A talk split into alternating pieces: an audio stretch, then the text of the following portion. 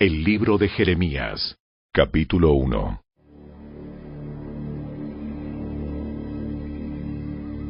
Estas son las palabras de Jeremías, hijo de Hilcías, uno de los sacerdotes de Anatot, ciudad de la tierra de Benjamín. El Señor le dio mensajes a Jeremías por primera vez durante el año 13 del reinado de Josías, hijo de Amón, rey de Judá. Los mensajes del Señor continuaron durante el reinado de Joacim, hijo de Josías, hasta el año 11 del reinado de Sedequías, otro de los hijos de Josías. En agosto de ese año 11, la gente de Jerusalén fue llevada cautiva. El Señor me dio el siguiente mensaje. Te conocía aún antes de haberte formado en el vientre de tu madre. Antes de que nacieras, te aparté y te nombré mi profeta a las naciones. Oh Señor soberano, no puedo hablar por ti. Soy demasiado joven. No digas soy demasiado joven, porque debes ir donde quiera que te mande y decir todo lo que te diga. No le tengas miedo a la gente, porque estaré contigo y te protegeré. Yo, el Señor, he hablado. Luego el Señor extendió su mano, tocó mi boca y dijo, Mira, he puesto mis palabras en tu boca. Hoy te doy autoridad para que hagas frente a naciones y reinos. A algunos deberás desarraigar, derribar, destruir y derrocar. A otros deberás edificar y plantar. Después el Señor me dijo, Observa, Jeremías. ¿Qué es lo que ves? Veo una rama de almendro. Así es. Y eso significa que yo estoy vigilando y ciertamente llevaré a cabo todos mis planes. Después el Señor me habló nuevamente. ¿Qué es lo que ves ahora? Veo una olla de agua hirviendo que se derrama desde el norte. Sí, porque el terror del norte hervirá y se derramará sobre la gente de esta tierra. Escucha, estoy llamando a los ejércitos de los reinos del norte para que vengan a Jerusalén. Yo, el Señor, he hablado. Establecerán sus tronos a las puertas de la ciudad, atacarán los muros de Jerusalén y a todas las demás ciudades de Judá. Pronunciaré juicio contra mi pueblo a causa de toda su maldad, por haberme abandonado y por quemar incienso a otros dioses. Sí, ellos rinden culto a ídolos que hicieron con sus propias manos. Levántate y prepárate para entrar en acción. Ve y diles todo lo que te ordene decir. No les tengas miedo, sino haré que parezcas un necio delante de ellos. Mira, hoy te he hecho fuerte, como ciudad fortificada que no se puede conquistar, como columna de hierro o pared de bronce. Te enfrentarás contra toda esta tierra, contra los reyes, los funcionarios, los sacerdotes y el pueblo de Judá. Ellos pelearán contra ti, pero fracasarán, porque yo estoy contigo y te protegeré. Yo, el Señor, he hablado.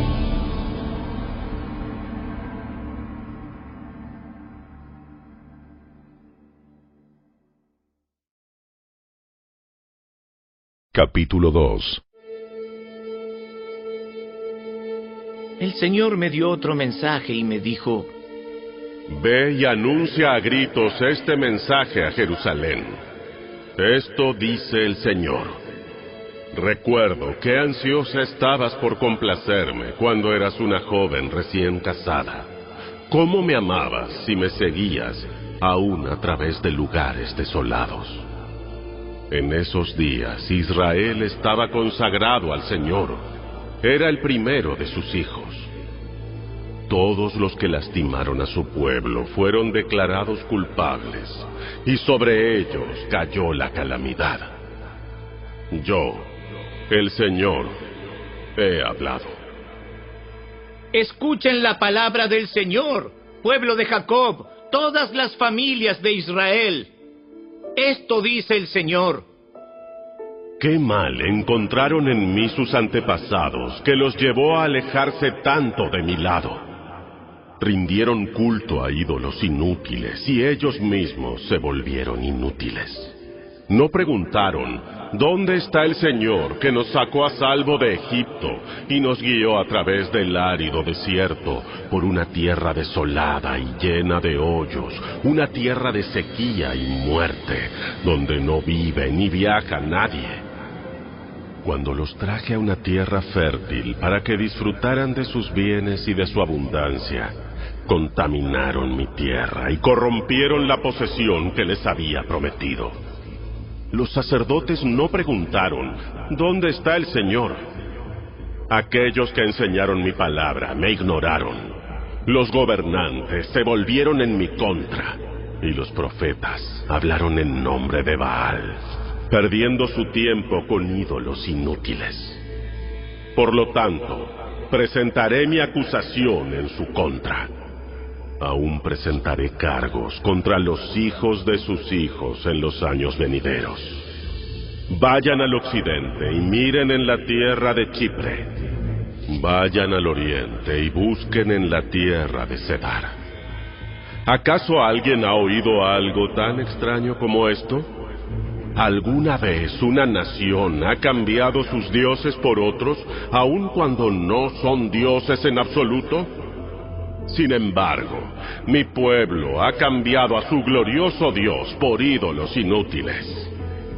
Los cielos están espantados ante semejante cosa y retroceden horrorizados y consternados. Pues mi pueblo ha cometido dos maldades. Me ha abandonado a mí la fuente de agua viva, y ha cavado para sí cisternas rotas que jamás pueden retener el agua. ¿Por qué Israel se ha convertido en esclavo? ¿Por qué se lo han llevado como botín? Leones fuertes rugieron contra él, y la tierra ha sido destruida. Ahora las ciudades están en ruinas. Ya nadie vive en ellas. Los egipcios, en pie de guerra, llegaron desde sus ciudades de Memphis y Tafnes. Han destruido la gloria y el poder de Israel. Tú mismo te has buscado esta desgracia al rebelarte contra el Señor tu Dios, aun cuando Él te guiaba por el camino. ¿Qué provecho has sacado de tus alianzas con Egipto y de tus pactos con Asiria? ¿En qué te benefician las corrientes del Nilo o las aguas del río Éufrates? Tu perversidad traerá su propio castigo. El haberte alejado de mí te avergonzará. Verás qué malo y amargo es abandonar al Señor tu Dios y no temerle. Yo, el Señor, el Señor de los ejércitos celestiales, he hablado. Hace tiempo rompí el yugo que te oprimía y arranqué las cadenas de tu esclavitud, pero aún así dijiste, no te serviré. Sobre cada colina y debajo de todo árbol frondoso te has prostituido inclinándote ante ídolos. Pero fui yo el que te planté, escogiendo una vid del más puro origen, lo mejor de lo mejor ¿Cómo te transformaste en esta vid corrupta y silvestre? Por más jabón o lejía que te pongas, no puedes limpiarte. Aún puedo ver la mancha de tu culpa.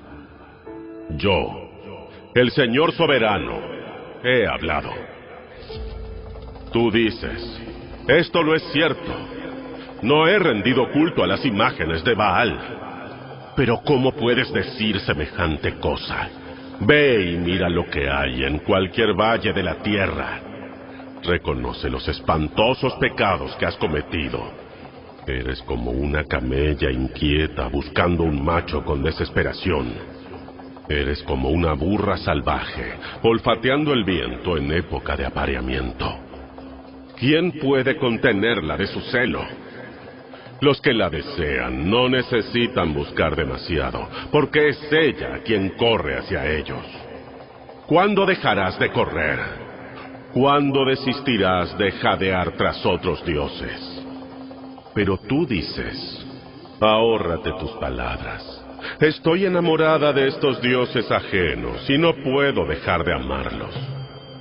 Israel es como un ladrón que solo se avergüenza cuando lo descubren, al igual que sus reyes, funcionarios, sacerdotes y profetas. A una imagen tallada en un trozo de madera le dicen, tú eres mi padre. A un ídolo esculpido en un bloque de piedra le dicen, tú eres mi madre. Me dan la espalda. Pero durante tiempos difíciles me suplican, ven y sálvanos. Pero ¿por qué no invocas a esos dioses que has fabricado? Cuando lleguen los problemas, que ellos te salven si pueden. Pues tú tienes tantos dioses como ciudades hay en Judá. ¿Por qué me acusas de hacer el mal? Ustedes son los que se han rebelado. He castigado a tus hijos, pero no respondieron a mi disciplina. Tú mismo mataste a tus profetas como un león mata a su presa. Oh pueblo mío, presta atención a las palabras del Señor. ¿Acaso he sido como un desierto para Israel? ¿Acaso le he sido una tierra de tinieblas? Entonces, díganme por qué mi pueblo declara, por fin nos hemos librado de Dios. No lo necesitamos más. ¿Se olvida una joven de sus joyas o una recién casada de su vestido de bodas? Sin embargo, Año tras año, mi pueblo se ha olvidado de mí. Como maquinas y tramas para ganarte a tus amantes. Hasta una prostituta veterana podría aprender de ti. Tus vestidos están manchados con la sangre de los inocentes y de los pobres. Aunque no los sorprendiste robando tu casa. Aún así dices, no he hecho nada malo. Seguro que Dios no está enojado conmigo pero ahora te castigaré severamente porque afirmas no haber pecado. Primero acá, después allá, saltas de un aliado a otro pidiendo ayuda. Pero tus nuevos amigos de Egipto te fallarán, tal como Asiria lo hizo antes. Desesperado, serás llevado al destierro con las manos en la cabeza, porque el Señor ha rechazado a las naciones en las cuales confías. Ellas no te ayudarán en absoluto.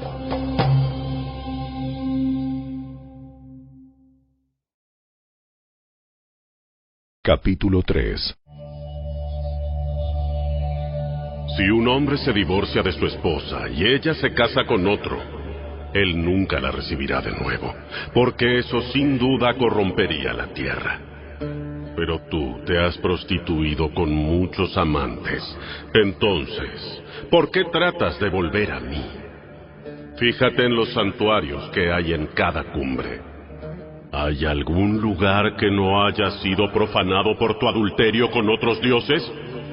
Te sientas junto al camino como una prostituta en espera de un cliente. Te sientas sola, como un nómada en el desierto. Contaminaste la tierra con tu prostitución y tu perversidad. Por eso incluso han faltado las lluvias de primavera. Pues eres una prostituta descarada y totalmente desvergonzada. Aún así me dices, Padre, tú has sido mi guía desde mi juventud.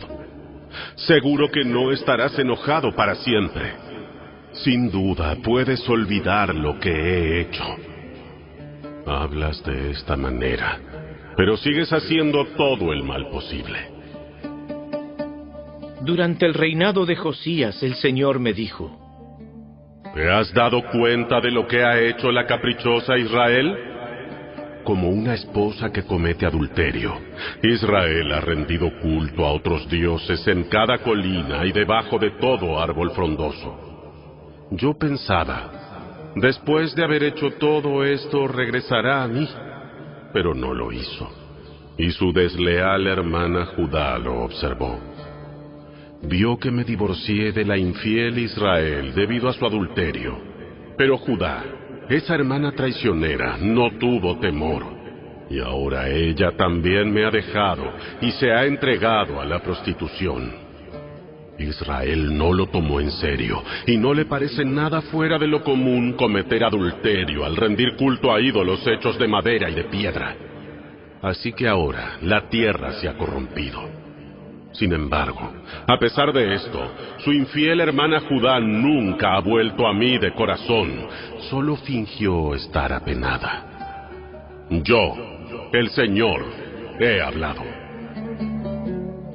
Luego el Señor me dijo, Hasta la infiel Israel es menos culpable que la traidora Judá. Por lo tanto, ve y dale este mensaje a Israel. Esto dice el Señor. Oh Israel, mi pueblo infiel, regresa otra vez a mí, porque yo soy misericordioso. No estaré enojado contigo para siempre. Solo reconoce tu culpa. Admite que te has rebelado contra el Señor tu Dios y que cometiste adulterio contra Él al rendir culto a ídolos debajo de todo árbol frondoso. Confiesa que rehusaste oír mi voz. Yo, el Señor, he hablado. Regresen a casa, ustedes, hijos descarriados, porque yo soy su amo. Los traeré de regreso a la tierra de Israel, uno de esta ciudad y dos de aquella familia, de todo lugar donde estén esparcidos. Y les daré pastores conforme a mi propio corazón que los guiarán con conocimiento y entendimiento. Cuando una vez más la tierra se llene de gente, ya no desearán más los viejos tiempos, cuando poseían el arca del pacto del Señor. No extrañarán aquellos días, ni siquiera los recordarán, y no habrá necesidad de reconstruir el arca.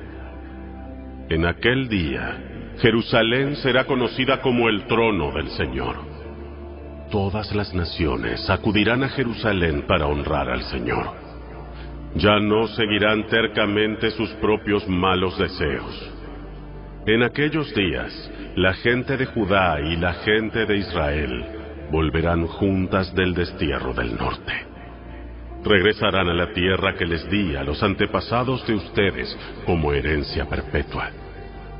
Me dije a mí mismo, ¿Cómo quisiera tratarlos como a mis propios hijos? Solo quería darles esta hermosa tierra, la posesión más maravillosa del mundo. Esperaba con anhelo que me llamaran padre y quise que nunca se alejaran de mí. Sin embargo, me fuiste infiel. Pueblo de Israel, has sido como una esposa infiel que deja a su marido. Yo, el Señor, He hablado.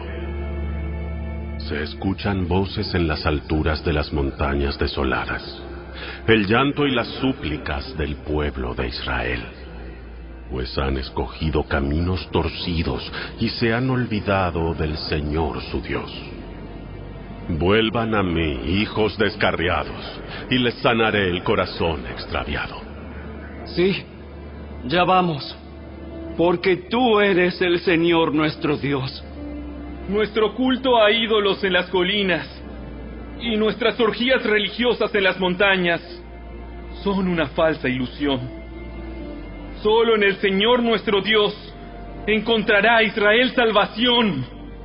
Desde la niñez hemos visto cómo todo aquello por lo que trabajaron nuestros antepasados, sus ganados y rebaños, sus hijos e hijas, se despilfarraba en una falsa ilusión. Echémonos al suelo llenos de vergüenza y cubiertos de deshonra, porque tanto nosotros como nuestros antepasados hemos pecado contra el Señor nuestro Dios. Desde la niñez hasta el día de hoy, nunca lo hemos obedecido.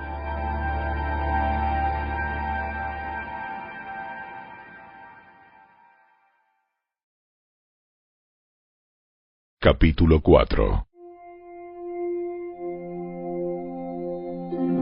Oh Israel, si quisieras podrías volver a mí.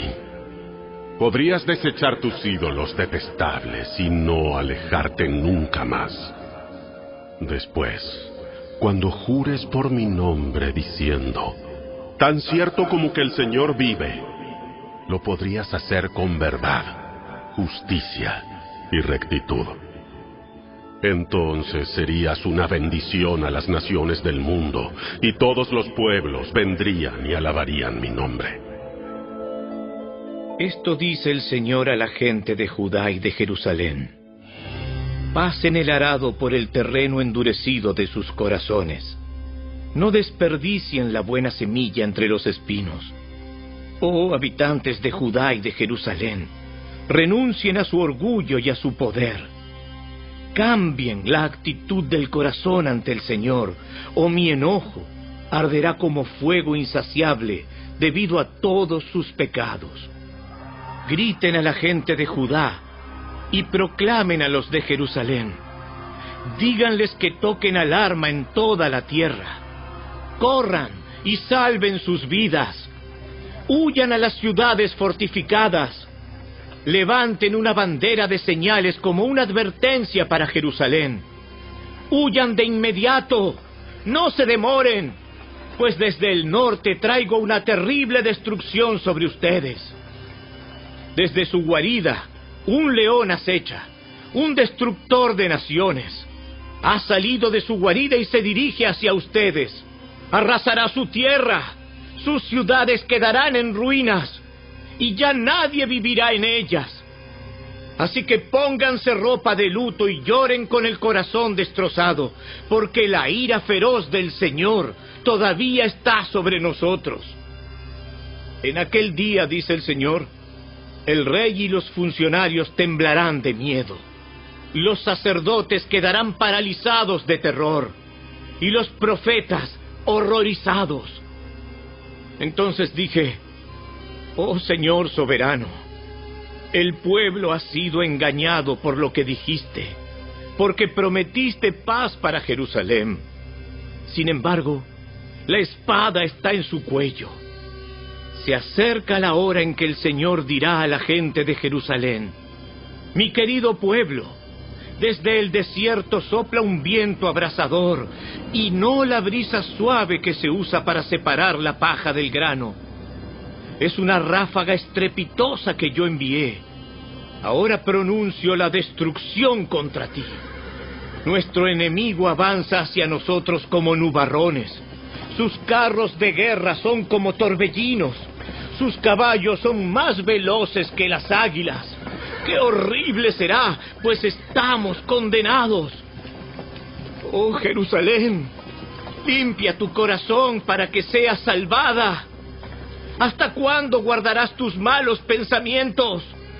Tu destrucción ya se anunció desde Dan y la zona montañosa de Efraín. Adviertan a las naciones vecinas y anuncien esto a Jerusalén. El enemigo viene desde una tierra lejana, dando gritos de guerra contra las ciudades de Judá. Rodean a Jerusalén como guardianes alrededor de un campo, porque mi pueblo se rebeló contra mí dice el Señor. Tus propios hechos han traído todo esto sobre ti. Este castigo es amargo, te penetra hasta el corazón. Mi corazón, mi corazón, me retuerzo de dolor. Mi corazón retumba dentro de mí. No puedo quedarme quieto pues he escuchado el sonar de las trompetas enemigas y el bramido de sus gritos de guerra. Olas de destrucción cubren la tierra hasta dejarla en completa desolación. Súbitamente mis carpas son destruidas. De repente mis refugios son demolidos. ¿Hasta cuándo tendré que ver las banderas de combate y oír el toque de trompetas de guerra? Mi pueblo es necio y no me conoce, dice el Señor. Son hijos tontos, sin entendimiento. Son lo suficientemente listos para hacer lo malo, pero no tienen ni idea de cómo hacer lo correcto. Miré a la tierra y estaba vacía, y no tenía forma. Miré a los cielos, y no había luz. Miré a las montañas y colinas que temblaban y se agitaban. Miré, y toda la gente se había ido. Todos los pájaros del cielo se habían volado. Miré, y los terrenos fértiles se habían convertido en desiertos.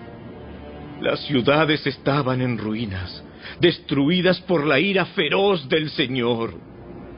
Esto dice el Señor. La tierra entera será arrasada, pero no la destruiré por completo. La tierra estará de luto y los cielos serán tapizados de negro a causa de la sentencia que pronuncié contra mi pueblo. Lo he decidido y no lo cambiaré. Al oír el ruido de los carros de guerra y los arqueros, la gente huye aterrorizada. Ellos se esconden en los matorrales y corren a las montañas. Todas las ciudades han sido abandonadas. No queda nadie en ellas. ¿Qué es lo que haces?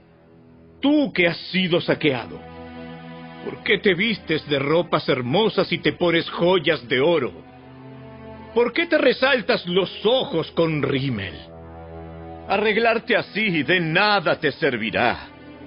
Los aliados que fueron tus amantes te desprecian y buscan tu muerte. Oigo gritos como los de una mujer que está de parto, los gemidos de una mujer dando a luz a su primer hijo es la bella Jerusalén, que respira con dificultad y grita, ¡Socorro! ¡Me están matando!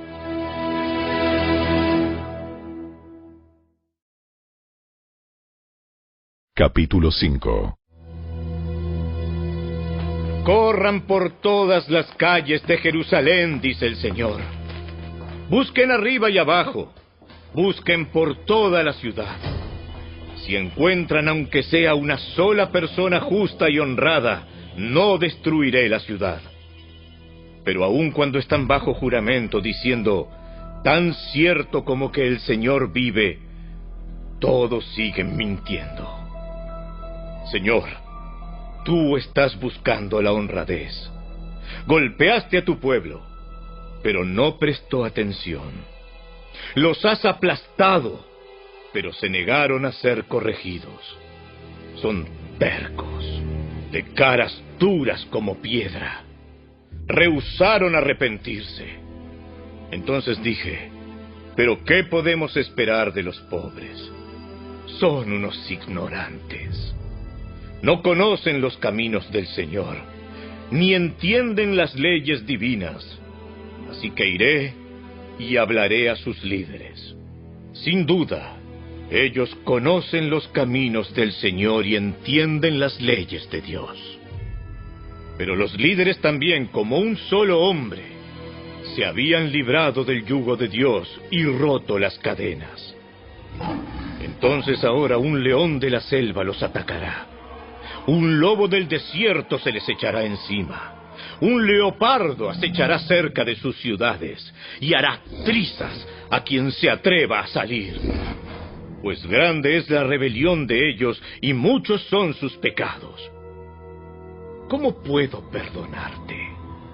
Pues aún tus hijos se han alejado de mí. Ellos juraron por dioses que no son dioses en absoluto.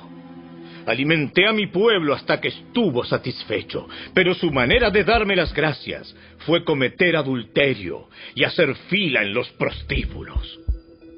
Son vigorosos sementales bien alimentados, cada uno relinchando por la mujer de su prójimo.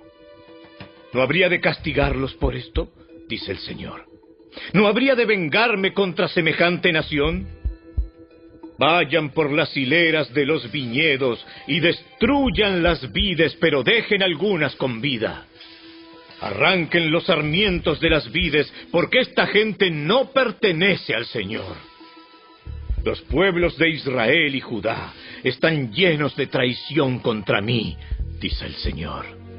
Mintieron acerca del Señor y dijeron, Él no nos molestará. Ningún desastre vendrá sobre nosotros. No habrá guerra ni hambre. Todos los profetas de Dios son pura palabrería. En realidad no hablan de parte de Él. Que caigan sobre ellos mismos sus predicciones de desastre. Por lo tanto, esto dice el Señor Dios de los ejércitos celestiales. Debido a que mi pueblo habla de esta manera, mis mensajes saldrán de tu boca como llamas de fuego y quemarán al pueblo como si fuera leña. Oh Israel, traeré una nación lejana contra ti, dice el Señor. Es una nación poderosa, una nación antigua un pueblo cuyo idioma desconoces, cuya forma de hablar no entiendes. Sus armas son mortíferas, sus guerreros poderosos. Devorarán la comida de tu cosecha, devorarán a tus hijos e hijas, devorarán tus rebaños y manadas, devorarán tus uvas y tus higueras, y destruirán tus ciudades fortificadas que consideras tan seguras. Sin embargo, aún en esos días, no te eliminaré por completo, dice el Señor. Y cuando tu pueblo pregunte, ¿por qué el Señor nuestro Dios nos hizo todo esto? Debes contestar, ustedes lo rechazaron y se entregaron a dioses extranjeros en su propia tierra. Ahora servirán a extranjeros en una tierra que a ustedes no les pertenece. Anuncien esto a Israel y díganselo a Judá. Escucha, gente necia y sin sentido común, que tiene ojos que no ven y oídos que no oyen. No me tienes respeto. ¿Por qué no tiemblas en mi presencia? Yo, el Señor, con la arena defino el límite del océano como frontera eterna que las aguas no pueden cruzar. Las olas pueden agitarse y rugir, pero nunca podrán pasar los límites que establecí. Sin embargo, mi pueblo tiene el corazón terco y rebelde. Se alejó y me abandonó. No dicen de corazón, vivamos con temor reverente ante el Señor nuestro Dios, porque nos da la lluvia cada primavera y otoño, asegurándonos una cosecha en el tiempo apropiado. Su maldad les ha privado de estas maravillosas bendiciones. Su pecado les ha robado todas estas cosas buenas. Hay hombres perversos entre mi pueblo, que están al acecho de víctimas, como un cazador oculto en su escondite. Continuamente ponen trampas para atrapar a la gente, como una jaula llena de pájaros sus casas están llenas de planes siniestros. Ahora son poderosos y ricos. Están gordos y con aspecto saludable. Y sus obras de maldad no tienen límite. Rehusan dar justicia al huérfano y le niegan los derechos al pobre. ¿No habría de castigarlos por esto? dice el Señor. ¿No habría de vengarme de semejante nación?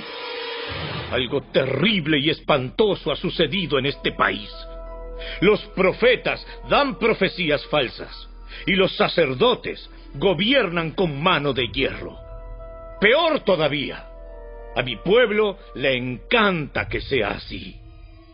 Ahora bien, ¿qué harán ustedes cuando todo esto llegue a su fin?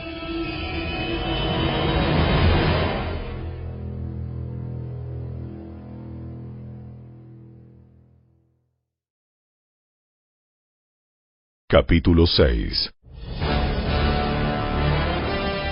Corran y salven sus vidas, habitantes de Benjamín. Salgan de Jerusalén, toquen alarma en Tecoa, levanten señales en Betaquerem. Un ejército poderoso viene del norte y trae calamidad y destrucción. Oh Jerusalén, tú eres mi hija hermosa y delicada pero te destruiré. Los enemigos te rodearán como pastores que acampan alrededor de la ciudad. Cada uno escoge un lugar para que su tropa devore. Ellos gritan, prepárense para la batalla, ataquen a mediodía. No, ya es muy tarde. El día se acaba y caen las sombras de la noche. Entonces, ataquemos de noche y destruyamos sus palacios. El Señor de los ejércitos celestiales dice, corten árboles para usarlos como arietes, construyan rampas de asalto contra las murallas de Jerusalén. Esta es la ciudad que debe ser castigada, porque es perversa hasta más no poder. De ella brota la maldad como de una fuente. Sus calles resuenan con violencia y destrucción. Siempre veo sus enfermedades y heridas. Oye esta advertencia, Jerusalén, o me alejaré de ti indignado. Escucha, o te convertiré en un montón de escombros, una tierra donde no vive nadie. El Señor de los ejércitos celestiales dice, Aún los pocos que permanezcan en Israel serán nuevamente recogidos, como cuando el que cosecha revisa cada vid por segunda vez para recoger las uvas que no se cortaron. ¿A quién puedo advertir? ¿Quién escuchará cuando yo hable? Tienen sordos los oídos y no pueden oír. Ellos desprecian la palabra del Señor no quieren escuchar para nada. Por eso ahora estoy lleno de la furia del Señor. Sí, estoy cansado de contenerla. Derramaré mi furia sobre los niños que juegan en las calles y sobre las reuniones de jóvenes, sobre esposos y esposas y sobre los que son viejos y canosos. Sus casas serán dadas a los enemigos, al igual que sus campos y sus esposas porque levantaré mi puño poderoso contra la gente de esta tierra, dice el Señor. Desde el menos importante hasta el más importante, sus vidas están dominadas por la avaricia. Desde los profetas hasta los sacerdotes, todos son unos farsantes. Ofrecen curas superficiales para la herida mortal de mi pueblo. Dan garantías de paz cuando no hay paz. ¿Se avergüenzan de sus actos repugnantes? De ninguna manera. Ni siquiera saben lo que es sonrojarse. Por lo tanto, estarán entre los caídos en la matanza. Serán derribados cuando los castigue, dice el Señor. Esto dice el Señor. Deténganse en el cruce y miren a su alrededor. Pregunten por el camino antiguo, el camino justo, y anden en él. Vayan por esa senda y encontrarán descanso para el alma. Pero ustedes responden, no, ese no es el camino que queremos. Puse centinelas sobre ustedes que dijeron, estén atentos al sonido de alarma. Pero ustedes respondieron, no, no prestaremos atención. Por lo tanto, naciones, escuchen esto. Tomen nota de la situación de mi pueblo. Escucha toda la tierra. Traeré desastre sobre mi pueblo. Es el fruto de sus propias intrigas porque se niegan a escucharme. Han rechazado mi palabra. Es inútil ofrecerme el incienso dulce de Saba Guárdense su cálamo aromático importado de tierras lejanas. No aceptaré sus ofrendas quemadas.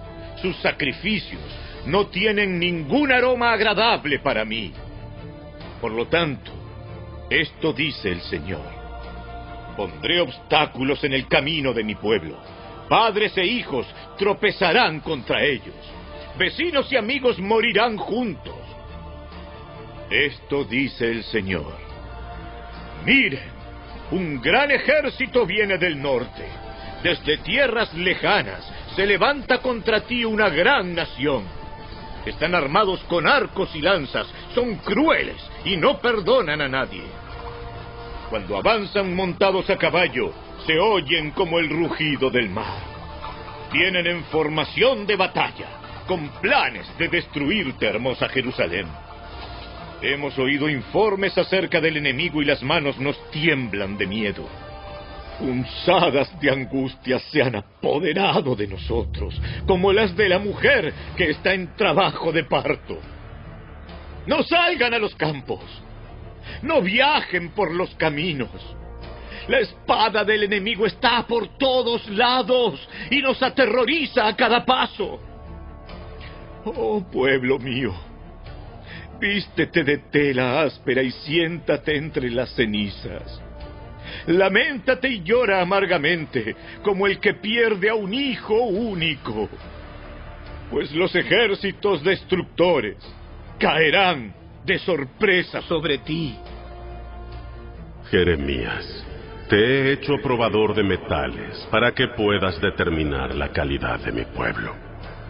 Ellos son rebeldes de la peor clase, llenos de calumnia. Son tan duros como el bronce y el hierro, y llevan a otros a la corrupción. Los fuelles soplan las llamas con furor para quemar la corrupción, pero no los purifica, ya que su perversidad permanece. Los marcaré, plata rechazada, porque yo, el Señor, los desecho.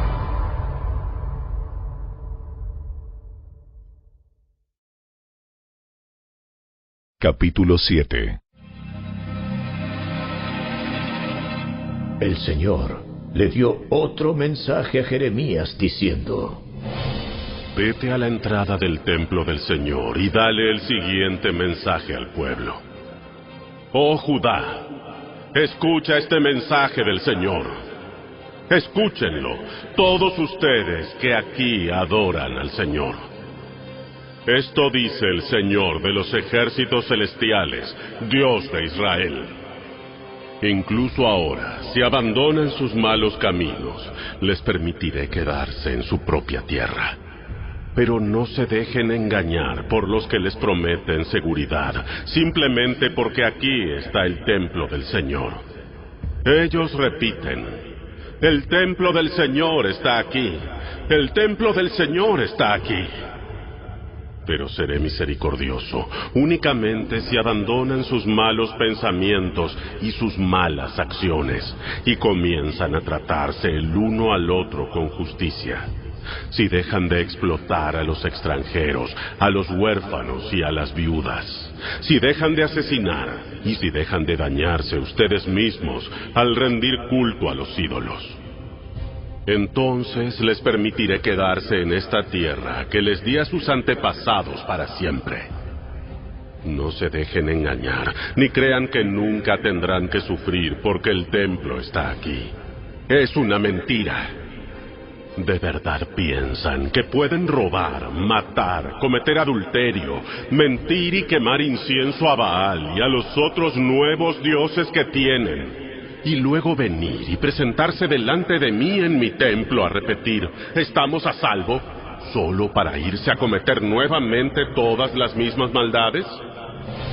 ¿No reconocen ustedes mismos que este templo, que lleva mi nombre, se ha convertido en una cueva de ladrones?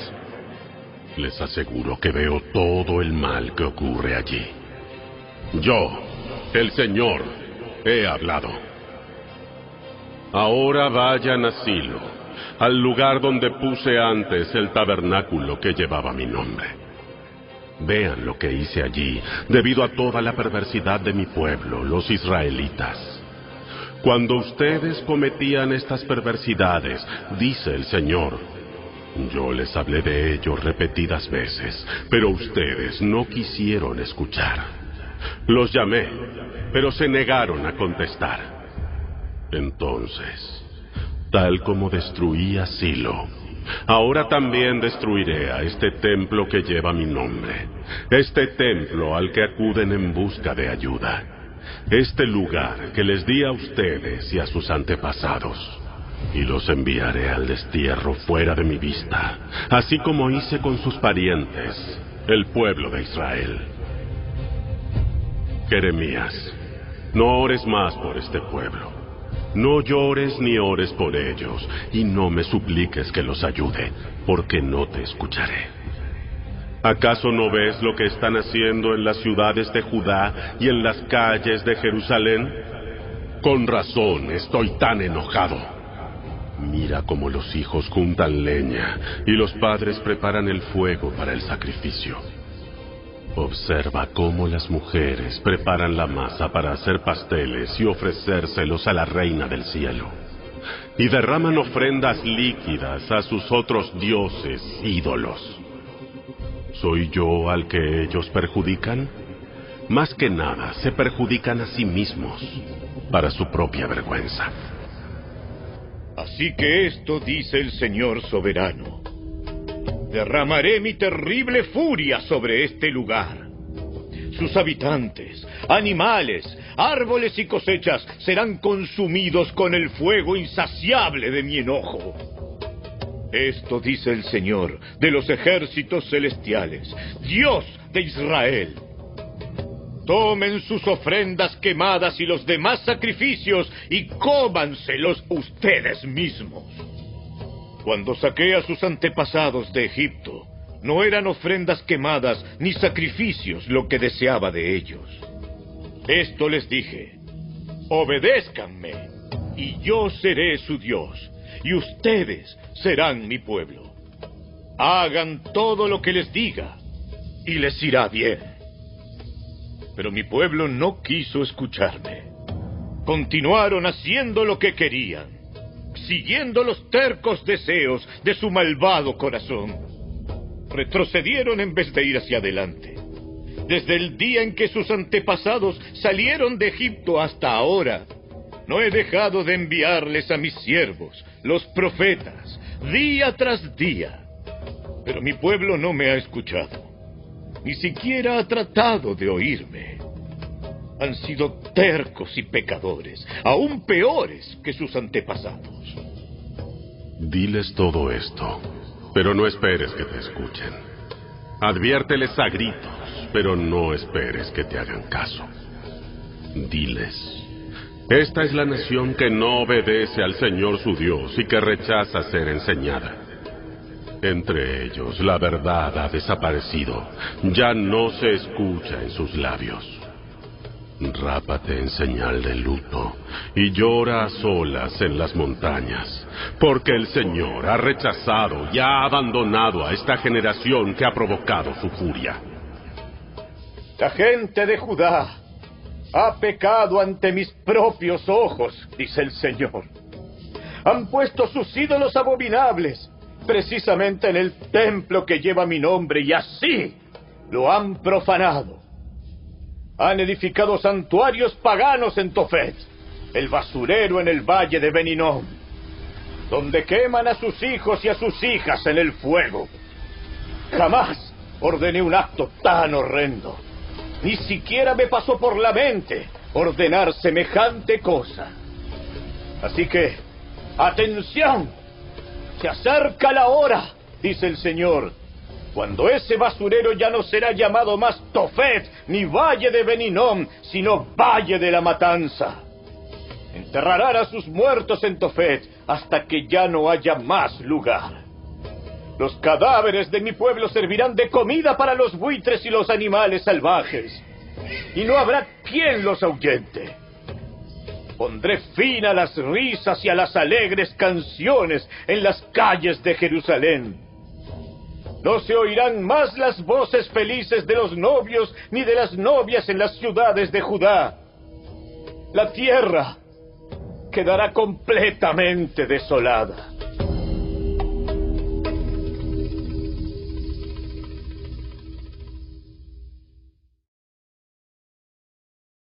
Capítulo 8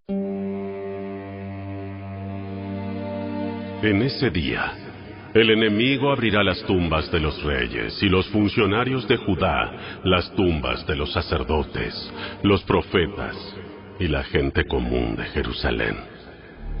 Esparcirá los huesos sobre la tierra ante el sol, la luna y las estrellas los dioses que mi pueblo ha amado, servido y rendido culto. Sus huesos no serán recogidos nuevamente ni enterrados, sino que serán esparcidos sobre la tierra como si fueran estiércol. Y la gente que sobreviva de esta nación malvada deseará morir en vez de vivir en el lugar donde los enviaré. Yo, el Señor de los ejércitos celestiales, he hablado. Jeremías, dile al pueblo, esto dice el Señor. Cuando una persona se cae, ¿acaso no vuelve a levantarse? Cuando descubre que está en un camino equivocado, ¿acaso no da la vuelta? Entonces, ¿por qué esta gente continúa en su camino de autodestrucción? ¿Por qué los habitantes de Jerusalén rehusan regresar? Se aferran a sus mentiras y se niegan a volver. Escucho sus conversaciones y no oigo una sola palabra de verdad. ¿Hay alguien que esté apenado por haber hecho lo malo? ¿Alguien que diga, qué cosa tan terrible he hecho? No. Todos corren por el camino del pecado, tan veloces como galopa un caballo a la batalla. Hasta la cigüeña que surca el cielo conoce el tiempo de su migración, al igual que la tórtola, la golondrina y la grulla. Todas regresan en el tiempo señalado cada año, pero no en el caso de mi pueblo. Ellos no conocen las leyes del Señor.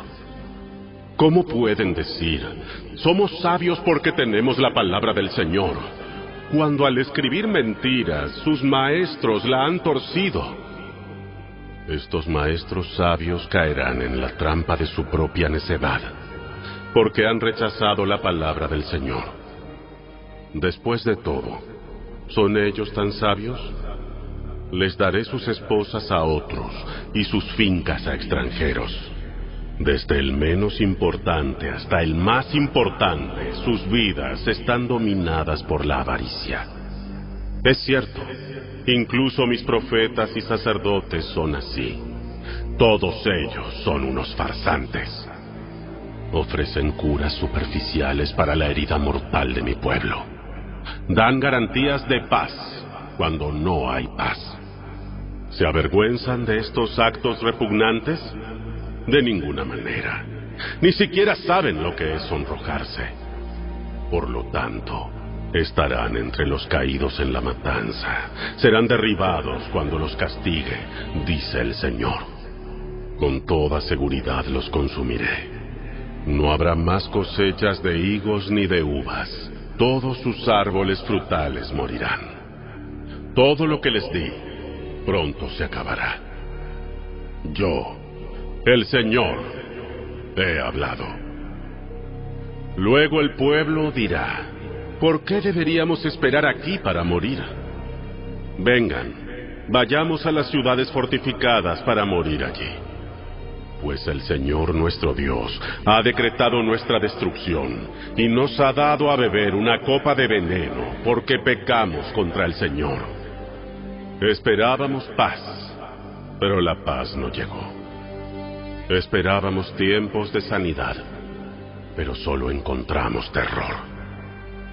Ya se puede oír el resoplido de los caballos de guerra del enemigo, desde tan lejos como la tierra de Dan en el norte.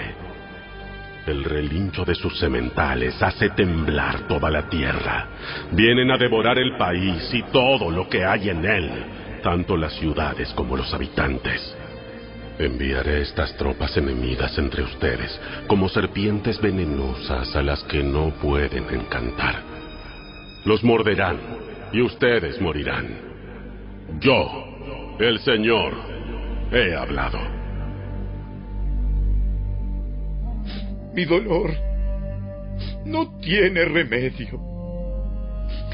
Mi corazón está destrozado. Escuchen el llanto de mi pueblo. Puede oírse por toda la tierra. ¿Acaso ha abandonado el Señor a Jerusalén? Pregunta la gente. ¿No está más su rey allí?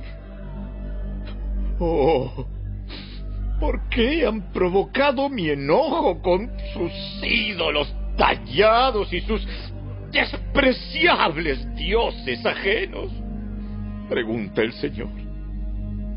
Ya se acabó la cosecha y el verano se ha ido, se lamenta el pueblo. Y todavía no hemos sido salvados. Sufro con el dolor de mi pueblo. Lloro y estoy abrumado de profunda pena. No hay medicina en Galad. No hay un médico allí. ¿Por qué no hay sanidad para las heridas de mi pueblo?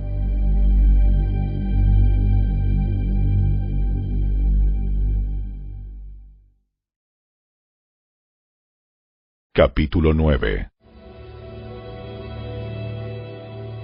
Si tan solo mi cabeza fuera una laguna y mis ojos una fuente de lágrimas, lloraría día y noche por mi pueblo que ha sido masacrado. Desearía poder marcharme y olvidarme de mi pueblo y vivir en una choza para viajeros en el desierto. Pues todos ellos son adúlteros, una banda de mentirosos traicioneros. Mi pueblo encorva sus lenguas como arcos para lanzar mentiras. Se rehusan a defender la verdad. Solo van de mal en peor. Ellos no me conocen, dice el Señor. Cuidado con tu vecino. Ni siquiera confíes en tu hermano. Pues un hermano saca ventaja de su hermano y un amigo calumnia a su amigo. Todos engañan y se estafan entre sí. Ninguno dice la verdad. Con la lengua entrenada a fuerza de práctica dicen mentiras. Pecan hasta el cansancio. Amontonan mentira sobre mentira y rechazan por completo reconocerme, dice el Señor. Por lo tanto, esto dice el Señor de los ejércitos celestiales. Mira, los derretiré en el crisol y los probaré como al metal. ¿Qué más puedo hacer con mi pueblo? Pues sus lenguas lanzan mentiras como flechas envenenadas. Dicen palabras amistosas a sus vecinos mientras en el corazón traman matarlos. ¿No habría de castigarlos por eso? dice el Señor. ¿No habría de tomar venganza contra semejante nación? Lloraré por las montañas y gemiré por los pastos del desierto, pues están desolados y no tienen vida. Ya no se escucha el mugido del ganado. Todas las aves y los animales salvajes han huido. Haré de Jerusalén un montón de ruinas, dice el Señor y será un lugar frecuentado por chacales. Las ciudades de Judá serán abandonadas y nadie vivirá en ellas. ¿Quién tiene suficiente sabiduría para entender todo esto? ¿Quién ha sido instruido por el Señor y puede explicárselo a otros? ¿Por qué ha sido tan arruinada esta tierra que nadie se atreve a viajar por ella? El Señor contesta, esto sucedió porque mi pueblo abandonó mis instrucciones, se negó a obedecer lo que dije. En cambio, se pusieron tercos y siguieron sus propios deseos y rindieron culto a imágenes de Baal como les enseñaron sus antepasados. Así que ahora esto dice el Señor de los ejércitos celestiales, Dios de Israel. Mira, los alimentaré con amargura y les daré veneno para beber. Los esparciré por todo el mundo, a lugares que ni ellos ni sus antepasados han oído nombrar, y aún allí los perseguiré con espada hasta que los haya destruido por completo. Esto dice el Señor de los ejércitos celestiales. Piensa en todo esto y llama a las que se les paga por llorar. Manda traer a las mujeres que lloran en los funerales. ¡Rápido! Comiencen a llorar. Que las lágrimas fluyan de sus ojos. Escuchen a los habitantes de Jerusalén llorando desesperados. Estamos arruinados. Estamos totalmente humillados. Tenemos que abandonar nuestra tierra porque derribaron nuestras casas. Escuchen ustedes, mujeres, las palabras del Señor. Abran sus oídos a lo que Él tiene que decir. Enseñen a sus hijas a gemir. Enséñense unas a otras a lamentarse. Pues la muerte se ha deslizado a través de nuestras ventanas y ha entrado a nuestras mansiones. Ha acabado con la flor de nuestra juventud. Los niños ya no juegan en las calles y los jóvenes ya no se reúnen en las plazas. Esto dice el Señor. Se esparcirán cadáveres a través de los campos como montones de estiércol, como manojos de grano después de la cosecha. No quedará nadie para enterrarlos. Esto dice el Señor. No dejen que el sabio se jacte de su sabiduría, o el poderoso de su poder, o el rico de sus riquezas. Pero los que desean jactarse que lo hagan solamente en esto, en conocerme verdaderamente y entender que yo soy el Señor quien demuestra amor inagotable y trae justicia y rectitud a la tierra y que me deleito en estas cosas. Yo, el Señor, he hablado. Se acerca la hora, dice el Señor, cuando castigaré a todos los que están circuncidados en el cuerpo, pero no el espíritu, a los egipcios, a los edomitas, a los amonitas, a los moabitas, a la gente que vive en el desierto en lugares remotos, y sí, aún a la gente de Judá. Igual que todas estas naciones paganas, el pueblo de Israel también tiene el corazón incircunciso.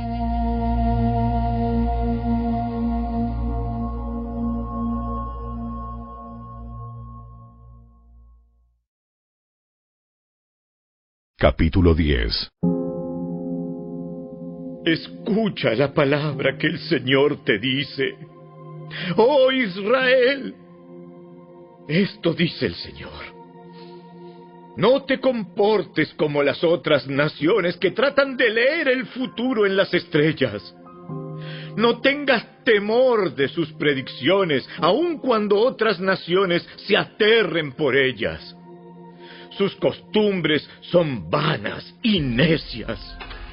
Cortan un árbol y el artesano talla un ídolo. Lo decoran con oro y plata y luego lo aseguran con martillo y clavos para que no se caiga.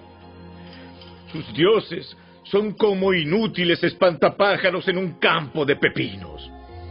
No pueden hablar y necesitan que los lleven en los brazos porque no pueden caminar. No tengan temor de semejantes dioses, porque no pueden hacerles ningún daño tampoco ningún bien. Señor, no hay nadie como tú, pues eres grande y tu nombre está lleno de poder. ¿Quién no te temería, oh Rey de las Naciones? Ese título te pertenece solo a ti entre todos los sabios de la tierra y en todos los reinos del mundo no hay nadie como tú. Los que rinden culto a ídolos son estúpidos y necios. Las cosas a las que rinden culto están hechas de madera. Traen láminas de plata desde Tarsis y oro desde Ufaz. Y les entregan esos materiales a hábiles artesanos que hacen sus ídolos. Luego visten estos dioses con ropas de púrpura y azul real, hechas por sastres expertos. Sin embargo, el Señor es el único Dios verdadero. Él es el Dios viviente y el Rey eterno. Toda la tierra tiembla ante su enojo. Las naciones no pueden hacerle frente a su ira. Diles a los que rinden culto a otros dioses. Sus supuestos dioses que no hicieron los cielos y la tierra desaparecerán de la tierra y de debajo de los cielos. El Señor hizo la tierra con su poder y la preserva con su sabiduría. Con su propia inteligencia desplegó los cielos. Cuando hablan los truenos, los cielos rugen con lluvia. Él hace que las nubes se levanten sobre la tierra, envía el relámpago junto con la lluvia y suelta el viento de sus depósitos. Toda la raza humana es necia y le falta conocimiento. Los artesanos quedan deshonrados por los ídolos que hacen, porque sus obras, hechas con tanto esmero, son un fraude. Estos ídolos no tienen ni aliento ni poder. Los ídolos son inútiles, son mentiras ridículas. En el día del juicio, todos serán destruidos. Pero el Dios de Israel no es ningún ídolo.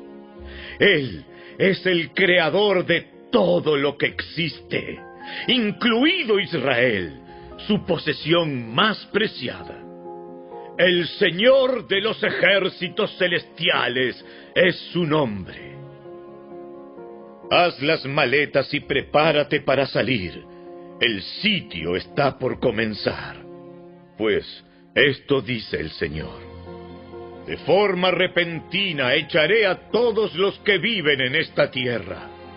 Derramaré sobre ustedes grandes dificultades y por fin sentirán mi enojo. Mi herida es profunda y grande mi dolor.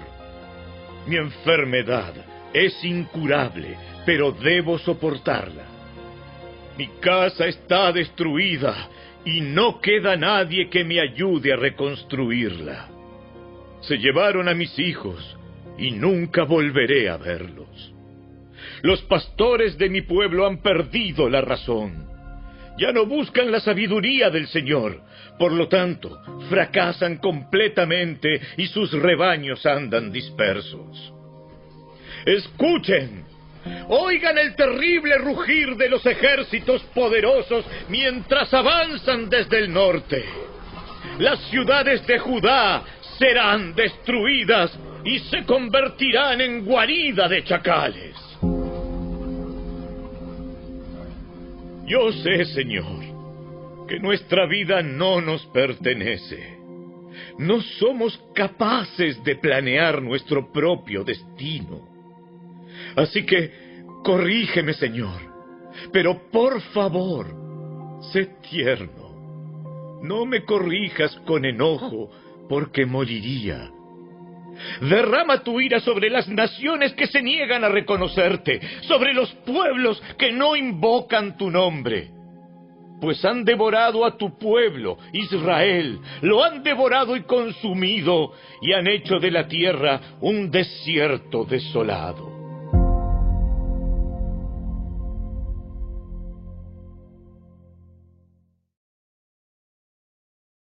Capítulo 11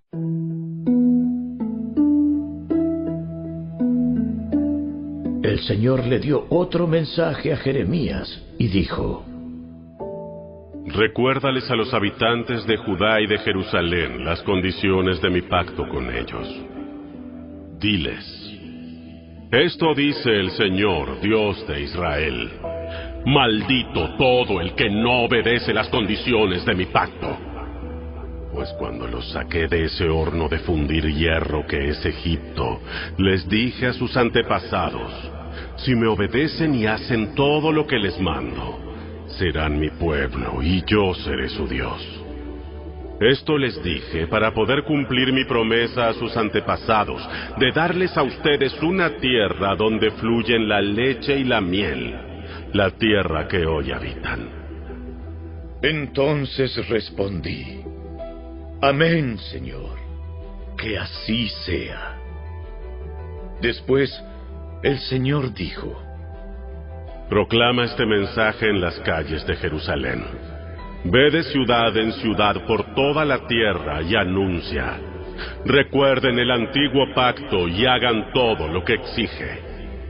Pues les advertí solemnemente a sus antepasados cuando los saqué de Egipto. Obedézcanme. He repetido esta advertencia una y otra vez hasta el día de hoy. Pero sus antepasados no escucharon ni ni siquiera prestaron atención, sino que se pusieron tercos y siguieron sus propios malos deseos.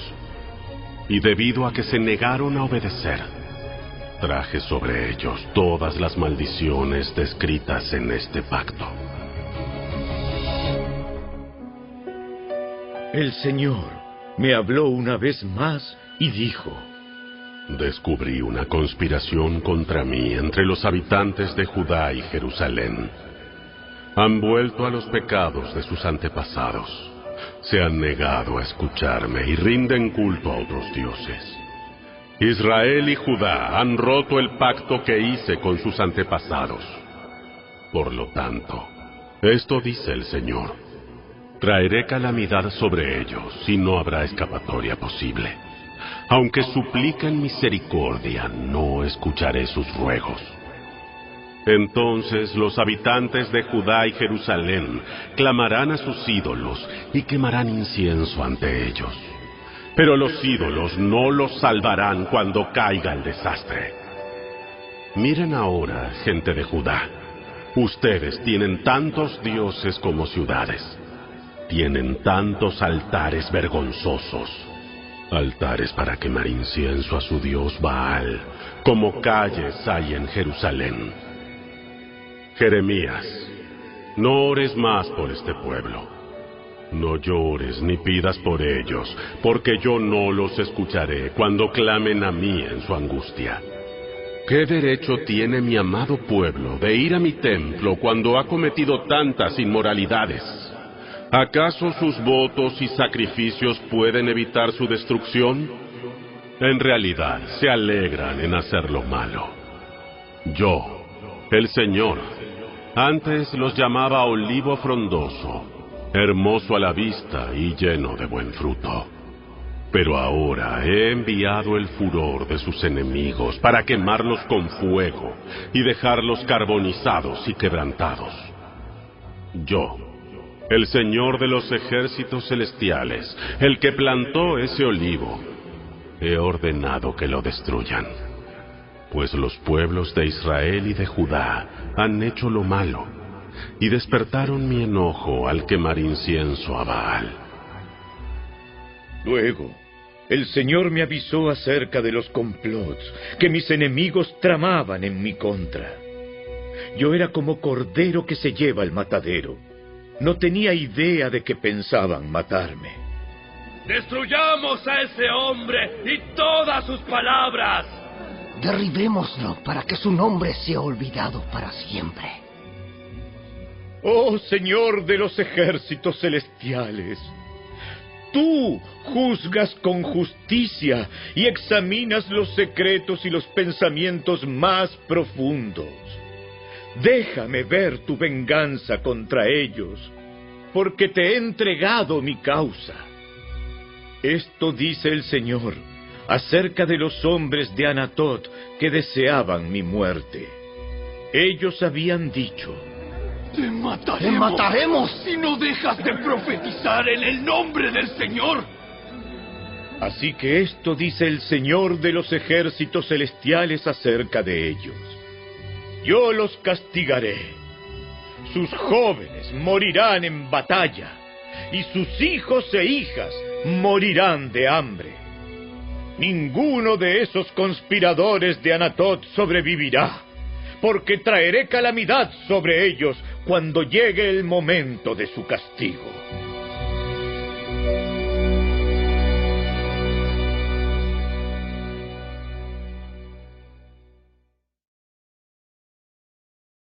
Capítulo 12 Señor, tú siempre me haces justicia cuando llevo un caso ante ti. Así que déjame presentarte esta queja. ¿Por qué los malvados son tan prósperos? ¿Por qué son tan felices los malignos? Tú los has plantado, y ellos echaron raíces y han prosperado. Tu nombre está en sus labios, aunque estás lejos de su corazón. En cuanto a mí, Señor, tú conoces mi corazón. Me ves y pruebas mis pensamientos. Arrastra a esta gente como se lleva a las ovejas al matadero. Apártalos para la masacre. ¿Hasta cuándo tendrá que llorar esta tierra? Incluso la hierba de los campos se ha marchitado. Los animales salvajes y las aves han desaparecido debido a la maldad que hay en la tierra. Pues la gente ha dicho, el Señor no ve nuestro futuro. Si te cansa competir contra simples hombres, ¿cómo podrás correr contra caballos? Si tropiezas y caes en campo abierto, ¿qué harás en los matorrales cerca del Jordán? Aún tus hermanos, miembros de tu propia familia, se han vuelto contra ti, conspiran y se quejan de ti. No confíes en ellos. No importa lo amables que sean sus palabras. Yo he abandonado a mi pueblo, mi posesión más preciada. He entregado a los que más amo a sus enemigos. Mi pueblo elegido ha rugido contra mí como un león en la selva. Por eso lo traté con desprecio. Mi pueblo elegido se comporta como buitres moteados, pero es el pueblo mismo el que está rodeado de buitres. Que salgan los animales salvajes para que despedacen sus cadáveres. Muchos gobernantes han devastado mi viñedo, pisotearon las vides y así transformaron toda su belleza en un lugar desolado. Lo han convertido en tierra baldía. Escucho su triste lamento. Toda la tierra está desolada y a nadie siquiera le importa. Se pueden ver ejércitos destructores en todas las cumbres desiertas de las colinas. La espada del Señor devora a la gente de un extremo al otro de la nación. Nadie escapará. Mi pueblo sembró trigo pero cosecha espinos.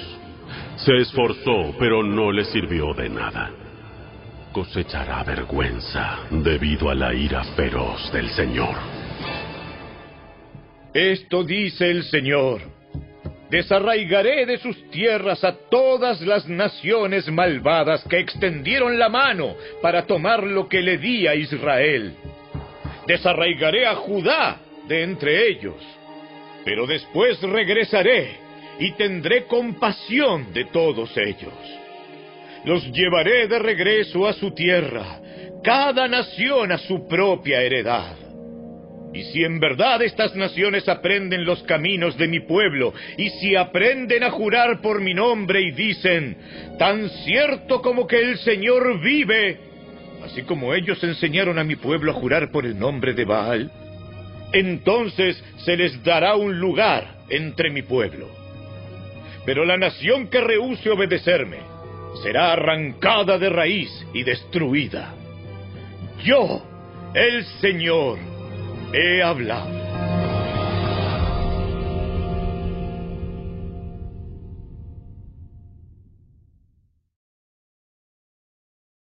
Capítulo 13 Esto me dijo el Señor. Ve y cómprate un calzoncillo de lino y póntelo, pero no lo laves Así que compré el calzoncillo como me indicó el Señor y me lo puse. Luego el Señor me dio otro mensaje. Toma el calzoncillo que tienes puesto y vete al río Éufrates. Allí escóndelo en un agujero entre las rocas. Así que fui y lo escondí junto al Éufrates como el Señor me había indicado. Mucho tiempo después, el Señor me dijo, Regresa al Éufrates y toma el calzoncillo que te dije que escondieras. Así que fui al Éufrates y lo saqué del agujero donde lo había escondido, pero ahora estaba podrido y deshecho. El calzoncillo ya no servía para nada. Entonces recibí este mensaje del Señor. Así dice el Señor. Esto muestra cómo pudriré el orgullo de Judá y Jerusalén. Esta gente malvada se niega a escucharme. Tercamente siguen sus propios deseos y rinden culto a otros dioses. Por lo tanto, se volverán como este calzoncillo. No servirán para nada. Tal como el calzoncillo se adhiere a la cintura del hombre, así he creado a Judá y a Israel para que se aferren a mí, dice el Señor. Iban a ser mi pueblo, mi orgullo, mi gloria, un honor para mi nombre, pero no quisieron escucharme. Así que diles, esto dice el Señor, Dios de Israel, que todas sus jarras sean llenas de vino.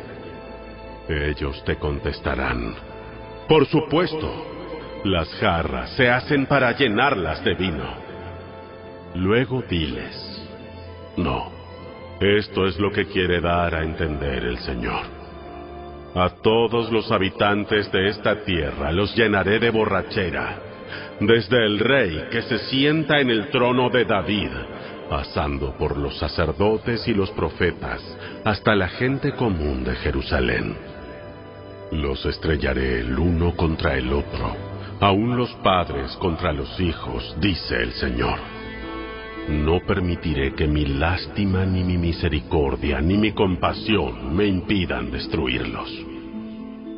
Escuchen y presten atención no sean arrogantes, porque el Señor ha hablado. Den gloria al Señor, su Dios, antes de que sea demasiado tarde. Reconózcanlo antes de que Él traiga oscuridad sobre ustedes, la cual hace que tropiecen y caigan en las montañas sombrías. Pues entonces, cuando busquen luz, solo encontrarán terrible oscuridad y tinieblas. Y si todavía se rehusan a escuchar, lloraré a solas a causa de su orgullo.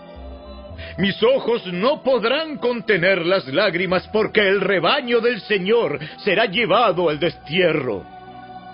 Diles al rey y a su madre, desciendan de sus tronos y siéntense en el polvo, porque sus coronas gloriosas pronto serán arrebatadas de su cabeza.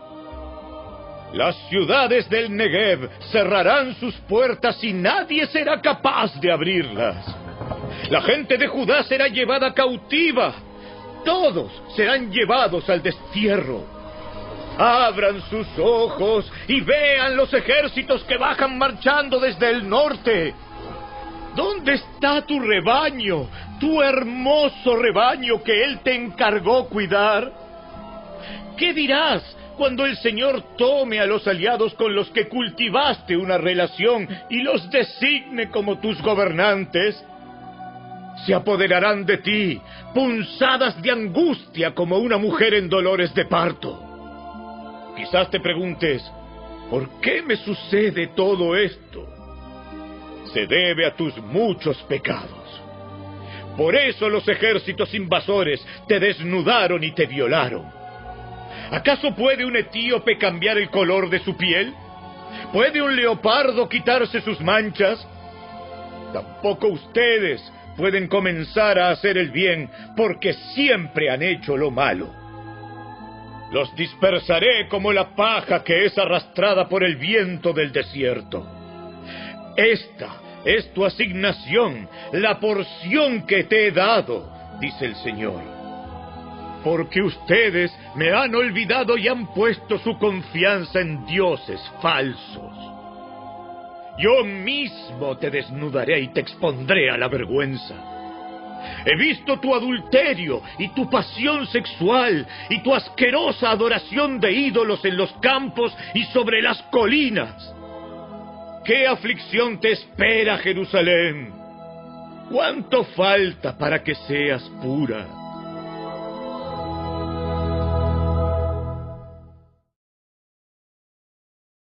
Capítulo 14 Jeremías recibió este mensaje del Señor que explica por qué detuvo la lluvia. Judá desfallece. El comercio a las puertas de la ciudad se estanca. Todo el pueblo se sienta en el suelo porque está de luto y surge un gran clamor de Jerusalén. Los nobles envían a sus sirvientes a buscar agua, pero los pozos están secos. Confundidos y desesperados, los siervos regresan con sus cántaros vacíos y con sus cabezas cubiertas en señal de dolor. El suelo está reseco y agrietado por falta de lluvia. Los agricultores están profundamente angustiados. Ellos también se cubren la cabeza. Aún la sierva abandona su cría porque no hay pasto en el campo. Los burros salvajes se paran sobre las lomas desiertas, jadeando como chacales sedientos. Fuerzan la vista en busca de hierba, pero no la hay por ninguna parte. La gente dice, nuestra maldad nos alcanzó, Señor, pero ayúdanos por el honor de tu propia fama. Nos alejamos de ti y pecamos contra ti una y otra vez. Oh, esperanza de Israel, nuestro Salvador en tiempos de aflicción, ¿por qué eres como un desconocido? ¿Por qué eres como un viajero que pasa por la tierra y se detiene solamente para pasar la noche? ¿Estás confundido también? ¿Es nuestro guerrero valiente incapaz de salvarnos? Señor, tú estás aquí entre nosotros y somos conocidos como pueblo tuyo. Por favor, no nos abandones ahora. Así que el Señor dice a su pueblo, a ustedes les encanta andar lejos de mí y no se han contenido. Por lo tanto, no los aceptaré más como mi pueblo. Ahora les recordaré todas sus maldades y los castigaré por sus pecados. Luego el Señor me dijo, ya no ores más por este pueblo. Cuando ellos ayunen, no les prestaré atención. Cuando me presenten sus ofrendas quemadas y las ofrendas de grano, no las aceptaré. En cambio, los devoraré con guerra, hambre y enfermedad. Luego dije, Oh Señor soberano, sus profetas les dicen, todo está bien, no vendrá guerra ni hambre. El Señor ciertamente les enviará paz. Entonces el Señor dijo, Esos profetas dicen mentiras en mi nombre. Yo no los envié ni les dije que hablaran. No les transmití ningún mensaje. Ellos profetizan visiones y revelaciones que nunca han visto ni oído hablan necedades, producto de su propio corazón mentiroso. Por lo tanto, esto dice el Señor. Yo castigaré a esos profetas mentirosos, porque han hablado en mi nombre a pesar de que no los envié. Dicen que no vendrá guerra ni hambre, pero ellos mismos morirán en la guerra y morirán de hambre. En cuanto a aquellos a quienes profetizan, sus cadáveres serán arrojados en las calles de Jerusalén, víctimas del hambre y de la guerra. No quedará nadie para enterrarlos. Se habrán ido todos, esposos, esposas, hijos e hijas, pues derramaré sobre ellos su propia maldad. Ahora bien, Jeremías, diles esto. Mis ojos derraman lágrimas día y noche. No puedo dejar de llorar porque mi hija virgen, mi pueblo precioso, ha sido derribada y yace herida de muerte.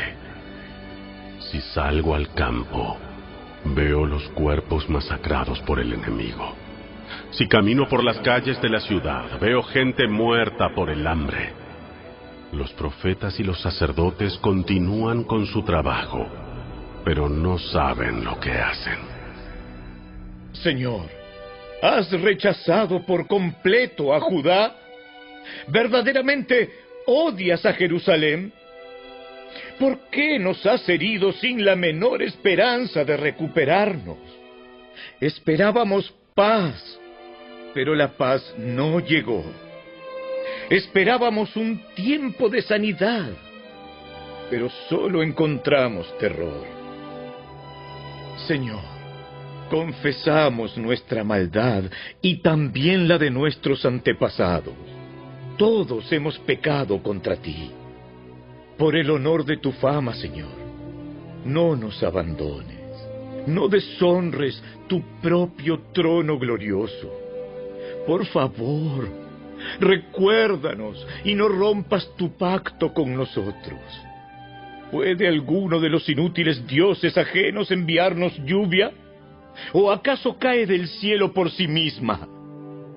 No, tú eres el único. Oh Señor, nuestro Dios. Solo tú puedes hacer tales cosas. Entonces, esperaremos que nos ayudes.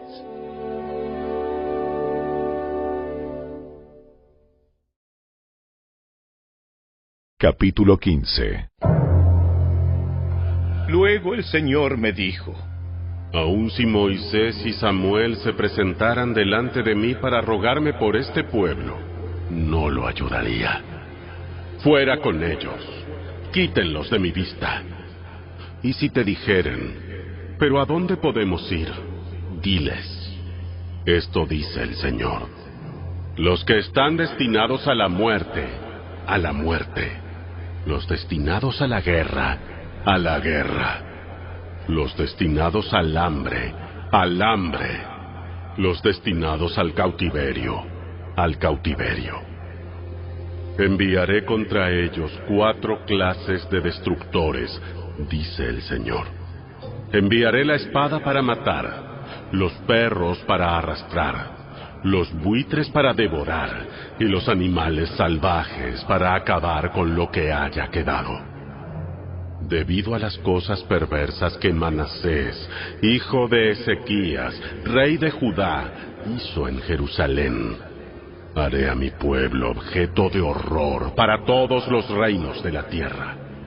¿Quién tendrá compasión de ti, Jerusalén? ¿Quién llorará por ti? ¿Quién se tomará la molestia de preguntar cómo estás? Tú me has abandonado y me has dado la espalda. Por eso, levantaré mi puño para destruirte. Estoy cansado de darte siempre otra oportunidad. Te aventaré como el grano a las puertas de las ciudades y te quitaré tus hijos que tanto quieres. Destruiré a mi propio pueblo porque rehusó cambiar sus malos caminos. Habrá más viudas que granos de arena a la orilla del mar. Traeré al destructor al mediodía contra las madres de los jóvenes. Súbitamente haré que caiga sobre ellas la angustia y el terror. La madre de siete hijos se debilita y lucha por respirar. Su sol se puso mientras todavía es de día ahora queda sin hijos, avergonzada y humillada. A los que queden, los entregaré para que sus enemigos los maten. Yo, el Señor, he hablado. Luego dije, ¿qué aflicción tengo, madre mía? Oh, si hubiera muerto al nacer. En todas partes me odian no soy un acreedor que pretende cobrar ni un deudor que se niega a pagar. Aún así, todos me maldicen. El Señor respondió, Yo cuidaré de ti, Jeremías. Tus enemigos te pedirán que ruegues a su favor en tiempos de aflicción y angustia. ¿Puede un hombre quebrar una barra de hierro que proviene del norte o una barra de bronce? Sin que a ellos les cueste nada. Entregaré tus riquezas y tesoros a tus enemigos como botín, porque el pecado corre desenfrenado en tu tierra.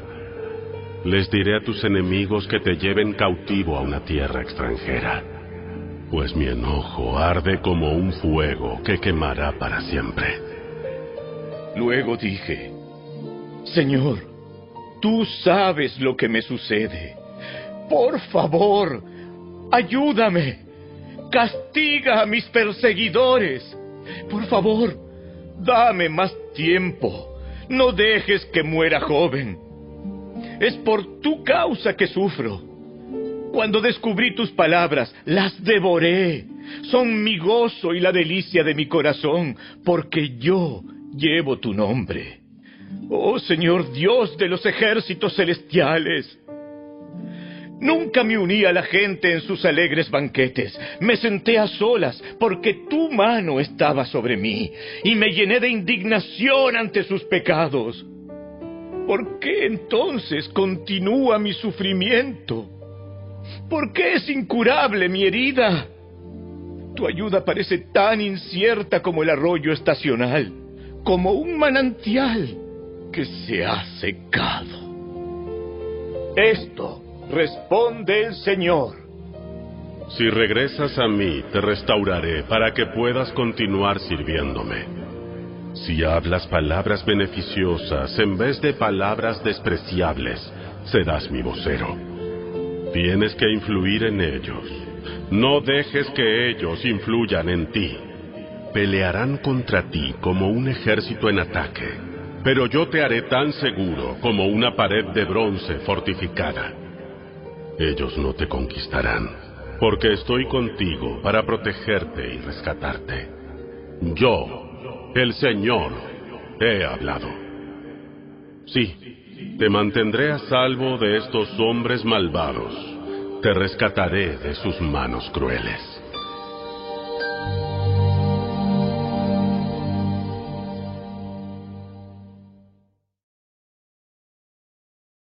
Capítulo 16 el Señor me dio otro mensaje. No te cases ni tengas hijos en este lugar. Pues esto dice el Señor acerca de los niños nacidos en esta ciudad y de sus madres y padres. Morirán de enfermedades terribles. Nadie llorará por ellos, ni tampoco los enterrarán, sino que yacerán dispersos sobre el suelo como si fueran estiércol morirán por la guerra y morirán de hambre, y sus cuerpos serán comida para los buitres y los animales salvajes. Esto dice el Señor. No vayas a los funerales para llorar y mostrar compasión por ellos, porque he retirado mi protección y mi paz de ellos, he quitado mi amor inagotable y mi misericordia. Tanto el grande como el humilde morirán en esta tierra Nadie los enterrará, ni se lamentará por ellos. Sus amigos no se cortarán la piel ni se afeitarán la cabeza en señal de tristeza. Nadie ofrecerá una comida para consolar a quienes estén de luto por un muerto, ni siquiera por la muerte de una madre o de un padre. Nadie enviará una copa de vino para consolarlos. No vayas a sus fiestas ni a sus banquetes, ni siquiera comas o bebas con ellos. Pues esto dice el Señor de los ejércitos celestiales, Dios de Israel.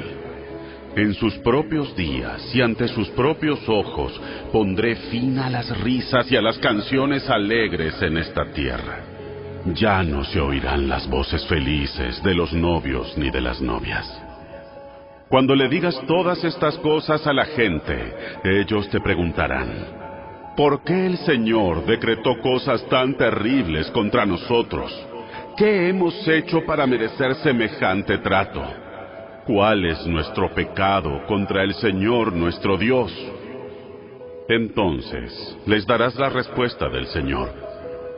Es porque sus antepasados me fueron infieles y rindieron culto a otros dioses y los sirvieron me abandonaron y no obedecieron mi palabra. Y ustedes son peores que sus antepasados. Se pusieron tercos y siguen sus propios malos deseos y rehusan escucharme.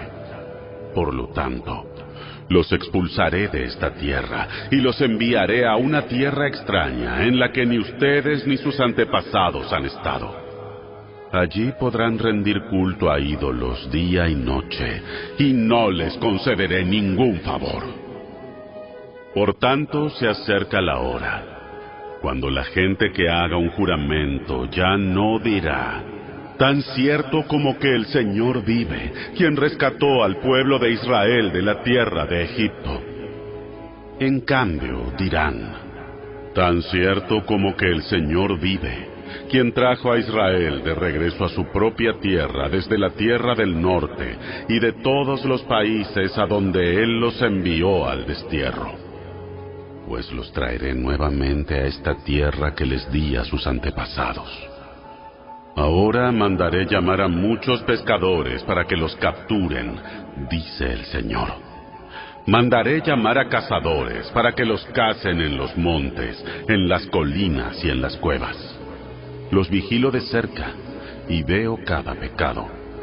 No hay esperanza de que se escondan de mí. Duplicaré su castigo por todos sus pecados, porque han contaminado mi tierra con las imágenes sin vida de sus detestables dioses y han llenado mi territorio con sus hechos malignos. Señor, tú eres mi fuerza y mi fortaleza, mi refugio en el día de aflicción. Las naciones del mundo entero vendrán a ti y te dirán, Nuestros antepasados nos han dejado una herencia despreciable porque rendían culto a ídolos inútiles. ¿Acaso puede la gente hacer sus propios dioses? Esos no son dioses verdaderos en absoluto. El Señor dice, ahora les mostraré mi poder, ahora les mostraré mi fuerza. Al fin sabrán y entenderán que yo soy el Señor.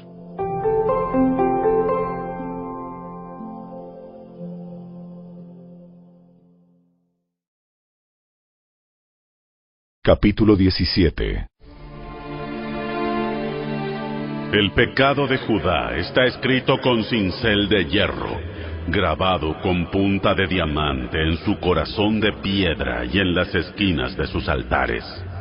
Incluso sus hijos van a rendir culto en los altares paganos y en los postes dedicados a la diosa Acera, debajo de todo árbol frondoso y sobre cada colina alta.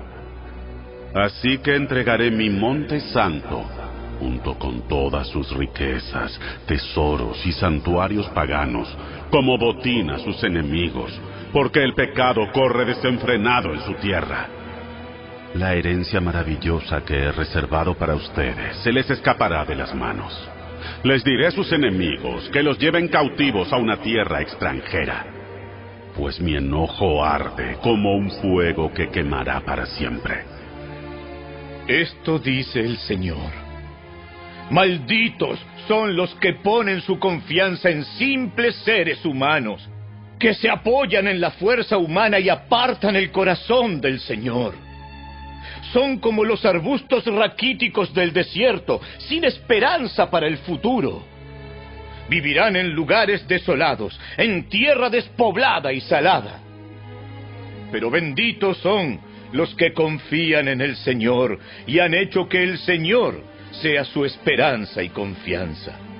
Son como árboles plantados junto a la ribera de un río con raíces que se hunden en las aguas a esos árboles no les afecta el calor ni temen los largos meses de sequía.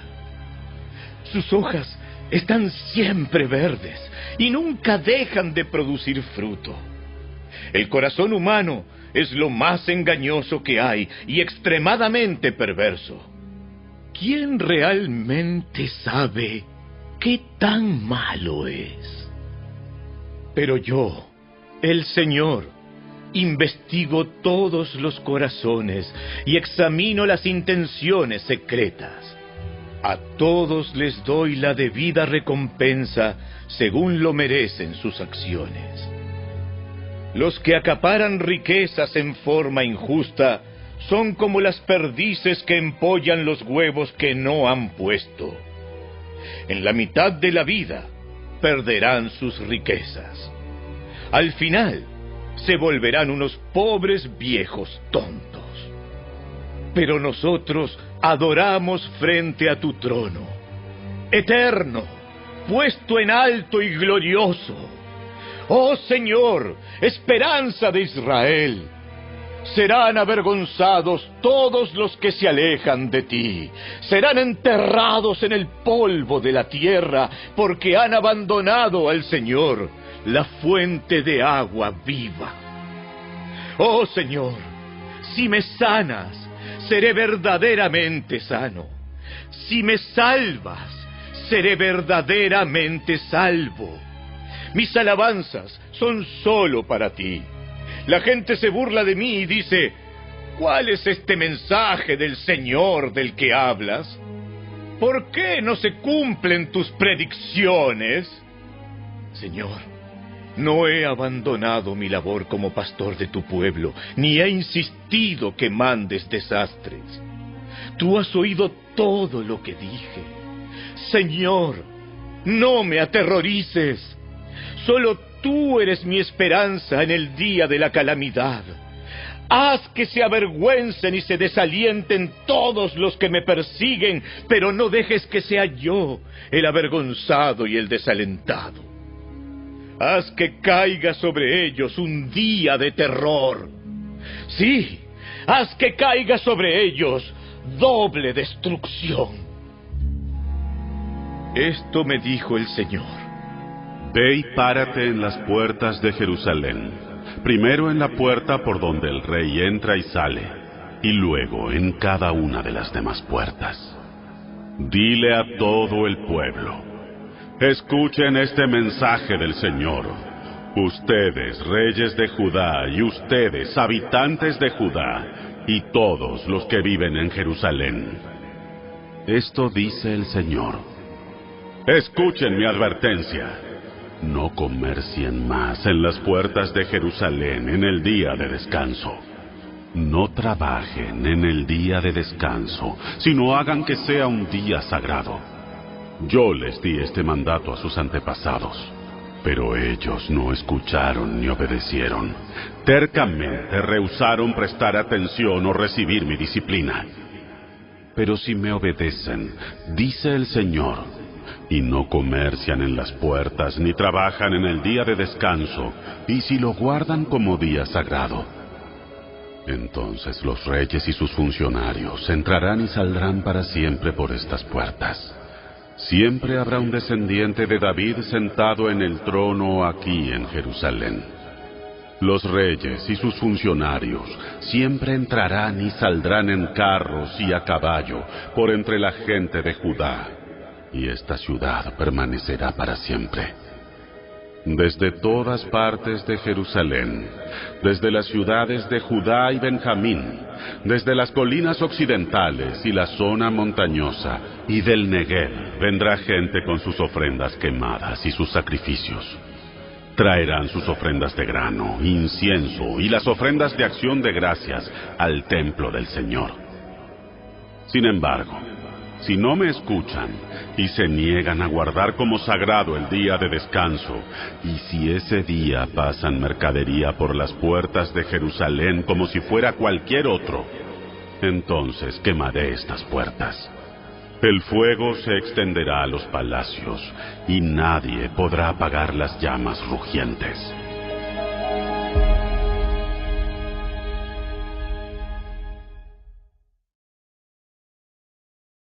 Capítulo 18 El Señor le dio otro mensaje a Jeremías. Baja al taller del alfarero y allí te hablaré. Así que hice lo que me dijo y encontré al alfarero trabajando en el torno. Pero la vasija que estaba formando no resultó como él esperaba, así que la aplastó y comenzó de nuevo. Después el Señor me dio este mensaje. Oh Israel, ¿no puedo hacer contigo lo mismo que hizo el alfarero con el barro? De la misma manera que el barro está en manos del alfarero, así estás en mis manos. Si anuncio que voy a desarraigar, a derribar y a destruir a cierta nación o a cierto reino, pero luego esa nación renuncia a sus malos caminos, no la destruiré como lo había planeado. Y si anuncio que plantaré y edificaré a cierta nación o a cierto reino, pero después esa nación hace lo malo y se niega a obedecerme, no la bendeciré como dije que lo haría. Por lo tanto, Jeremías, advierte a todo Judá y a Jerusalén y diles, esto dice el Señor, en vez de algo bueno, les tengo preparado un desastre. Así que cada uno de ustedes abandone sus malos caminos y haga lo correcto. Sin embargo, el pueblo respondió. No gastes saliva. Continuaremos viviendo como se nos antoja. Como se nos antoja. Y con terquedad seguiremos nuestros propios malos deseos. Así que esto dice el Señor. ¿Acaso alguien ha oído semejante cosa aún entre las naciones paganas? Israel, mi hija virgen ha hecho algo terrible. ¿Acaso la nieve desaparece de las cumbres del Líbano? ¿Quedan secos los arroyos helados que fluyen de esas montañas distantes? Pero mi pueblo no es confiable porque me ha abandonado quema incienso a ídolos inútiles. Tropezó y salió de los caminos antiguos y anduvo por senderos llenos de lodo. Por lo tanto, su tierra quedará desolada, será un monumento a su necedad. Todos los que pasen por allí quedarán pasmados y menearán la cabeza con asombro. Como el viento del oriente desparrama el polvo, así esparciré a mi pueblo delante de sus enemigos. Cuando tengan dificultades, les daré la espalda y no prestaré atención a su aflicción. Entonces el pueblo dijo, Vengan, busquemos la manera de detener a Jeremías. Ya tenemos suficientes sacerdotes, sabios y profetas. No necesitamos que Él enseñe la palabra, ni que nos dé consejos ni profecías. Hagamos correr rumores acerca de Él y no hagamos caso a lo que dice. Señor, óyeme y ayúdame. Escucha lo que dicen mis enemigos. ¿Deben pagar mal por bien? Han cavado una fosa para matarme, aunque intercedí por ellos y traté de protegerlos de tu enojo. Así que deja que sus hijos se mueran de hambre. Deja que mueran a espada. Que sus esposas se conviertan en viudas sin hijos. Que sus ancianos se mueran por una plaga y que sus jóvenes sean muertos en batalla que se escuchen gritos de dolor desde sus casas cuando los guerreros caigan súbitamente sobre ellos. Pues han cavado una fosa para mí y han escondido trampas a lo largo de mi camino. Señor, tú conoces todos sus planes para matarme. No perdones sus crímenes ni borres sus pecados. Que caigan muertos ante ti. En tu enojo encárgate de ellos.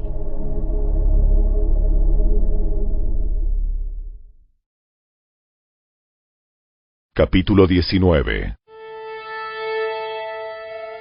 Esto me dijo el Señor. Ve y compra una vasija de barro. Después pide a algunos de los líderes de tu pueblo y a los sacerdotes que te sigan Vete por la puerta de las ollas rotas al basurero en el valle de Ben y dales este mensaje. Diles, reyes de Judá y ciudadanos de Jerusalén, escuchen este mensaje del Señor. Esto dice el Señor de los ejércitos celestiales, Dios de Israel. Traeré un terrible desastre a este lugar, y a los que se enteren les zumbarán los oídos pues Israel me ha abandonado y convirtió este valle en un lugar de maldad. La gente quema incienso a dioses ajenos, ídolos nunca antes conocidos por esta generación ni por sus antepasados ni por los reyes de Judá, y han llenado este lugar de sangre de niños inocentes. Han construido altares paganos a Baal, y allí queman a sus hijos en sacrificio a Baal. Jamás ordené un acto tan horrendo, Ni siquiera me pasó por la mente ordenar semejante cosa. Así que, atención, se acerca la hora, dice el Señor, cuando ese basurero ya no será llamado más Tofet ni Valle de Ben sino Valle de la Matanza. Trastornaré los planes cuidadosos de Judá y Jerusalén. Dejaré que los ejércitos invasores masacren a la gente y dejaré los cadáveres con comida para los buitres y los animales salvajes. Reduciré a ruinas a Jerusalén y así la haré un monumento a su necedad. Todos los que pasen por allí quedarán horrorizados y darán un grito ahogado a causa de la destrucción que verán. Me ocuparé de que sus enemigos sitien la ciudad hasta que no haya más comida. Entonces, los que queden atrapados adentro se comerán a sus hijos, a sus hijas y a sus amigos. Caerán en una profunda desesperación. Jeremías, rompe en pedazos a la vista de estos hombres la vasija que trajiste. Luego diles, esto dice el Señor de los ejércitos celestiales. Así como esta vasija está hecha pedazos, así haré pedazos a la gente de Judá y de Jerusalén, de tal manera que no habrá esperanza de reparación. Enterrarán a sus muertos aquí en Tofet, el basurero, hasta que ya no haya más lugar. Esto le haré a este lugar y a su gente, dice el Señor. Haré que esta ciudad sea profanada como Tofet Efectivamente, todas las casas de Jerusalén, incluso el palacio de los reyes de Judá, quedarán como Tofet, es decir, todas las casas donde quemaron incienso en las azoteas en honor a los astros como si fueran dioses, o donde derramaron ofrendas líquidas a sus ídolos. Después de transmitir el mensaje, Jeremías regresó de Tofet, el basurero, y se detuvo frente al templo del Señor. Allí le dijo a la gente, Esto dice el Señor de los ejércitos celestiales, Dios de Israel. Traeré desastre sobre esta ciudad y las aldeas vecinas, como lo prometí, porque tercamente se negaron a escucharme.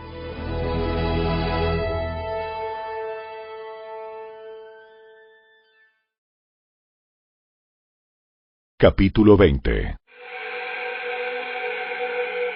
Ahora bien, Pasur, hijo de Imer, el sacerdote encargado del templo del Señor, oyó lo que Jeremías profetizaba.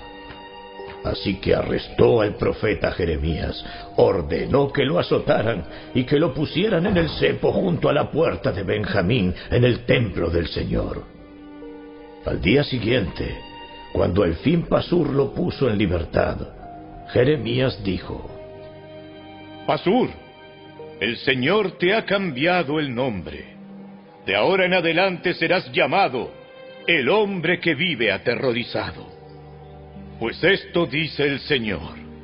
Enviaré terror sobre ti y todos tus amigos y verás cuando sean masacrados por las espadas del enemigo. Entregaré al pueblo de Judá en manos del rey de Babilonia. Él los llevará cautivos a Babilonia o los traspasará con la espada. Y dejaré que tus enemigos saqueen a Jerusalén. Todos los tesoros famosos de la ciudad, las joyas preciosas, el oro y la plata de tus reyes serán llevados a Babilonia. En cuanto a ti, Pasur, Tú y todos los de tu casa irán cautivos a Babilonia. Allí morirán y serán enterrados. Tú y todos tus amigos a quienes profetizaste que todo iría bien.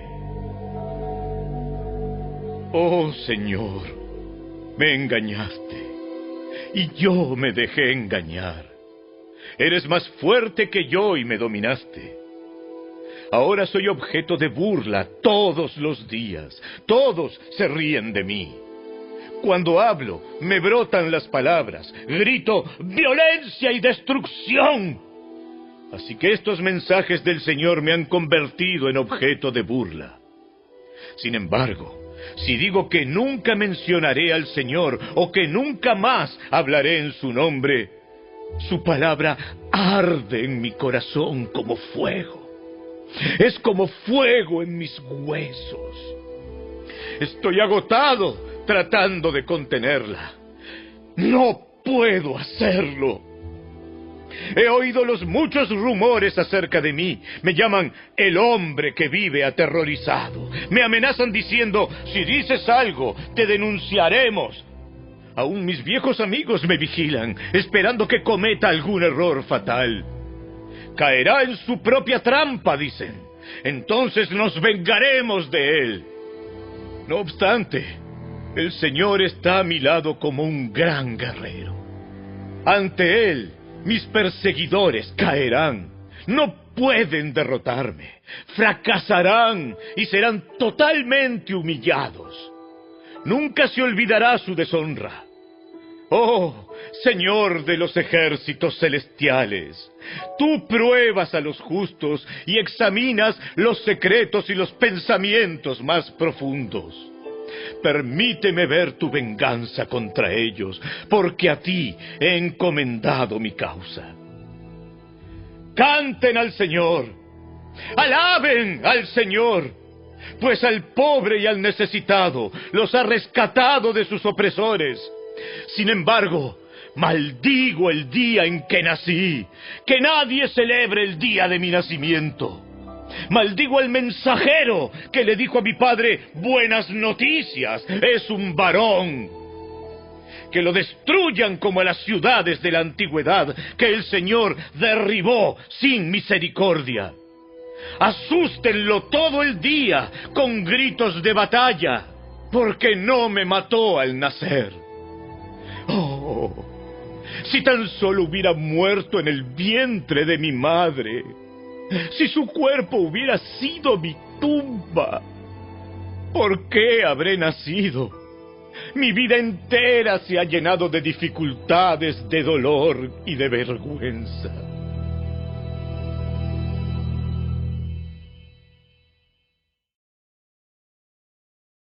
Capítulo 21 El Señor habló por medio de Jeremías cuando el rey Sedequías envió a Pasur, hijo de Malquías, y al sacerdote Sofonías, hijo de Maaseías, para hablar con el profeta. Le suplicaron. Por favor, habla el Señor por nosotros y pídele que nos ayude. El rey Nabucodonosor está atacando a Judá. Quizá el Señor sea misericordioso y haga un poderoso milagro como lo ha hecho en el pasado. Tal vez obligue a Nabucodonosor a que retire sus ejércitos. Jeremías respondió: Regresen al rey Sedequías y díganle: Esto dice el Señor, Dios de Israel. Haré que tus armas no sirvan contra el rey de Babilonia, ni contra los babilonios que te atacan fuera de tus murallas. Es más, traeré a tus enemigos al mismo corazón de la ciudad. Yo mismo pelearé contra ti con mano fuerte y brazo poderoso, porque estoy muy enojado. Me has puesto furioso. Enviaré una plaga terrible sobre esta ciudad y morirán tanto la gente como los animales. Después de todo eso, dice el Señor, entregaré al rey Sedequías, a sus funcionarios y a todo el que en la ciudad sobreviva a la enfermedad, a la guerra y al hambre, en manos del rey Nabucodonosor de Babilonia y de sus otros enemigos. Él los masacrará y no les mostrará misericordia, piedad o compasión. Dile a todo el pueblo, esto dice el Señor, elijan entre la vida y la muerte todo el que permanezca en Jerusalén morirá por guerra, enfermedad o hambre. Pero aquellos que salgan y se entreguen a los babilonios vivirán. Su recompensa será la vida. Pues he decidido traer desastre y no bien a esta ciudad, dice el Señor. Será entregada al rey de Babilonia, quien la reducirá a cenizas. Dile a la familia real de Judá Escuchen el mensaje del Señor. Esto dice el Señor a la dinastía de David. Hagan justicia cada mañana al pueblo que ustedes juzgan. Ayuden a los que han sufrido robos. Rescátenlos de sus opresores. De lo contrario, mi enojo arderá como fuego insaciable debido a todos sus pecados. Yo pelearé personalmente contra el pueblo en Jerusalén, esa poderosa fortaleza, contra el pueblo que se jacta. Nadie puede tocarnos aquí. Nadie puede entrar aquí. Y yo mismo los castigaré por ser tan pecadores, dice el Señor. Prenderé fuego a sus bosques y ese fuego incendiará todo a su alrededor.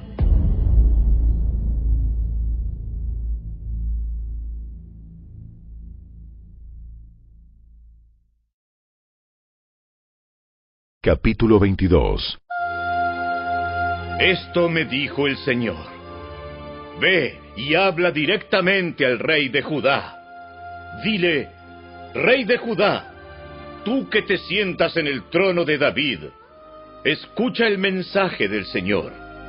Deja que tus ayudantes y tu pueblo también escuchen. Esto dice el Señor. Sean imparciales y justos Hagan lo que es correcto. Ayuden a quienes han sufrido robos. Rescátenlos de sus opresores.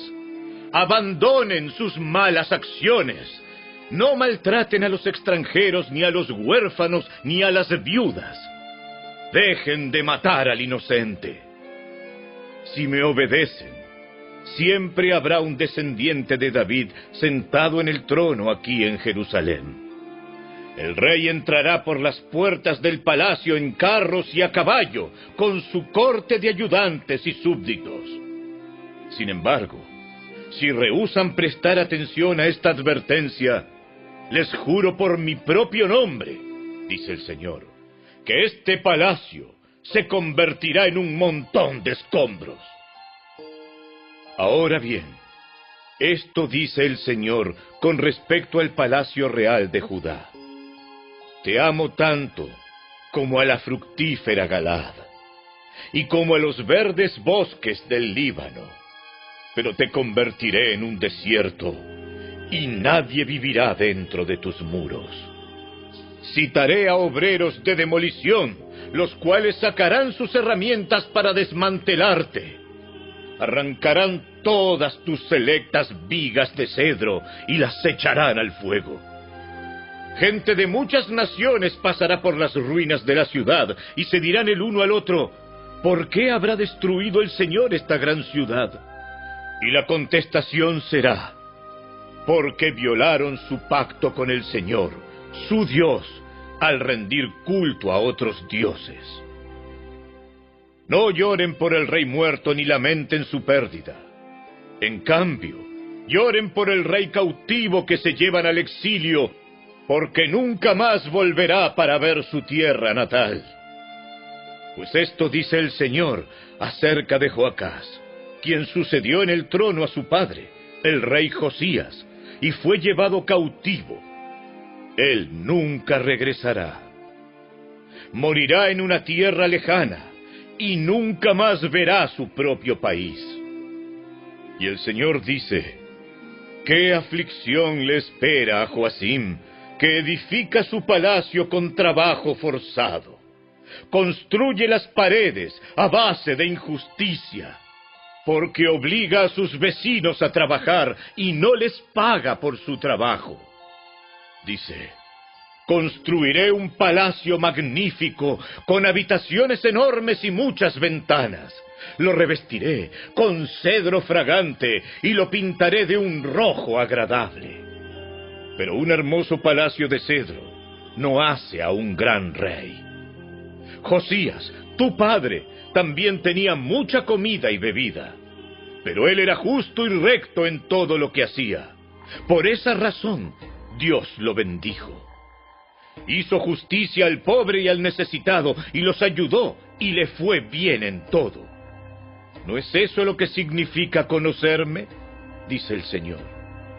Pero tú solo tienes ojos para la avaricia y la deshonestidad. Asesinas al inocente, oprimes al pobre y reinas sin piedad. Por lo tanto, esto dice el Señor acerca de Joacim, hijo del rey Josías. El pueblo no llorará por él, lamentándose entre sí. ¡Ay, mi hermano! ¡Ay, mi hermana! Sus súbditos no llorarán por él, lamentando. ¡Ay, nuestro amo ha muerto!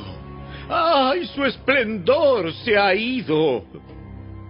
Será enterrado como un burro muerto, arrastrado fuera de Jerusalén y arrojado fuera de las puertas. Llora por tus aliados en el Líbano, grita por ellos en Basán, búscalos en las regiones al oriente del río. Mira, todos han sido destruidos. No quedó nadie para ayudarte. Te lo advertí cuando eras próspero, pero respondiste, no me fastidies. Has sido así desde tu niñez. Nunca me obedeces y ahora a tus aliados se los llevará el viento. Todos tus amigos serán llevados cautivos. Seguramente para entonces verás tu maldad y te avergonzarás. Puede que sea lindo vivir en un palacio magnífico, recubierto con madera de cedros del Líbano, pero pronto gemirás con punzadas de angustia angustia como la de una mujer con dolores de parto. Tan cierto como que yo vivo, dice el Señor, te abandonaré, Joaquín, hijo de Joacín, rey de Judá, aunque fueras el anillo con mi sello oficial en mi mano derecha, te arrancaría. Te entregaré a los que buscan matarte, a los que tanto temes, al rey Nabucodonosor de Babilonia y al poderoso ejército babilónico. Te expulsaré de esta tierra, a ti y a tu madre, y morirás en un país extranjero, no en tu tierra natal. Nunca regresarás a la tierra que añoras. ¿Por qué es este hombre, Joaquín, como una vasija desechada y rota? ¿Por qué serán él y sus hijos exiliados al extranjero? Oh tierra, tierra, tierra, escucha este mensaje del Señor. Esto dice el Señor, que conste en acta que este hombre, Joaquín, no tuvo hijos. Él es un fracasado porque no tendrá hijos que le sucedan en el trono de David para gobernar a Judá.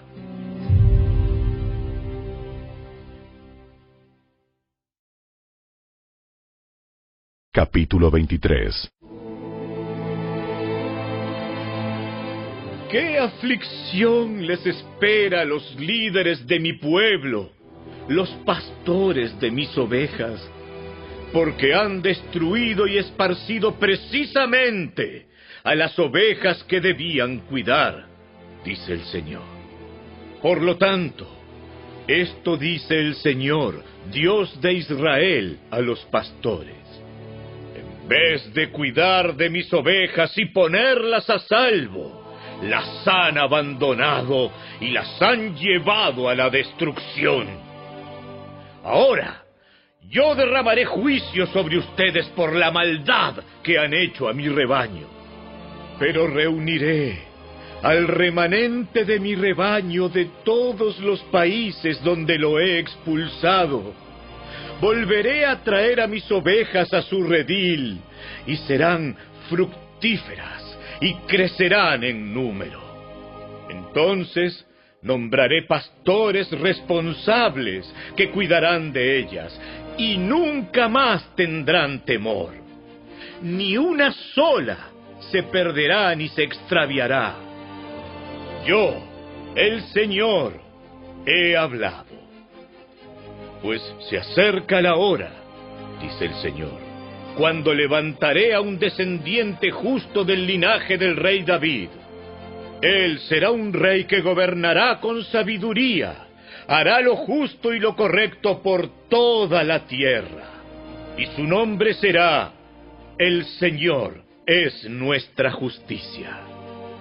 En ese día Judá estará a salvo e Israel vivirá seguro.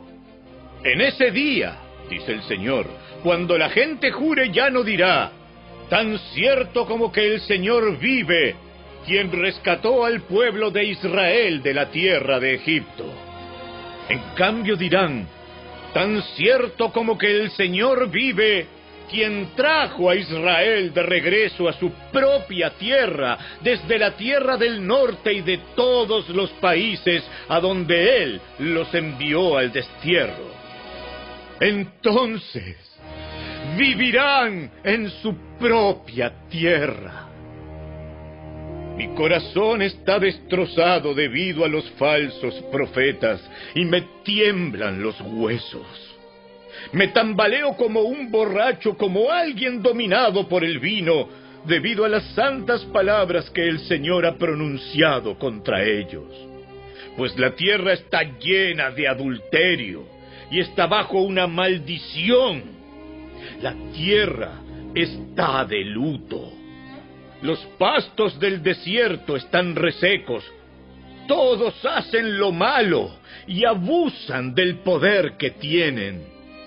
Aún los sacerdotes y los profetas son hombres malvados que no tienen a Dios. He visto sus hechos despreciables aquí mismo, en mi propio templo, dice el Señor. Por lo tanto, los caminos que toman llegarán a ser resbaladizos.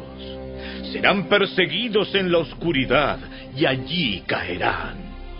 Pues traeré desastre sobre ellos en el tiempo señalado para su castigo. Yo, el Señor, he hablado. Vi que los profetas de Samaria eran tremendamente malvados, porque profetizaron en nombre de Baal y llevaron a mi pueblo Israel al pecado. Pero ahora veo que los profetas de Jerusalén son aún peores. Cometen adulterio y les encanta la deshonestidad. Alientan a los que hacen lo malo para que ninguno se arrepienta de sus pecados. Estos profetas son tan perversos como lo fue la gente de Sodoma y Gomorra. Por lo tanto, esto dice el Señor de los ejércitos celestiales acerca de los profetas. Los alimentaré con amargura y les daré veneno para beber, pues es debido a los profetas de Jerusalén que se ha llenado esta tierra de maldad. Esto dice el Señor de los ejércitos celestiales a su pueblo. No escuchen a estos profetas cuando ellos les profeticen llenándolos de esperanzas vanas. Todo lo que dicen son puros inventos. No hablan de parte del Señor. Siguen diciendo a los que desprecian mi palabra, no se preocupen, el Señor dice que ustedes tendrán paz. Y a los que obstinadamente siguen sus propios deseos, los profetas les dicen, no les sucederá nada malo. ¿Ha estado alguno de estos profetas en la presencia del Señor para escuchar lo que en realidad dice? ¿Acaso alguno de ellos se ha interesado lo suficiente como para escuchar? Miren, el enojo del Señor estalla como una tormenta, como un torbellino que se arremolina sobre la cabeza de los perversos. El enojo del Señor no disminuirá hasta que termine con todo lo que Él tenía pensado. En los días futuros, ustedes entenderán todo esto con claridad. Yo no envié a estos profetas. Sin embargo, van de un lado a otro afirmando hablar en mi nombre. No les he dado ningún mensaje, pero aún así siguen profetizando. Si hubieran estado en mi presencia y me hubieran escuchado, habrían hablado mis palabras y habrían hecho que mi pueblo se apartara de sus malos caminos y sus malas acciones. ¿Soy acaso Dios solo de cerca? dice el Señor. No, al mismo tiempo estoy lejos. ¿Puede alguien esconderse de mí en algún lugar secreto? ¿Acaso no estoy en todas partes, en los cielos y en la tierra? dice el Señor. He oído a estos profetas decir, escuchen el sueño que Dios me dio anoche, y después pasan a decir mentiras en mi nombre. ¿Hasta cuándo seguirá esto? Si son profetas, son profetas del engaño, pues inventan todo lo que dicen.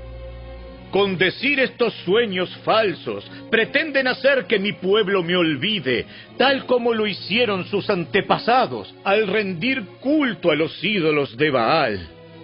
Que estos falsos profetas cuenten sus sueños, pero que mis verdaderos mensajeros proclamen todas mis palabras con fidelidad.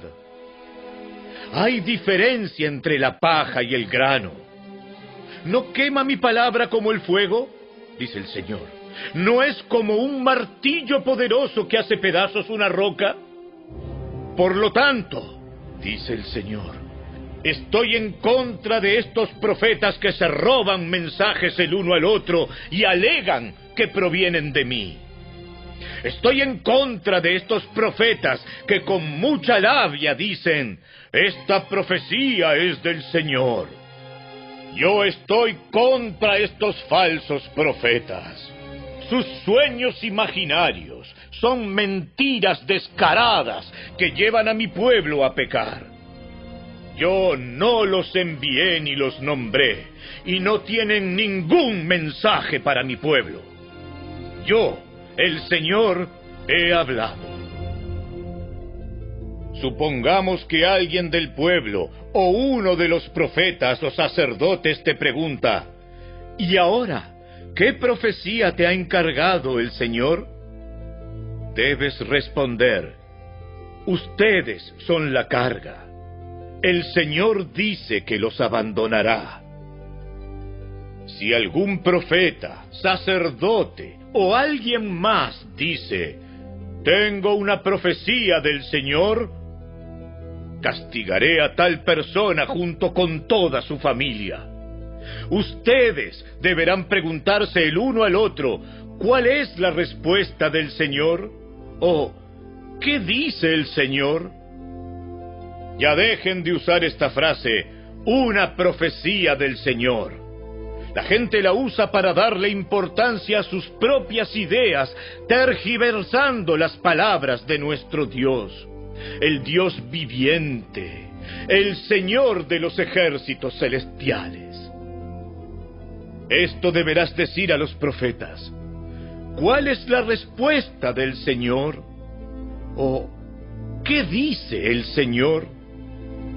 Pero supongamos que responden, esta es una profecía del Señor. Entonces deberás decir, esto dice el Señor debido a que han usado la frase una profecía del Señor aun cuando les advertí que no la usara. Me olvidaré de ustedes por completo. Los expulsaré de mi presencia junto con esta ciudad que les di a ustedes y a sus antepasados. Los haré objeto de burla y su nombre será infame a lo largo de los siglos.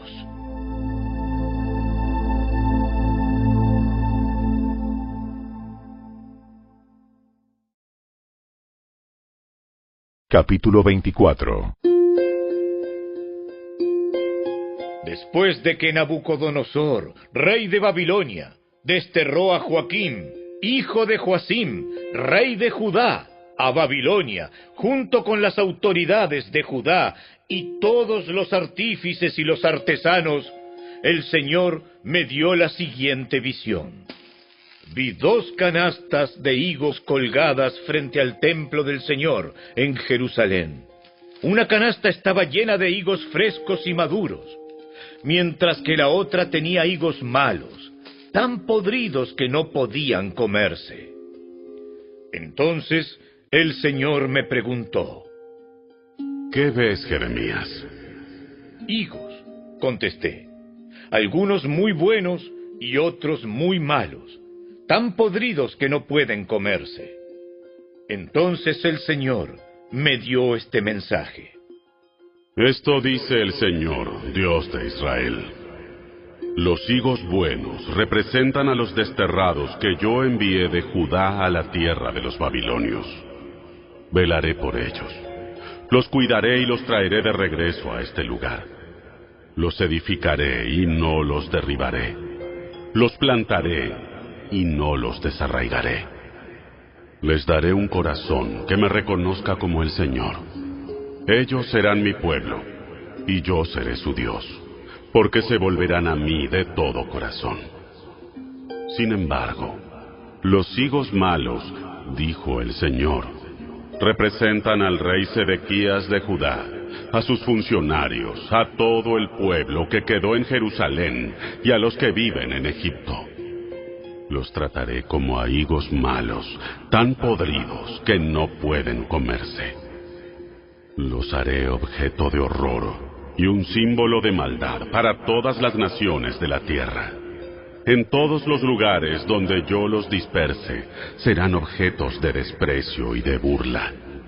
Los maldecirán y se mofarán de ellos. Les enviaré guerra, hambre y enfermedad hasta que desaparezcan de la tierra de Israel, tierra que les di a ellos y a sus antepasados.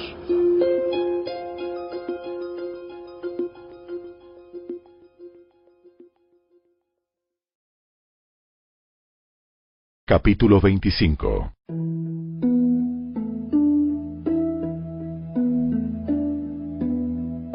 Este mensaje del Señor para todo el pueblo de Judá le vino a Jeremías durante el cuarto año del reinado de Joacim sobre Judá. Este fue el año en que el rey Nabucodonosor de Babilonia comenzó a reinar. Jeremías el profeta le dijo a todo el pueblo de Judá y de Jerusalén, durante los últimos 23 años, desde el año 13 del reinado de Josías, hijo de Amón, rey de Judá, hasta ahora, el Señor me ha estado dando sus mensajes. Yo se los he comunicado con toda fidelidad, pero ustedes no han querido escuchar. Una y otra vez, el Señor les ha enviado a sus siervos, los profetas, pero ustedes no escucharon ni prestaron atención. Todas las veces el mensaje fue, apártense de su mal camino y de sus malas acciones. Solo entonces los dejaré vivir en esta tierra que el Señor les dio a ustedes y a sus antepasados para siempre. No provoquen mi enojo al rendir culto a ídolos que ustedes hicieron con sus propias manos. Entonces, no les haré ningún daño. Pero ustedes no querían escucharme, dice el Señor. Me pusieron furioso al rendir culto a ídolos hechos con sus propias manos y trajeron sobre ustedes todos los desastres que ahora sufren. Ahora el Señor de los ejércitos celestiales dice, como ustedes no me han escuchado, reuniré a todos los ejércitos del norte bajo el mando de Nabucodonosor, rey de Babilonia, a quien nombré mi representante. Los traeré contra esta tierra, contra su gente y contra las naciones vecinas. A ustedes los destruiré por completo y los convertiré en objeto de horror, desprecio y ruina para siempre. Quitaré de ustedes la risa y las canciones alegres. No se oirán más las voces felices de los novios ni de las novias. Las piedras de molino se acallarán y las luces de las casas se apagarán. Toda la tierra se convertirá en una desolada tierra baldía. Israel y las naciones vecinas servirán al rey de Babilonia por setenta años. Entonces, después que hayan pasado los setenta años de cautiverio, castigaré al rey de Babilonia y a su pueblo por sus pecados, dice el Señor. Haré del país de los babilonios una tierra baldía para siempre. Traeré sobre ellos todos los terrores que prometí en este libro, todos los castigos contra las naciones anunciados por Jeremías. Muchas naciones y grandes reyes esclavizarán a los babilonios, así como ellos esclavizaron a mi pueblo. Los castigaré en proporción al sufrimiento que le ocasionaron a mi pueblo. Esto me dijo el Señor, Dios de Israel. Toma de mi mano la copa de mi enojo, que está llena hasta el borde, y haz que todas las naciones a las que te envíe beban de ella. Cuando la beban, se tambalearán, enloquecidos por la guerra que enviaré contra ellos. Así que tomé la copa del enojo del Señor e hice que todas las naciones bebieran de ella cada nación a la que el Señor me envió. Fui a Jerusalén y a las otras ciudades de Judá, y sus reyes y funcionarios bebieron de la copa. Desde ese día hasta ahora, ellos han sido una ruina desolada, un objeto de horror, desprecio y maldición. Le di la copa al faraón, rey de Egipto, a sus asistentes, a sus funcionarios y a todo su pueblo, junto con todos los extranjeros que vivían en esa tierra. También se la di a todos los reyes de la tierra de Uz, a los reyes de las ciudades filisteas de Ascalón, Gaza y Ecrón, y a lo que queda de Asdod. Después les di la copa a las naciones de Edom, Moab y Amón a los reyes de Tiro y Sidón, y a los reyes de las regiones al otro lado del mar. Se la di a Dedán, a Tema, a Bus y a la gente que vive en lugares remotos. Se la di a los reyes de Arabia, a los reyes de las tribus nómadas del desierto, y a los reyes de Simri, Elán y Media. Se la di a los reyes de los países del norte, lejanos y cercanos, uno tras otro, es decir, a todos los reinos del mundo. Finalmente, el mismo rey de Babilonia bebió de la copa del enojo del Señor. Entonces el Señor me dijo, Ahora diles, esto dice el Señor de los ejércitos celestiales, Dios de Israel, beban de la copa de mi enojo emborráchense y vomiten. Caigan para nunca más levantarse, porque envío guerras terribles contra ustedes. Ahora bien, si se niegan a aceptar la copa, diles, el Señor de los ejércitos celestiales dice, no les queda más que beberla. He comenzado a castigar a Jerusalén, la ciudad que lleva mi nombre. ¿Acaso los dejaría a ustedes sin castigo? No, no escaparán del desastre. Enviaré guerra contra todas las naciones de la tierra. Yo, el Señor de los ejércitos celestiales, he hablado. Ahora, profetiza todas estas cosas y diles. El Señor rugirá contra su propia tierra desde su santa morada en el cielo. Él gritará como los que pisan las uvas, gritará contra todos los habitantes de la tierra. Su grito de juicio llegará hasta los confines de la tierra, porque el Señor presentará su caso contra todas las naciones. Él juzgará a todos los habitantes de la tierra y matará con la espada a los perversos. Yo, el Señor, he hablado. Esto dice el Señor de los ejércitos celestiales. Miren, nación tras nación sufrirá calamidades. Se está levantando un gran torbellino de furia desde los rincones más distantes de la tierra.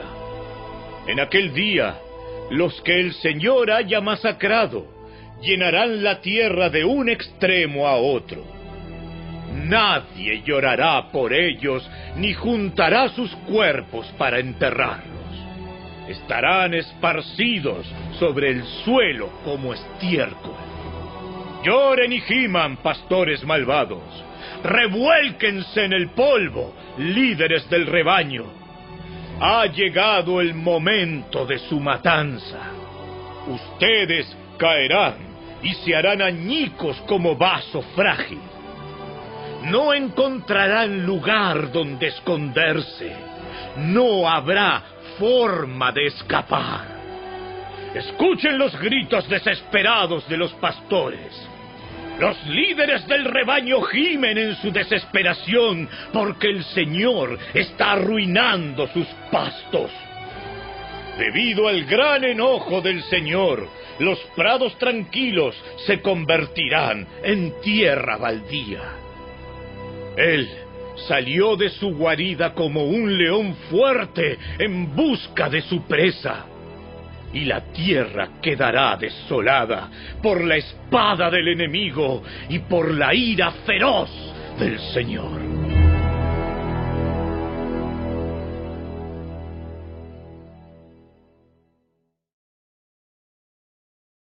Capítulo 26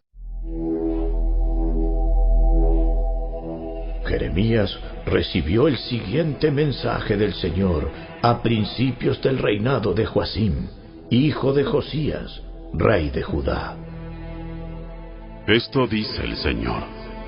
Ponte de pie en el atrio que está delante del templo del Señor y haz un anuncio a la gente que ha venido de toda Judá a adorar. Dales mi mensaje completo, sin que falte una sola palabra. Quizá te escuchen y se aparten de sus malos caminos. Entonces cambiaré de parecer acerca del desastre que estoy por derramar sobre ellos a causa de sus pecados. Diles, esto dice el Señor, si ustedes no me escuchan ni obedecen la palabra que les he dado, ni tampoco escuchan a mis siervos, los profetas, porque los envié una y otra vez para advertirles, pero ustedes rehusaron escucharlos. Entonces destruiré este templo así como destruí a Silo, el lugar donde estaba el tabernáculo. Y haré que Jerusalén se convierta en objeto de maldición en cada nación de la tierra. Los sacerdotes, los profetas y todo el pueblo escucharon a Jeremías mientras hablaba frente al templo del Señor. Pero cuando Jeremías terminó su mensaje, habiendo dicho todo lo que el Señor le ordenó que dijera, los sacerdotes, los profetas y todo el pueblo que estaba junto al templo lo atacaron en masa. ¡Mátenlo! ¡Mátenlo! ¿Qué derecho tienes de profetizar en el nombre del Señor? Que este templo será destruido como lo fue Silo. ¿Qué quieres decir cuando afirmas que Jerusalén será destruida y dejada sin habitantes? Así que todo el pueblo lo amenazaba mientras él estaba frente al templo. Cuando los funcionarios de Judá oyeron lo que pasaba, corrieron del palacio a sentarse a juzgar junto a la puerta nueva del templo. Los sacerdotes y los profetas presentaron sus acusaciones a los funcionarios y al pueblo. Este hombre debe Este morir. hombre debe morir. Este hombre debe morir. Ustedes, ustedes han escuchado con sus propios oídos lo traidor que es. Porque ha profetizado contra esta ciudad. Contra esta ciudad. Entonces Jeremías habló en su propia defensa a los funcionarios y al pueblo. El Señor me envió para profetizar contra este templo y contra esta ciudad. El Señor me dio cada una de las palabras que he hablado. Pero si ustedes dejan de pecar y comienzan a obedecer al Señor, su Dios, Él cambiará de parecer acerca del desastre que anunció contra ustedes. En cuanto a mí, estoy en sus manos. Hagan conmigo lo que mejor les parezca. Pero si me matan, tengan por seguro que estarán matando a un inocente. La responsabilidad por semejante acción caerá sobre ustedes, sobre esta ciudad y sobre cada persona que vive en ella. Pues es totalmente cierto que el Señor me envió a decir cada palabra que ustedes han oído. Así que los funcionarios y el pueblo les dijeron a los sacerdotes y a los profetas, Este hombre no merece la pena de muerte. No merece, no merece la pena de muerte. Porque nos ha hablado en el nombre del Señor nuestro Dios. Entonces, algunos de los sabios ancianos se pusieron de pie y hablaron a todo el pueblo reunido en ese lugar. Dijeron: Recuerden cuando Miqueas de Moreset profetizaba durante el reinado de Ezequías de Judá. Él le dijo al pueblo de Judá: Esto dice el Señor de los ejércitos celestiales. El monte Sión quedará arado como un campo abierto. Jerusalén será reducida a escombros. Un matorral crecerá en las cumbres donde ahora se encuentra el templo. ¿Acaso el rey Ezequías y el pueblo lo mataron por lo que dijo? No, se apartaron de sus pecados y adoraron al Señor.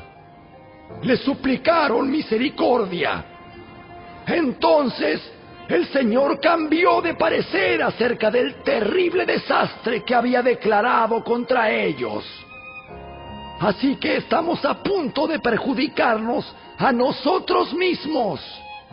En ese tiempo, Urías, hijo de Semaías de Kiriat Jearim, también profetizaba en nombre del Señor y predijo el mismo terrible desastre contra la ciudad y la nación, igual que Jeremías. Cuando el rey Joacín junto con los oficiales militares y los demás funcionarios escucharon lo que dijo, el rey envió a alguien para matarlo. Sin embargo, Urías se enteró del plan y escapó a Egipto atemorizado. Entonces el rey Joacín envió a El Natán, hijo de Acbor, a Egipto junto con algunos otros hombres para que capturaran a Urias. Lo tomaron prisionero y lo trajeron de regreso al rey Joacín. Así que el rey mató a Urias a espada y mandó que lo enterraran en una fosa común. No obstante, Aicam, hijo de Safán, respaldó a Jeremías y persuadió al tribunal de no entregarlo a la multitud para que lo matara.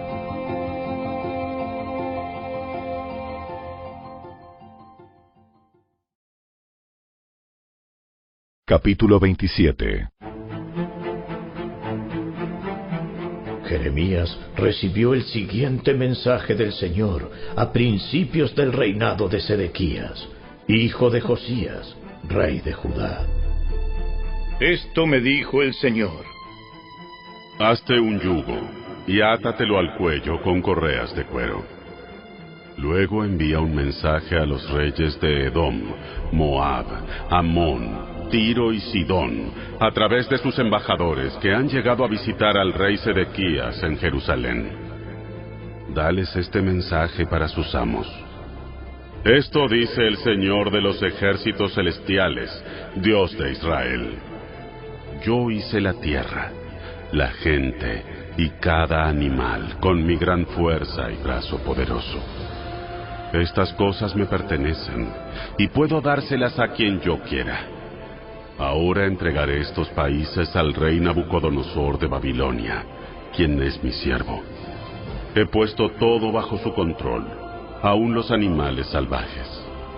Todas las naciones le servirán a él, a su hijo y a su nieto, hasta que se acabe el tiempo de ellos. Entonces muchas naciones y grandes reyes conquistarán y dominarán a Babilonia. Así que ustedes deben someterse al rey de Babilonia y servirle. Pongan su cuello bajo el yugo de Babilonia. Castigaré a toda nación que rehúse ser su esclava, dice el Señor. Enviaré guerra, hambre y enfermedad sobre esa nación hasta que Babilonia la conquiste. No les hagan caso a sus falsos profetas, adivinos, intérpretes de sueños, los mediums y hechiceros que dicen, el rey de Babilonia no los conquistará. Todos son mentirosos, y sus mentiras solo servirán para que ustedes sean expulsados de su propia tierra. Yo los expulsaré y los enviaré a morir lejos, pero al pueblo de toda nación que se someta al rey de Babilonia se le permitirá permanecer en su propio país para cultivar la tierra como siempre. Yo, el Señor, he hablado. Después repetí el mismo mensaje al rey Sedequías de Judá. Si deseas vivir, sométete al yugo del rey de Babilonia y a su pueblo. ¿Por qué insistes en morir, tú y tu pueblo? ¿Por qué habrán de escoger la guerra, el hambre y la enfermedad que el Señor traerá contra toda nación que se niegue a someterse al rey de Babilonia? No les hagan caso a los falsos profetas que les siguen diciendo, el rey de Babilonia no los conquistará. Son mentirosos. Esto dice el Señor. Yo no envié a estos profetas. Les dicen mentiras en mi nombre. Así que yo los expulsaré de esta tierra. Todos ustedes morirán junto con todos estos profetas. Entonces me dirigí a los sacerdotes y al pueblo y les dije, esto dice el Señor. No escuchen a sus profetas que les aseguran que los artículos de oro que fueron sacados de mi templo pronto serán devueltos de Babilonia. Es pura mentira. No los escuchen. Ríndanse al rey de Babilonia y vivirán. ¿Por qué ha de ser destruida toda esta ciudad? si realmente son profetas y proclaman los mensajes del Señor, que oren al Señor de los ejércitos celestiales, que supliquen que los objetos que aún quedan en el templo del Señor, en el palacio real y en los palacios de Jerusalén, no sean llevados a Babilonia. Pues el Señor de los ejércitos celestiales ha hablado acerca de las columnas que están al frente del templo del enorme tazón de bronce llamado el mar, de las carretas para llevar agua y de los demás objetos ceremoniales. El rey Nabucodonosor de Babilonia los dejó aquí cuando desterró a Babilonia a Joaquín, hijo de Joacín, rey de Judá, junto con los demás nobles de Judá y de Jerusalén. Sí, esto dice el Señor de los ejércitos celestiales, Dios de Israel acerca de los objetos preciosos que todavía permanecen en el templo, en el palacio del rey de Judá y en Jerusalén. Todos serán llevados a Babilonia y permanecerán allí hasta que yo envíe por ellos, dice el Señor. Entonces los traeré de regreso a Jerusalén.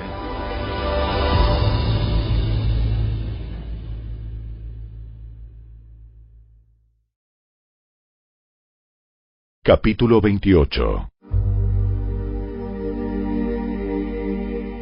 Un día, a fines del verano del mismo año, el cuarto año del reinado de Sedequías, rey de Judá, Ananías, hijo de Asur, un profeta de Gabaón, se dirigió a mí públicamente en el templo mientras los sacerdotes y el pueblo escuchaban.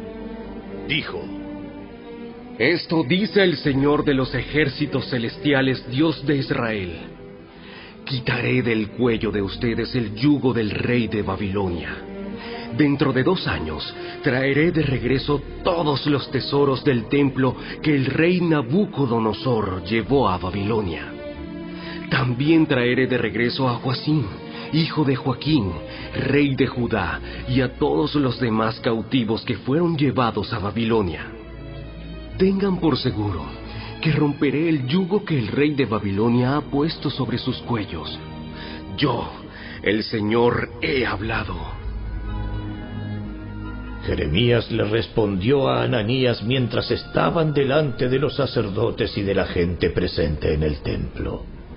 Le dijo, Amén. Que tus profecías se vuelvan realidad. Espero que el Señor haga todo lo que tú dices. Espero que traiga de regreso los tesoros de este templo y a todos los cautivos. Pero ahora presta atención a las palabras solemnes que te hablo en presencia de todas estas personas. Los profetas antiguos que nos precedieron hablaron en contra de muchas naciones y advirtieron siempre la llegada de guerra, desastre y enfermedad. Así que el profeta que predice paz debe demostrar que está en lo correcto. Solamente cuando sus predicciones se cumplan, podremos saber que el Señor lo ha enviado. Entonces el profeta Ananías quitó el yugo del cuello de Jeremías y lo hizo pedazos. Y Ananías dijo nuevamente a la multitud que se había reunido. Esto dice el Señor. Así como este yugo ha sido roto, dentro de dos años romperé el yugo de opresión de todas las naciones, ahora sometidas al rey Nabucodonosor de Babilonia. Después de eso, Jeremías se fue de la zona del templo. Poco tiempo después de la confrontación con Ananías, el Señor le dio a Jeremías este mensaje. Ve y dile a Ananías. Esto dice el Señor. Tú has quebrado un yugo de madera, pero lo has reemplazado con un yugo de hierro. El Señor de los ejércitos celestiales, Dios de Israel, dice, He puesto un yugo de hierro en el cuello de todas estas naciones y las he sometido a la esclavitud del rey Nabucodonosor de Babilonia. He puesto todo bajo su control, incluso los animales salvajes. Entonces el profeta Jeremías le dijo a Ananías, Escucha, Ananías, el Señor no te ha enviado, pero el pueblo cree tus mentiras. Por lo tanto, esto dice el Señor, debes morir. Tu vida terminará este mismo año porque te rebelaste contra el Señor. Dos meses después, murió el profeta Ananías.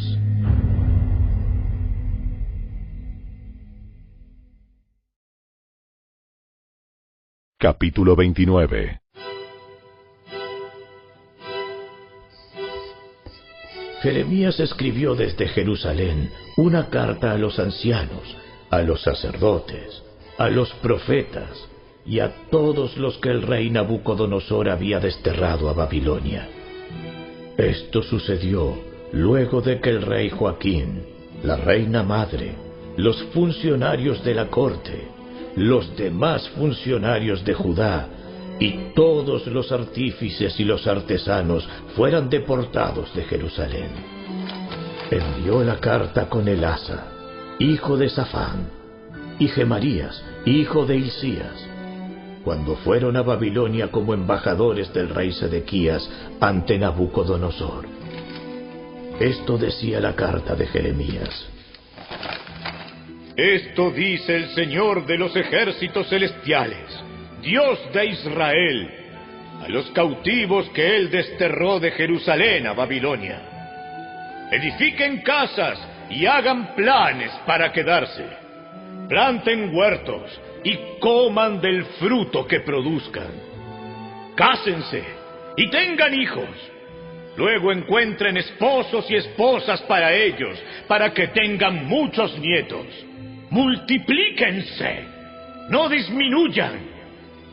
Y trabajen por la paz y prosperidad de la ciudad donde los envié al destierro.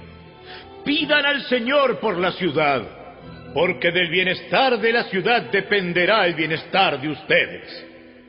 Esto dice el Señor de los ejércitos celestiales, Dios de Israel.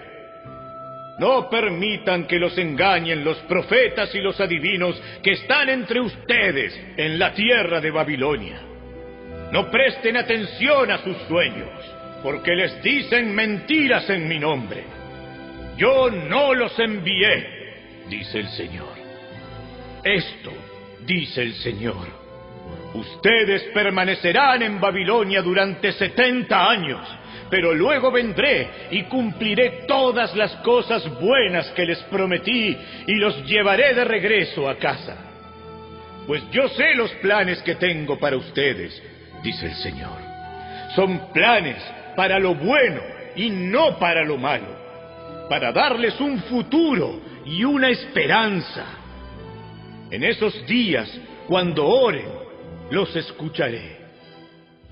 Si me buscan de todo corazón, podrán encontrarme. Sí, me encontrarán, dice el Señor. Pondré fin a su cautiverio y restableceré su bienestar. Los reuniré de las naciones a donde los envié y los llevaré a casa de regreso a su propia tierra. Ustedes afirman que el Señor les ha levantado profetas en Babilonia. Pero esto dice el Señor acerca del rey que se sienta en el trono de David y acerca de todos los que todavía viven aquí en Jerusalén, sus parientes que no fueron desterrados a Babilonia. Esto dice el Señor de los ejércitos celestiales. Enviaré sobre ellos guerra, hambre y enfermedad y haré que sean como higos podridos, tan podridos que no puedan comerse. Sí, los perseguiré con guerra, hambre y enfermedad, y los esparciré por todo el mundo. En cada nación por donde los envíe, los convertiré en objeto de condenación, horror, desprecio y burla pues ellos rehusaron escucharme, a pesar de que les hablé repetidas veces por medio de los profetas que les envié. Y ustedes, que están en el destierro, tampoco han escuchado, dice el Señor. Por lo tanto, todos los cautivos en Babilonia, escuchen el mensaje del Señor esto dice el Señor de los ejércitos celestiales, Dios de Israel, acerca de los profetas que tienen Acab, hijo de Colaías, y Sedequías, hijo de Maaseías, que les dicen mentiras en mi nombre. Yo los entregaré a Nabucodonosor para que los ejecute delante de sus ojos. Su horrible final será conocido por todos entonces cuando los desterrados judíos quieran maldecir a alguien, dirán, que el Señor te haga como a Sedequías y a Acab, a quienes el rey de Babilonia quemó vivos. Pues estos hombres han hecho cosas terribles entre mi pueblo. Han cometido adulterio con las esposas de sus vecinos y han mentido en mi nombre, diciendo cosas que no les mandé decir. De esto soy testigo. Yo, el Señor, he hablado. El Señor envió este mensaje a Semaías, el Neelamita, que estaba en Babilonia. Esto dice el Señor de los ejércitos celestiales, Dios de Israel. Escribiste una carta por tu propia cuenta a Sofonías, hijo de Maseías el sacerdote, y enviaste copias a los demás sacerdotes y al pueblo en Jerusalén. Le escribiste a Sofonías. El Señor te ha designado para que reemplaces a Joyada como sacerdote a cargo de la casa del Señor. Eres responsable de poner en cepos y grilletes a cualquier loco que afirme ser profeta. Así que, ¿por qué no has hecho nada para detener a Jeremías de Anatot, que se hace pasar por profeta entre ustedes? Jeremías envió aquí a Babilonia una carta prediciendo que nuestro cautiverio será por largo tiempo. Dijo, edifiquen casas y hagan planes para quedarse planten huertos y coman del fruto que produzcan. Ahora bien, Cuando el sacerdote Sofonías recibió la carta de Semaías, la llevó a Jeremías y se la leyó. Entonces el Señor le dio a Jeremías este mensaje. Envía una carta abierta a todos los desterrados en Babilonia. Diles, esto dice el Señor con relación a Semaías el Neelamita como les ha profetizado a pesar de que yo no lo envié, y los ha engañado, haciéndolos creer sus mentiras. Lo castigaré a él y a su familia. Ninguno de sus descendientes verá las buenas cosas que haré para mi pueblo, porque él los ha incitado a rebelarse contra mí. Yo, el Señor, he hablado.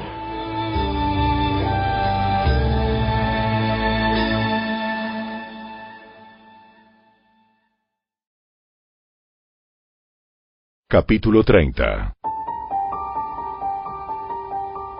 El Señor le dio otro mensaje a Jeremías. Le dijo, Esto dice el Señor, Dios de Israel. Jeremías, anota en un registro cada cosa que te he dicho. Pues se acerca la hora cuando restableceré el bienestar de mi pueblo, Israel y Judá. Los traeré a casa a esta tierra que di a sus antepasados y volverán a poseerla.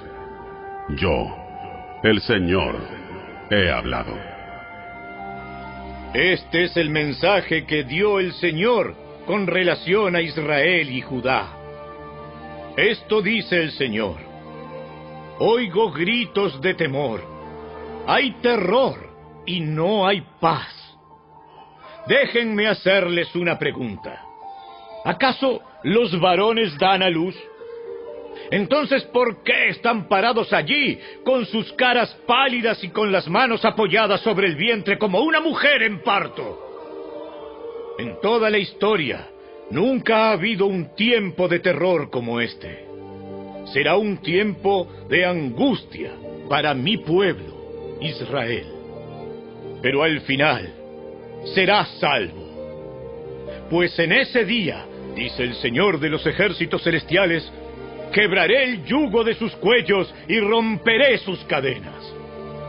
Los extranjeros no serán más sus amos, pues mi pueblo servirá al Señor, su Dios, y a su rey, descendiente de David, el rey que yo le levantaré. Así que no temas, Jacob, mi siervo.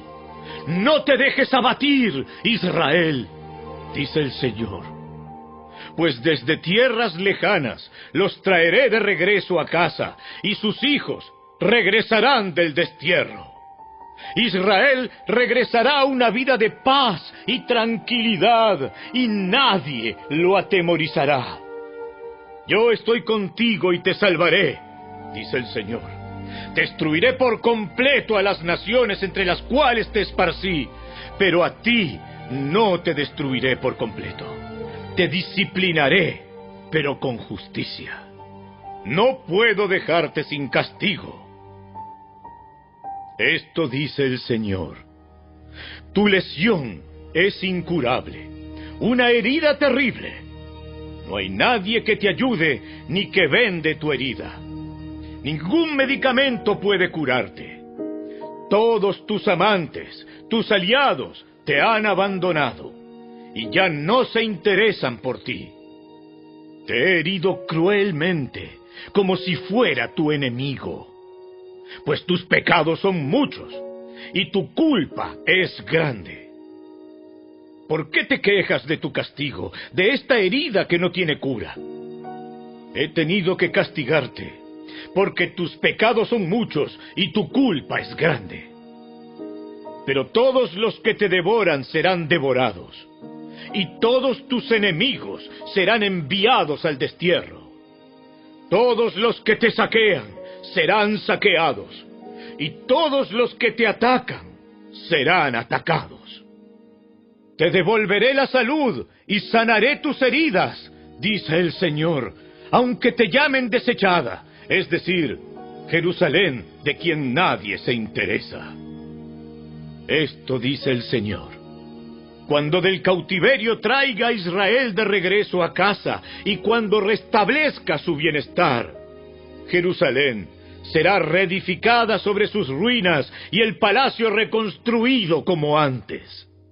Habrá alegría y canciones de acción de gracias, y multiplicaré a mi pueblo, no lo reduciré, lo honraré, no lo despreciaré. Sus hijos prosperarán como en el pasado.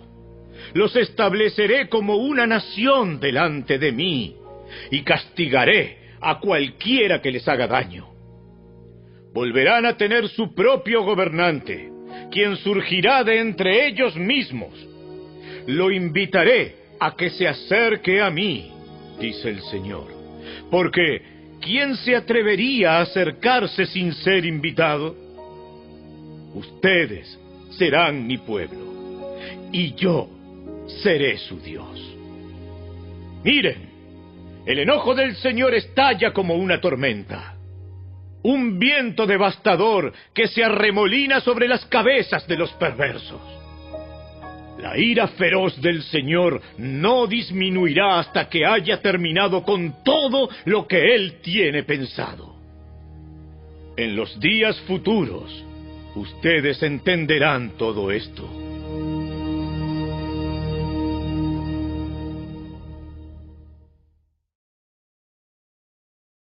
Capítulo 31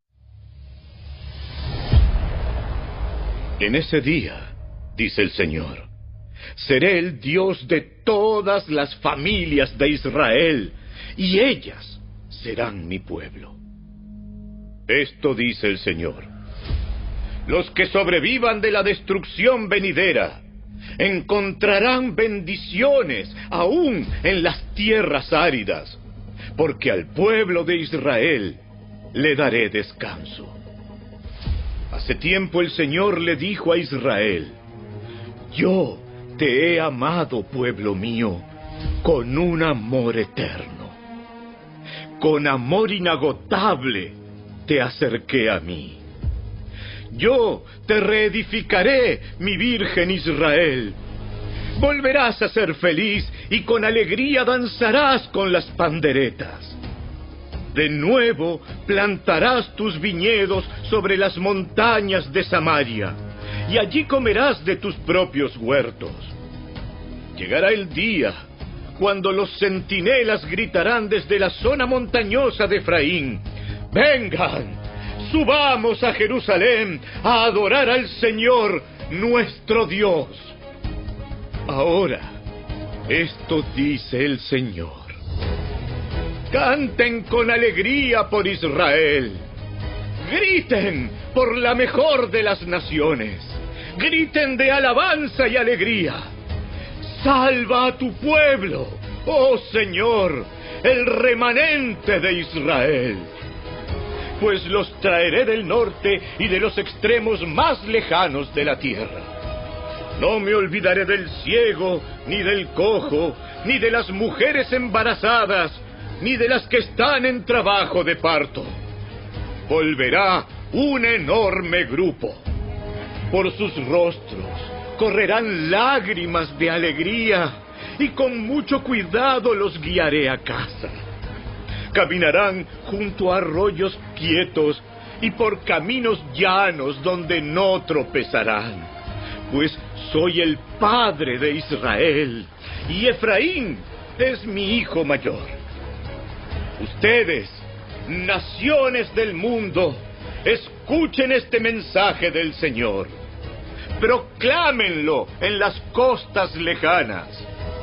El Señor que dispersó a su pueblo, lo reunirá y lo cuidará como hace un pastor con su rebaño pues el Señor ha rescatado a Israel de manos más fuertes.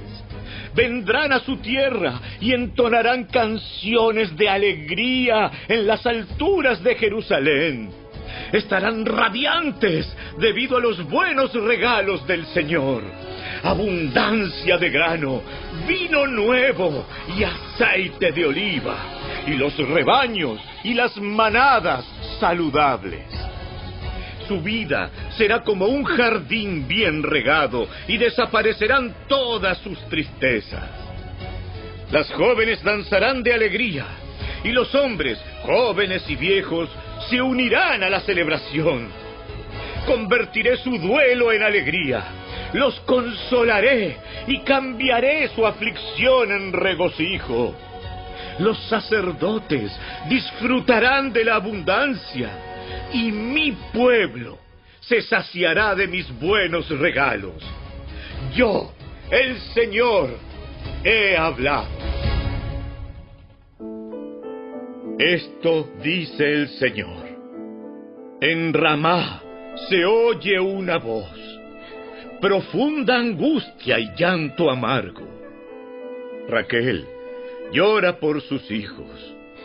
Se niega a que la consuelen porque sus hijos se han ido.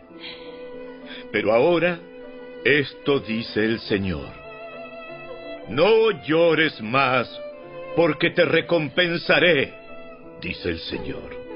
Tus hijos volverán a ti desde la tierra lejana del enemigo. Hay esperanza para tu futuro, dice el Señor. Tus hijos volverán a su propia tierra.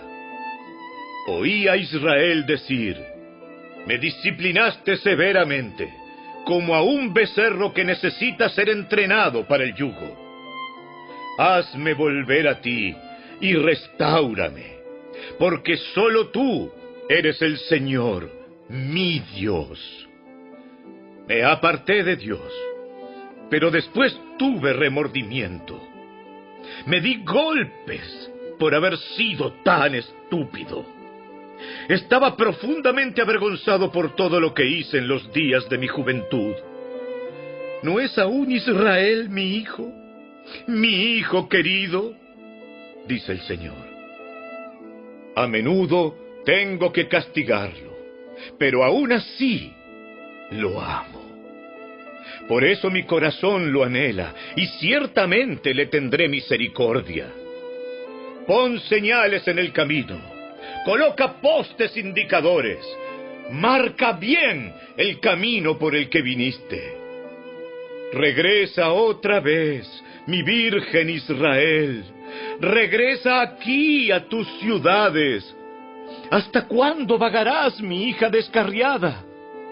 Pues el Señor hará que algo nuevo suceda.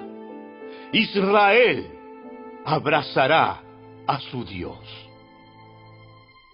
Esto dice el Señor de los ejércitos celestiales, Dios de Israel. Cuando los traiga de regreso del cautiverio, el pueblo de Judá y sus ciudades volverán a decir, el Señor te bendiga, oh casa de rectitud, oh monte santo. Tanto la gente de la ciudad como los agricultores y los pastores vivirán juntos en paz y felicidad. Pues le he dado descanso al fatigado y al afligido alegría. Al oír esto, me desperté y miré a mi alrededor. Mi sueño había sido muy dulce. Se acerca el día, dice el Señor cuando aumentaré en gran manera la población humana y el número de los animales en Israel y Judá. En el pasado con determinación desarraigué y derribé a esta nación. La derroqué, la destruí y sobre ella traje el desastre. Pero en el futuro, con la misma determinación, la plantaré y la edificaré. Yo, el Señor, he hablado. El pueblo ya no citará este proverbio. Los padres comieron uvas agrias, pero la boca de sus hijos se frunce por el sabor. Cada persona morirá por sus propios pecados. Los que coman las uvas agrias serán los que tengan la boca fruncida. Se acerca el día, dice el Señor, en que haré un nuevo pacto con el pueblo de Israel y de Judá. Este pacto no será como el que hice con sus antepasados cuando los tomé de la mano y los saqué de la tierra de Egipto. Ellos rompieron ese pacto, a pesar de que los amé como un hombre ama a su esposa, dice el Señor. Pero este es el nuevo pacto que haré con el pueblo de Israel después de esos días, dice el Señor. Pondré mis instrucciones en lo más profundo de ellos y las escribiré en su corazón. Yo seré su Dios y ellos serán mi pueblo. Y no habrá necesidad de enseñar a sus vecinos, ni habrá necesidad de enseñar a sus parientes diciendo, deberías conocer al Señor, pues todos ya me conocerán, desde el más pequeño hasta el más grande, dice el Señor. Perdonaré sus maldades y nunca más me acordaré de sus pecados.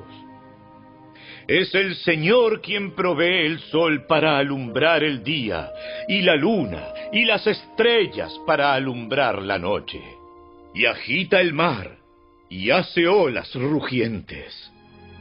Su nombre es el Señor de los ejércitos celestiales, y esto es lo que dice. Igual de improbable es que anule las leyes de la naturaleza como que rechace a mi pueblo Israel. Esto dice el Señor. Así como no se pueden medir los cielos, ni explorar los fundamentos de la tierra, así tampoco consideraré echarlos fuera por las maldades que han hecho. Yo, el Señor, he hablado. Se acerca el día, dice el Señor, cuando toda Jerusalén será reconstruida para mí, desde la torre de Ananel hasta la puerta de la esquina. Se extenderá una cuerda de medir sobre la colina de Gareb hasta Goa, y el área entera, incluidos el cementerio y el basurero de cenizas en el valle, y todos los campos en el oriente hasta el valle de Cedrón y hasta la puerta de los caballos, será santa al Señor. Nunca más la ciudad será conquistada ni destruida.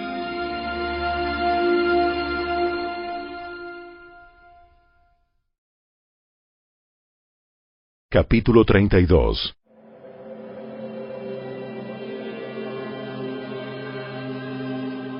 Jeremías recibió el siguiente mensaje del Señor en el décimo año del reinado de Sedequías, rey de Judá. También era el año 18 del reinado de Nabucodonosor. Para entonces, Jerusalén estaba sitiada por el ejército babilónico y Jeremías estaba preso en el patio de la guardia del palacio real. El rey Sedequías lo había puesto allí y preguntaba por qué Jeremías seguía dando esta profecía. Esto dice el Señor, Estoy a punto de entregar esta ciudad al rey de Babilonia, y él la tomará. El rey Sedequías será capturado por los babilonios y llevado a encontrarse cara a cara con el rey de Babilonia. Él llevará a Sedequías a Babilonia y allí me ocuparé de él, dice el Señor. Si ustedes pelean contra los babilonios, no vencerán. En ese tiempo, el Señor me envió un mensaje. Me dijo, tu primo Anameel, hijo de Salum, vendrá y te dirá, compra mi terreno en Anatot. Por ley, tienes derecho a comprarlo antes de que lo ofrezca a algún otro. Entonces, así como el Señor dijo que haría, mi primo Anameel vino y me visitó en la cárcel. Me dijo, por favor, compra mi terreno en Anatot, en la tierra de Benjamín. Por ley tienes el derecho de comprarlo antes de que lo ofrezca a algún otro, así que cómpralo para ti. Entonces supe que el mensaje que había oído era del Señor. Así que compré el terreno en Anatot, pagándole a Anameel 17 piezas de plata. Firmé y sellé la escritura de compra delante de testigos, pesé la plata y le pagué.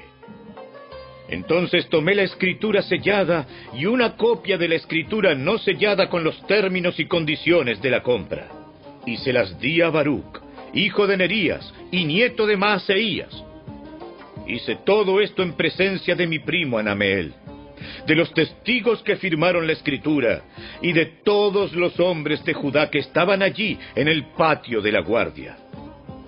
Entonces le dije a Baruch, mientras todos escuchaban, esto dice el Señor de los ejércitos celestiales, Dios de Israel. Toma tanto la escritura sellada como la copia no sellada y ponlas en una vasija de barro para preservarlas por largo tiempo. Pues esto dice el Señor de los ejércitos celestiales, Dios de Israel. Algún día de nuevo habrá dueños de estos terrenos que comprarán y venderán casas, viñedos y campos. Después que le di los documentos a Baruch, oré al Señor. Oh Señor soberano, hiciste los cielos y la tierra con tu mano fuerte y tu brazo poderoso. Nada es demasiado difícil para ti. Muestras un amor inagotable a miles, pero también haces recaer las consecuencias del pecado de una generación sobre la siguiente. Tú eres el Dios grande y poderoso, el Señor de los ejércitos celestiales. Tú posees toda la sabiduría y haces grandes y maravillosos milagros ves la conducta de todas las personas y les das lo que se merecen. Realizaste señales milagrosas y maravillas en la tierra de Egipto, cosas que se recuerdan hasta el día de hoy. Y sigues haciendo grandes milagros en Israel y en todo el mundo. Así has hecho que tu nombre sea famoso hasta el día de hoy. Tú sacaste a Israel de Egipto con señales poderosas y maravillas, con mano fuerte y brazo poderoso y con un terror aplastante. Le diste al pueblo de Israel esta tierra que habías prometido hace mucho tiempo a sus antepasados, tierra donde fluyen la leche y la miel. Nuestros antepasados vinieron, la conquistaron y vivieron en ella pero rehusaron obedecerte o seguir tu palabra. No hicieron nada de lo que les ordenaste. Por eso enviaste este terrible desastre sobre ellos. Miren cómo han construido rampas de asalto contra las murallas de la ciudad. Por medio de guerra, hambre y enfermedad, la ciudad será entregada a los babilonios que la conquistarán. Todo ha sucedido tal como lo dijiste. Y aún así, oh Señor soberano, me has ordenado comprar el terreno, hasta pagué mucho dinero en presencia de estos testigos, aunque la ciudad pronto será entregada a los babilonios. Después Jeremías recibió el siguiente mensaje del Señor. Yo soy el Señor, Dios de todos los pueblos del mundo. ¿Hay algo demasiado difícil para mí? Por lo tanto, esto dice el Señor. Entregaré esta ciudad a los babilonios y a Nabucodonosor, rey de Babilonia, y él la conquistará. Los babilonios que están fuera de las murallas entrarán y prenderán fuego a la ciudad quemarán por completo todas estas casas, donde el pueblo provocó mi enojo al quemar incienso a Baal en las azoteas y al derramar ofrendas líquidas a otros dioses. Desde su comienzo Israel y Judá solo han hecho lo malo. Me han enfurecido con todas sus malas acciones, dice el Señor. Desde el día que se construyó esta ciudad hasta ahora, no han hecho más que enojarme, así que estoy decidido a deshacerme de ella. Los pecados de Israel y de Judá, los pecados de la gente de Jerusalén, de los reyes, de los funcionarios, de los sacerdotes y de los profetas, han provocado mi enojo. Mi pueblo me ha dado la espalda y no quiere regresar. A pesar de que les he enseñado con diligencia, no aceptaron la instrucción ni obedecieron.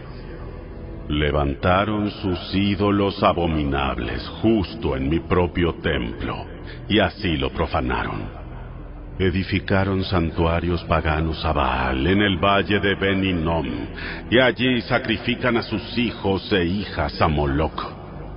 Jamás ordené un acto tan horrendo, ni siquiera me pasó por la mente ordenar semejante cosa. Qué maldad tan increíble la que hizo que Judá pecara tanto. Ahora quiero decir algo más acerca de esta ciudad. Ustedes han estado diciendo, la ciudad caerá ante el rey de Babilonia por guerra, hambre y enfermedad. Pero esto dice el Señor, Dios de Israel. Ciertamente traeré de regreso a mi pueblo de todos los países a donde lo esparcí en mi furor. Lo traeré de regreso a esta misma ciudad para que viva en paz y seguridad. Ellos serán mi pueblo y yo seré su Dios. Les daré un solo corazón y un solo propósito. Adorarme para siempre, para su propio bien y el bien de todos sus descendientes. Y haré un pacto eterno con ellos. Nunca dejaré de hacerles bien Pondré en el corazón de ellos el deseo de adorarme y nunca me dejarán. Me gozaré en hacerles bien y con fidelidad y de todo corazón los volveré a plantar en esta tierra. Esto dice el Señor. Así como traje todas estas calamidades sobre ellos, así haré todo el bien que les he prometido se volverán a comprar y a vender terrenos en esta tierra de la que ahora ustedes dicen ha sido arrasada por los babilonios. Es una tierra desolada, de donde la gente y los animales han desaparecido. Es cierto, otra vez se comprarán y venderán terrenos, con escrituras firmadas y selladas frente a testigos, en la tierra de Benjamín, y aquí en Jerusalén, en las ciudades de Judá y en la zona montañosa, en las colinas de Judá y también en el Negev. Pues algún día les devolveré la prosperidad. Yo, el Señor, he hablado.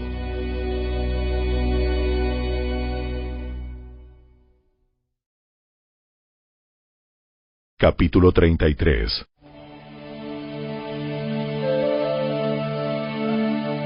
Mientras Jeremías aún estaba detenido en el patio de la guardia, el Señor le dio un segundo mensaje. Esto dice el Señor, el Señor que hizo la tierra, que la formó y la estableció, cuyo nombre es el Señor. Pídeme y te daré a conocer secretos sorprendentes que no conoces acerca de lo que está por venir. Pues esto dice el Señor, Dios de Israel. Ustedes derribaron las casas de esta ciudad y hasta el palacio real a fin de conseguir materiales para fortalecer las murallas contra las rampas de asalto y contra la espada del enemigo. Ustedes esperan luchar contra los babilonios, pero los hombres de esta ciudad ya están como muertos, porque en mi terrible enojo he decidido destruirlos. Los abandoné debido a toda su perversidad. Sin embargo, llegará el día en que sanaré las heridas de Jerusalén y le daré prosperidad y verdadera paz. Restableceré el bienestar de Judá e Israel y reconstruiré sus ciudades. Los limpiaré de sus pecados contra mí y perdonaré todos sus pecados de rebelión. Entonces esta ciudad me traerá gozo, gloria y honra ante todas las naciones de la tierra. Ellas verán todo el bien que hago a mi pueblo y temblarán de asombro al ver la paz y prosperidad que le doy. Esto dice el Señor. Ustedes dijeron, esta es una tierra desolada de donde la gente y los animales han desaparecido. Sin embargo, en las calles desiertas de Jerusalén y de las otras ciudades de Judá volverán a oírse risas y voces de alegría. Otra vez se oirán las voces felices de los novios y las novias, junto con las canciones alegres de las personas que traen ofrendas de gratitud al Señor. Cantarán. Denle gracias al Señor de los ejércitos celestiales, porque el Señor es bueno. Su fiel amor perdura para siempre. Pues restauraré la prosperidad de esta tierra a como era en el pasado, dice el Señor. Esto dice el Señor de los ejércitos celestiales. Esta tierra, a pesar de que ahora está desolada y no tiene gente ni animales, tendrá otra vez pastizales donde los pastores podrán llevar los rebaños. Una vez más, los pastores contarán sus rebaños en las ciudades de la zona montañosa, en las colinas de Judá, en el Negev, en la tierra de Benjamín, en los alrededores de Jerusalén y en todas las ciudades de Judá. Yo, el Señor, he hablado. Llegará el día, dice el Señor, cuando haré por Israel y por Judá todas las cosas buenas que les he prometido. En esos días y en ese tiempo levantaré un descendiente justo del linaje del rey David él hará lo que es justo y correcto en toda la tierra. En ese día Judá será salvo y Jerusalén vivirá segura. Y este será su nombre. El Señor es nuestra justicia. Pues esto dice el Señor. David tendrá por siempre un descendiente sentado en el trono de Israel y siempre habrá sacerdotes levitas para ofrecerme ofrendas quemadas, ofrendas de grano y sacrificios. Luego Jeremías recibió el siguiente mensaje del Señor. Esto dice el Señor. Si ustedes pudieran romper mi pacto con el día y con la noche, de modo que uno no siguiera al otro, solo entonces se rompería mi pacto con mi siervo David. Solo entonces él no tendría un descendiente para reinar sobre su trono.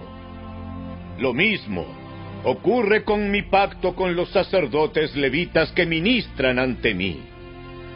Y así como no se pueden contar las estrellas de los cielos, ni se puede medir la arena a la orilla del mar, así multiplicaré los descendientes de mi siervo David y de los levitas que ministran ante mí. El Señor le dio a Jeremías otro mensaje y le dijo, ¿Te has dado cuenta de lo que la gente dice? El Señor eligió a Judá y a Israel, pero luego los abandonó. En son de burla dicen que Israel no es digno de ser considerado una nación. Sin embargo, esto dice el Señor. Así como no cambiaría las leyes que gobiernan el día y la noche, la tierra y el cielo, así tampoco rechazaré a mi pueblo. Nunca abandonaré a los descendientes de Jacob o de mi siervo David, ni cambiaré el plan de que los descendientes de David gobiernen a los descendientes de Abraham, Isaac y Jacob. En cambio, yo los restauraré a su tierra y tendré misericordia de ellos.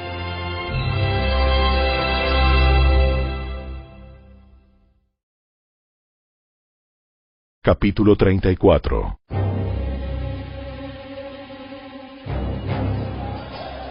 rey Nabucodonosor de Babilonia llegó con todos los ejércitos de los reinos que él gobernaba y peleó contra Jerusalén y las ciudades de Judá.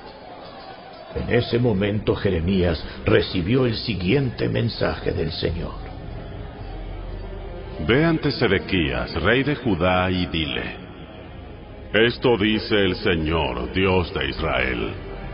Estoy por entregar esta ciudad en manos del rey de Babilonia, y él la incendiará. No escaparás de sus garras, sino que te tomarán cautivo. Te llevarán ante el rey de Babilonia y lo verás cara a cara. Después serás exiliado a Babilonia. Pero escucha esta promesa del Señor, oh Sedequías, rey de Judá.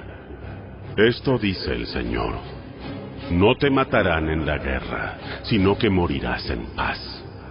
La gente quemará incienso en tu memoria, de la misma manera que lo hizo con tus antepasados, los reyes que te precedieron. Se lamentarán por ti llorando. Ay, nuestro amo ha muerto.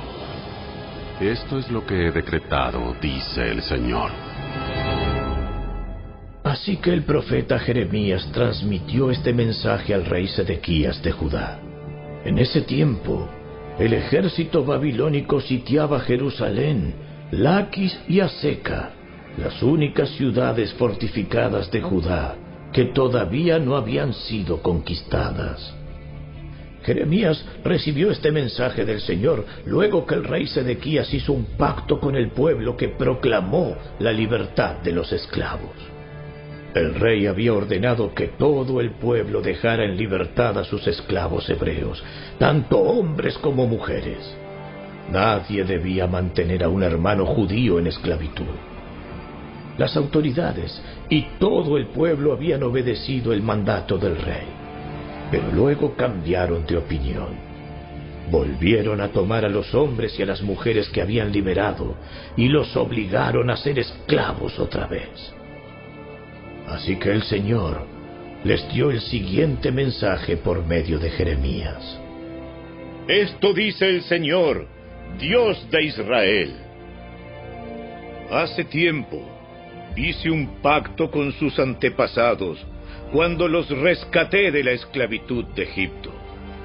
Les dije que todo esclavo hebreo debía ser liberado después de haber servido seis años. Pero sus antepasados no me hicieron caso. Hace poco ustedes se arrepintieron e hicieron lo que es correcto, obedeciendo mi palabra. Liberaron a sus esclavos e hicieron un pacto solemne conmigo en el templo que lleva mi nombre. Sin embargo, ahora ustedes abandonaron su juramento y profanaron mi nombre al volver a tomar a los hombres y a las mujeres que habían liberado y los obligaron a ser esclavos otra vez. Por lo tanto, esto dice el Señor ya que ustedes me han desobedecido al no poner en libertad a sus compatriotas, yo los pondré a ustedes en libertad para ser destruidos por guerra, enfermedad y hambre. Serán objeto de horror para todas las naciones de la tierra. Puesto que rompieron las condiciones de nuestro pacto, los partiré en dos tal como ustedes partieron el becerro cuando caminaron entre las mitades para solemnizar sus votos. Así es, yo los partiré. Sean autoridades de Judá o de Jerusalén, funcionarios de la corte, sacerdotes o gente común, porque rompieron su juramento.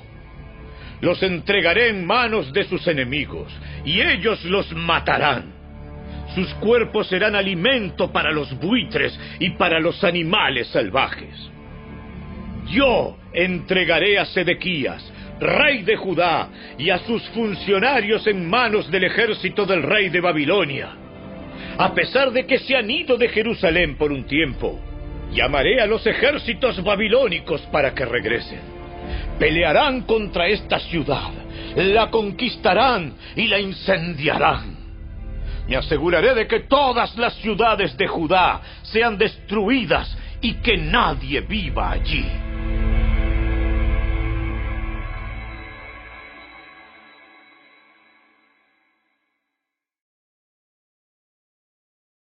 Capítulo 35 Este es el mensaje que el Señor le dio a Jeremías cuando Joacim, hijo de Josías, era rey de Judá.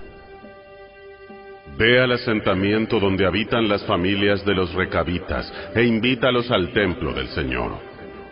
Llévalos a una de las habitaciones interiores y ofréceles algo de vino. Así que fui a ver a Jaazanías, hijo de Jeremías y nieto de Abasinías, y a todos sus hermanos e hijos que representan a todas las familias recabitas. Los llevé al templo y fuimos a la habitación asignada a los hijos de Anán, hijo de Igdalías, hombre de Dios. Esta habitación se encontraba junto a la que usaban los funcionarios del templo, encima de la habitación de Maaseías, hijo de Salum, el portero del templo. Puse copas y jarras llenas de vino delante de ellos y los invité a beber, pero no aceptaron. No, no bebemos vino, porque nuestro antepasado Jonadab, hijo de Recab, nos ordenó. Nunca beban vino ni ustedes ni sus descendientes. Tampoco edifiquen casas, ni planten cultivos, ni viñedos, sino que siempre vivan en carpas. Si ustedes obedecen estos mandamientos, vivirán largas y buenas vidas en la tierra. Así que le hemos obedecido en todas estas cosas. Nunca hemos bebido vino hasta el día de hoy, ni tampoco nuestras esposas, ni nuestros hijos, ni nuestras hijas. No hemos construido casas, ni hemos sido dueños de viñedos o granjas, ni sembramos campos. Hemos vivido en carpas y hemos obedecido por completo los mandamientos de Jonadab, nuestro antepasado. Sin embargo, cuando el rey Nabucodonosor de Babilonia atacó este país, tuvimos miedo del ejército de Babilonia y del ejército de Aram. Así que decidimos mudarnos a Jerusalén. Por esa razón estamos aquí. Entonces el Señor le dio a Jeremías el siguiente mensaje. Esto dice el Señor de los ejércitos celestiales, Dios de Israel. Ve y dile al pueblo de Judá y de Jerusalén, vengan y aprendan una lección de cómo obedecerme. Los recabitas no beben vino hasta el día de hoy, porque su antepasado Jonadab les dijo que no. Pero yo les hablé a ustedes una y otra vez y se negaron a obedecerme.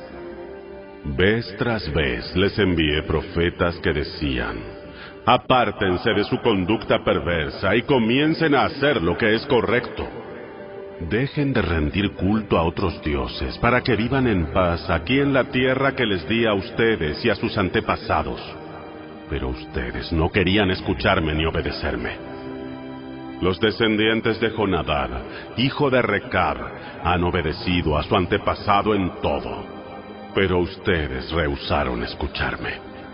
Por lo tanto, esto dice el Señor Dios de los ejércitos celestiales, Dios de Israel. Dado que ustedes se niegan a escuchar o a responder cuando llamo, enviaré sobre Judá y Jerusalén todos los desastres con que los amenacé. Entonces Jeremías se dirigió a los recabitas y les dijo, esto dice el Señor de los ejércitos celestiales, Dios de Israel.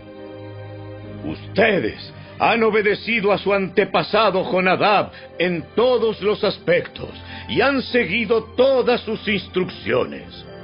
Por lo tanto, esto dice el Señor de los ejércitos celestiales, Dios de Israel.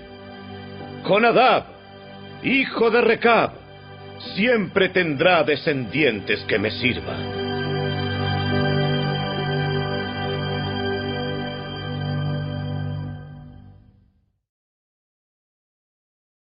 Capítulo 36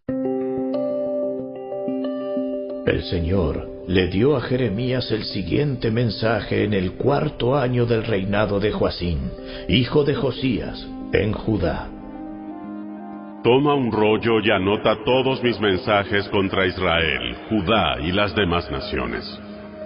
Comienza con el primer mensaje allá por los tiempos de Josías y escribe todos los mensajes hasta llegar al tiempo presente. Quizá los habitantes de Judá se arrepientan cuando vuelvan a escuchar todas las cosas terribles que tengo pensadas para ellos. Entonces perdonaré sus pecados y maldades. Así que Jeremías mandó llamar a Baruch, hijo de Nerías, y mientras Jeremías le dictaba todas las profecías que el Señor le había dado, Baruch las escribía en un rollo. Entonces Jeremías le dijo a Baruch, Estoy preso aquí y no puedo ir al templo.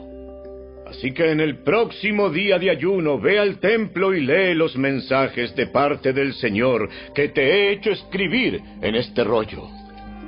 Léelos para que la gente de todo Judá que esté presente los escuche. Quizás se aparten de sus malos caminos y antes de que sea demasiado tarde le pidan al Señor que los perdone. Pues el Señor los ha amenazado con su terrible enojo. Baruch hizo lo que Jeremías le dijo y leyó al pueblo los mensajes del Señor en el templo. Lo hizo en un día de ayuno sagrado, celebrado a finales del otoño durante el quinto año del reinado de Joacín, hijo de Josías. Gente de toda Judá había venido a Jerusalén ese día para asistir a los servicios en el templo. Baruch leyó al pueblo las palabras de Jeremías escritas en el rollo.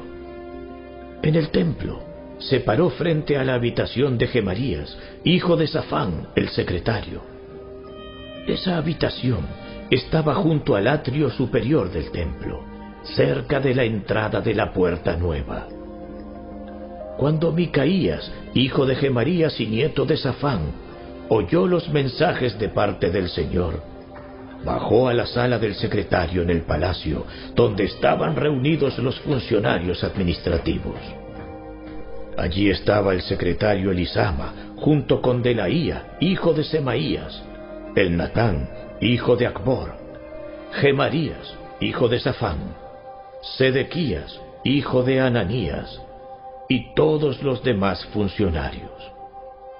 Cuando Micaías les contó acerca de los mensajes que Baruch leía al pueblo, los funcionarios enviaron a Jeudí, hijo de Netanías, nieto de Selemías y bisnieto de Cusi, para pedirle a Baruch que también viniera a leerles los mensajes. Entonces Baruch tomó el rollo y se dirigió a ellos. Los funcionarios le dijeron, Siéntate. Siéntate y léenos el rollo. Entonces Baruch hizo lo que le pidieron.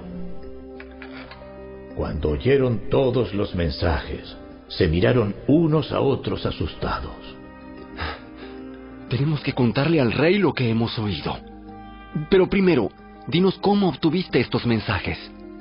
¿Provinieron directamente de Jeremías? Así que Baruch explicó. Jeremías me los dictó y yo los escribí con tinta, palabra por palabra, en este rollo. Tanto tú como Jeremías deberían esconderse. No le digan a nadie dónde están. Entonces los funcionarios dejaron el rollo a salvo en la habitación de Elisama, el secretario, y le fueron a decir al rey lo que había acontecido. Luego el rey envió a Jeudí a buscar el rollo, y Jeudí lo sacó de la habitación de Elisama y lo leyó al rey con los funcionarios presentes. Era avanzado el otoño Así que el rey estaba en el cuarto del palacio acondicionado para el invierno, sentado junto a un brasero para calentarse. Cada vez que Jeudí terminaba de leer tres o cuatro columnas, el rey tomaba un cuchillo y cortaba esa sección del rollo. Luego lo lanzaba al fuego, sección por sección, hasta que quemó todo el rollo. Ni el rey ni sus asistentes mostraron ninguna señal de temor o arrepentimiento ante lo que habían oído. Aun cuando el Natán, Delaía y Gemarías le suplicaron al rey que no quemara el rollo, él no les hizo caso. Entonces el rey mandó a su hijo Jerameel, a Seraías, hijo de Asriel, y a Selemías, hijo de Abdeel, para que arrestaran a Baruch y a Jeremías pero el Señor los había escondido. Después de que el rey quemó el rollo en el que Baruch había escrito las palabras de Jeremías, el Señor le dio a Jeremías otro mensaje. Le dijo, Toma otro rollo y escribe de nuevo todo tal como lo hiciste en el rollo que quemó el rey Joacim. Luego dile al rey, esto dice el Señor tú quemaste el rollo, porque allí dice que el rey de Babilonia destruiría esta tierra y la dejaría vacía de gente y de animales. Ahora, esto dice el Señor acerca del rey Joacim de Judá. El rey no tendrá herederos que se sienten en el trono de David. Su cadáver será echado a la intemperie y permanecerá sin enterrar, expuesto al calor del día y a las heladas de la noche. Lo castigaré a él, a su familia y a sus ayudantes por sus pecados. Derramaré sobre ellos y sobre la gente de Jerusalén y de Judá todas las calamidades que prometí, porque no hicieron caso a mis advertencias. Así que Jeremías tomó otro rollo y volvió a dictarle a su secretario Baruch. Escribió todo lo que estaba en el rollo que el rey Joacim había quemado en el brasero, solo que esta vez agregó mucho más.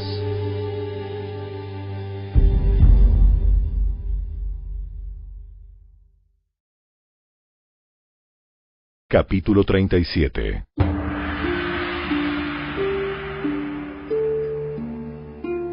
Sedequías, hijo de Josías, subió al trono de Judá después de Joaquín, hijo de Joacim. Fue nombrado rey por el rey Nabucodonosor de Babilonia. Sin embargo, ni Sedequías ni sus ayudantes ni la gente que quedó en la tierra de Judá hicieron caso a lo que el Señor decía a través de Jeremías. No obstante, el rey Sedequías envió a Jeucal, hijo de Selemías, y al sacerdote Sofonías, hijo de Maaseías, a pedirle a Jeremías, Por favor, ora por nosotros al Señor nuestro Dios.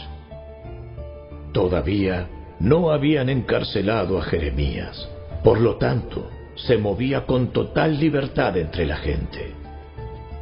En ese tiempo, el ejército del faraón Ofra de Egipto apareció en la frontera sur de Judá.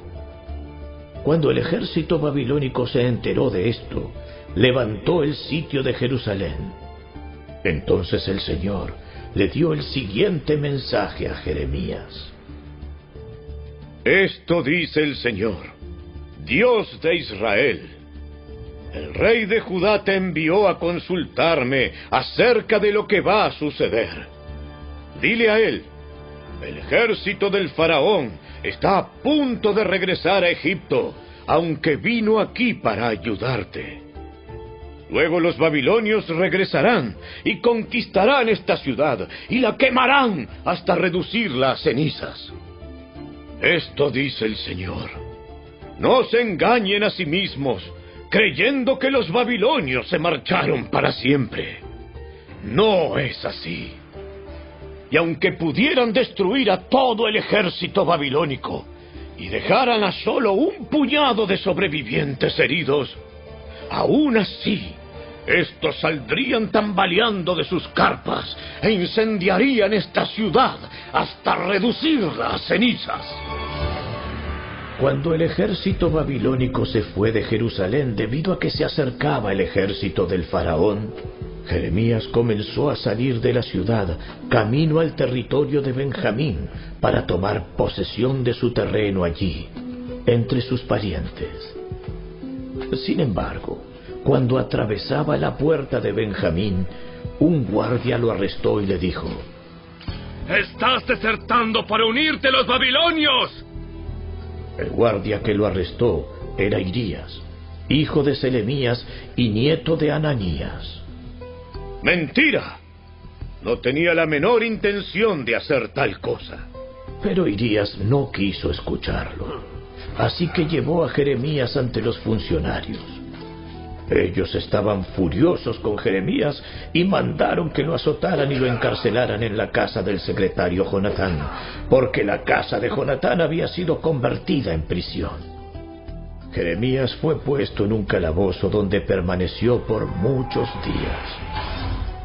Más tarde, a escondidas, el rey Sedequías pidió que Jeremías fuera al palacio y allí el rey le preguntó, ¿Tienes algún mensaje de parte del Señor? Sí, Lo tengo. Serás derrotado por el rey de Babilonia. Entonces Jeremías le preguntó al rey, ¿qué crimen he cometido? ¿Qué he hecho yo contra ti, tus ayudantes o el pueblo para que me hayan encarcelado? Ahora, ¿dónde están tus profetas que te dijeron que el rey de Babilonia no te atacaría a ti ni a esta tierra? Escucha, mi señor y rey, te suplico que no me mandes de regreso al calabozo en la casa del secretario Jonatán, porque allí me moriré. Así que el rey Sedequías mandó que no regresaran a Jeremías al calabozo. En cambio, lo encerró en el patio de la guardia del palacio real. El rey también ordenó que cada día se le diera a Jeremías un pan recién horneado mientras hubiera pan en la ciudad. Así que Jeremías fue puesto en la prisión del palacio.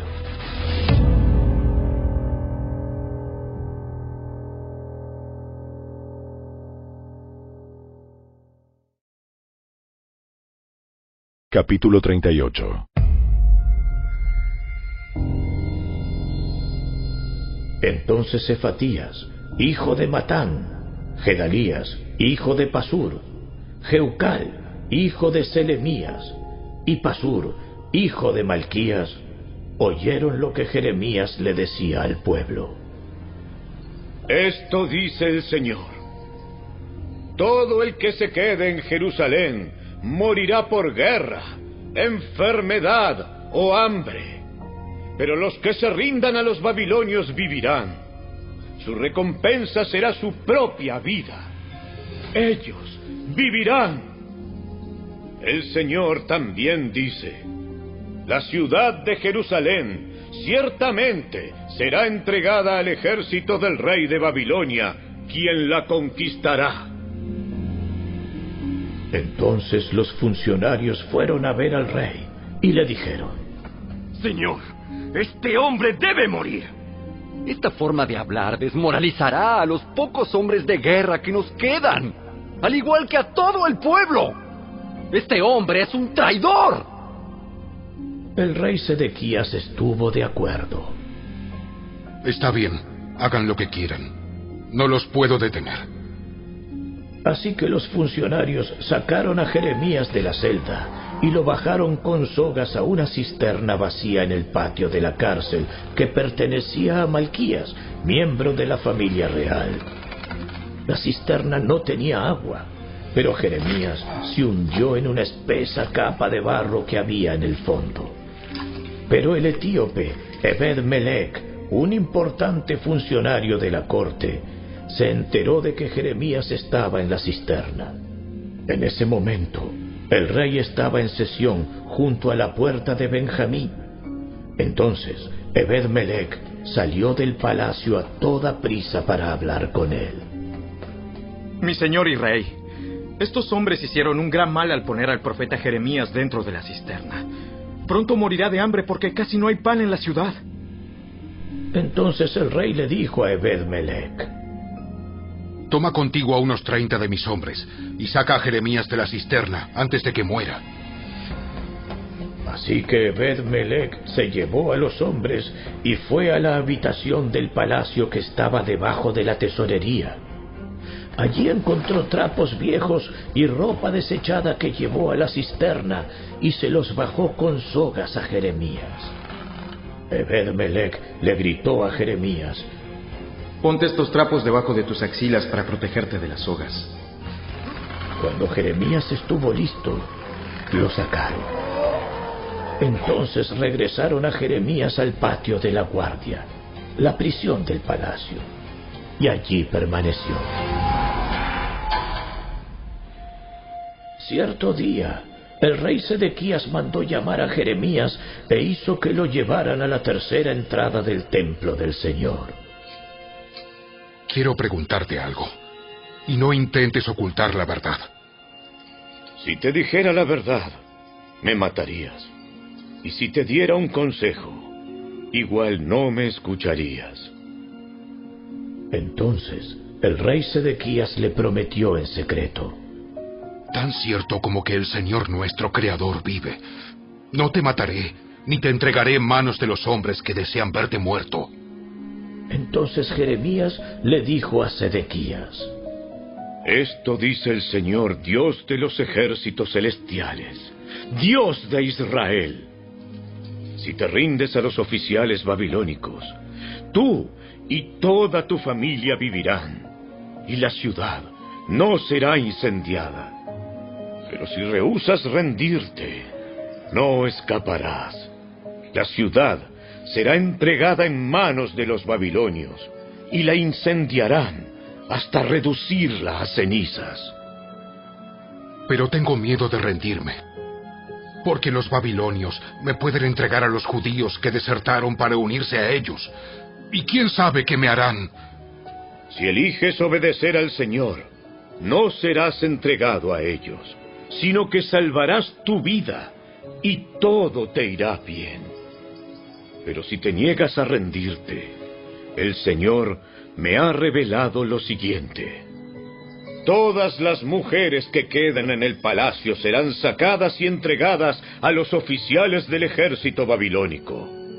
Entonces, las mujeres se mofarán de ti diciendo, ¡Oh, qué buenos amigos tienes! Te han traicionado y engañado.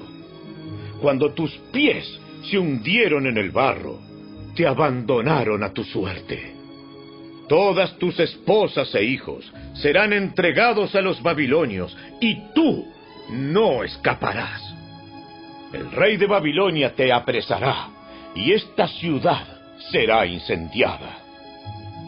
Entonces Sedequías le dijo a Jeremías, No le comentes a nadie que me dijiste esto, o morirás. Mis funcionarios quizás se enteren de que hablé contigo y te digan, cuéntanos de lo que hablaban tú y el rey. De lo contrario te mataremos. Si tal cosa sucediera, solo diles que me suplicaste que no te enviara de nuevo al calabozo de Jonatán, por temor a morir allí. Efectivamente, poco tiempo después, los funcionarios del rey vinieron a Jeremías a preguntarle por qué el rey lo había llamado. Pero Jeremías siguió las instrucciones del rey, y ellos se fueron sin enterarse de la verdad, ya que nadie había escuchado la conversación entre Jeremías y el rey. Así que Jeremías permaneció encarcelado en el patio de la guardia hasta el día en que Jerusalén fue conquistada.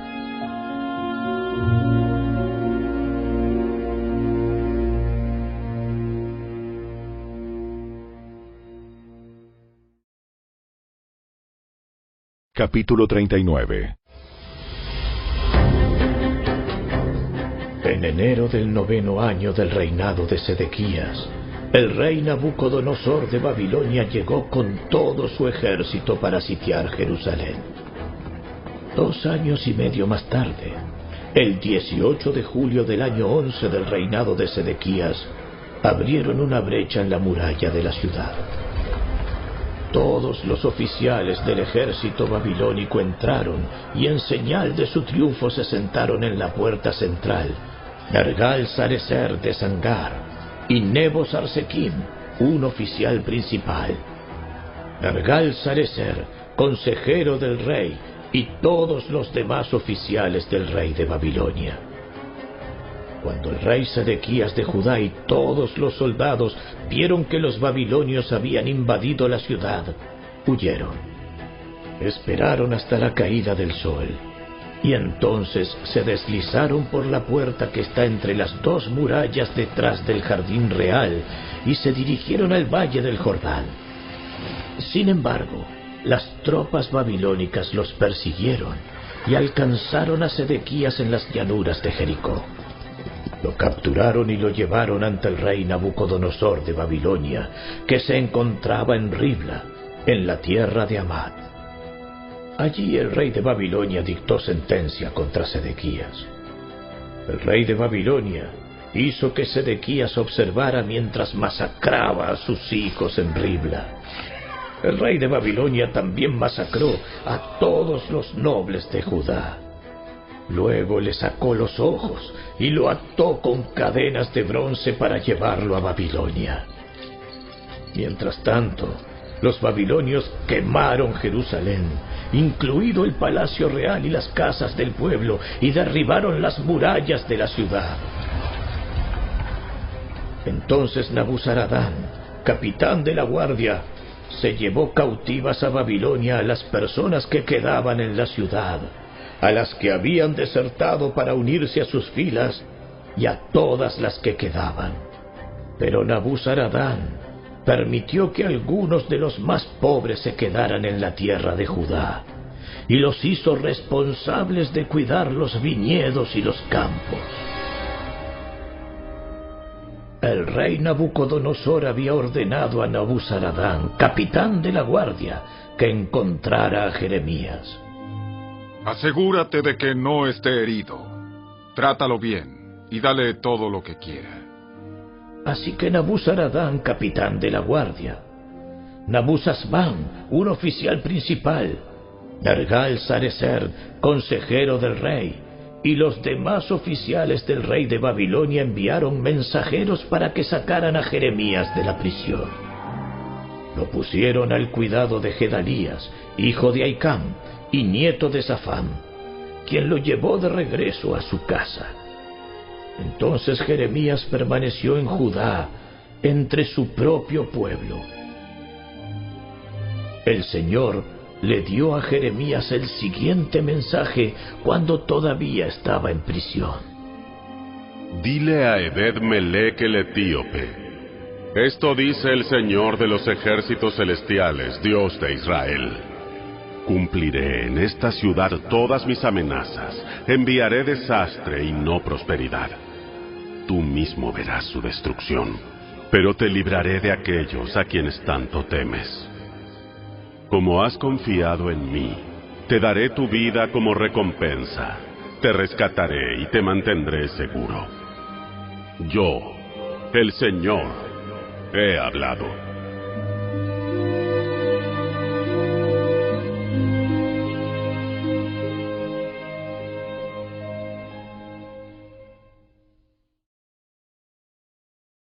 Capítulo 40 El Señor le dio a Jeremías un mensaje después que Nabuzaradán, capitán de la guardia, lo dejó libre en Ramá. Este había encontrado a Jeremías atado con cadenas entre todos los demás cautivos de Jerusalén y de Judá que estaban siendo desterrados a Babilonia.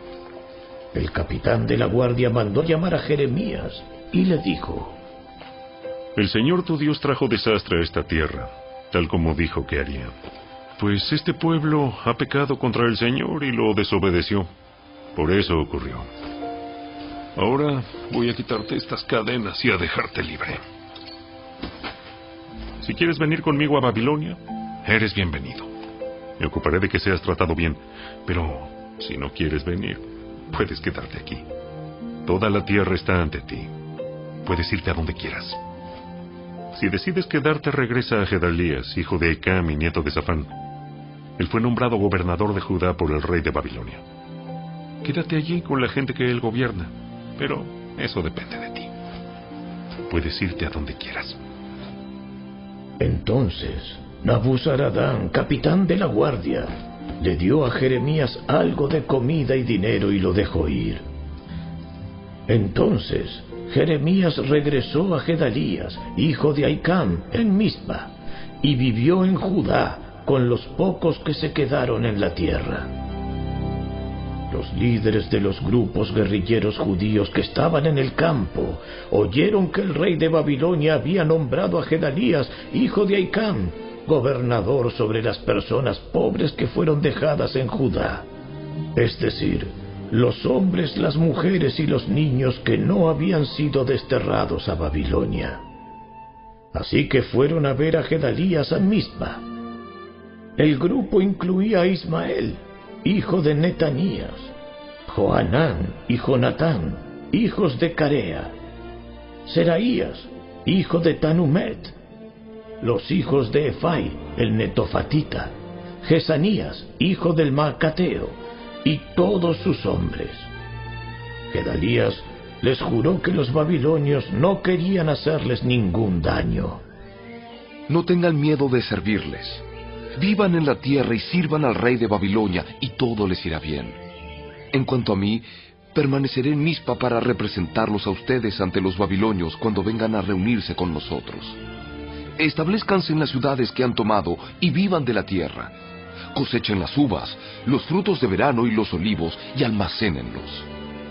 Cuando los judíos que se encontraban en Moab, Amón, Edom y en los otros países cercanos oyeron que el rey de Babilonia había dejado un puñado de gente en Judá y que Gedalías era el gobernador, comenzaron a regresar a Judá de los lugares a donde habían huido. Se detuvieron en Mizpa para encontrarse con Gedalías y luego se fueron a los campos de Judá para recoger una gran cosecha de uvas y de otros cultivos. Poco tiempo después, Joanán, hijo de Carea, y los otros líderes guerrilleros fueron a ver a Gedalías en Mizpa. Le dijeron, ¿Sabías que Baalis, rey de Amón, ha enviado a Ismael, hijo de Netanías, para asesinarte? Pero Gedalías se negó a creerles. Más adelante, Joanán habló con Gedalías en privado y se ofreció para matar a Ismael en forma secreta. ¿Por qué deberíamos permitir que venga y te mate? ¿Qué le sucederá entonces a los judíos que regresaron? ¿Por qué los pocos que quedamos deberíamos terminar esparcidos y perdidos? Pero Gedalías le dijo a Joanán, Te prohíbo que hagas semejante cosa, ya que mientes en cuanto a Ismael.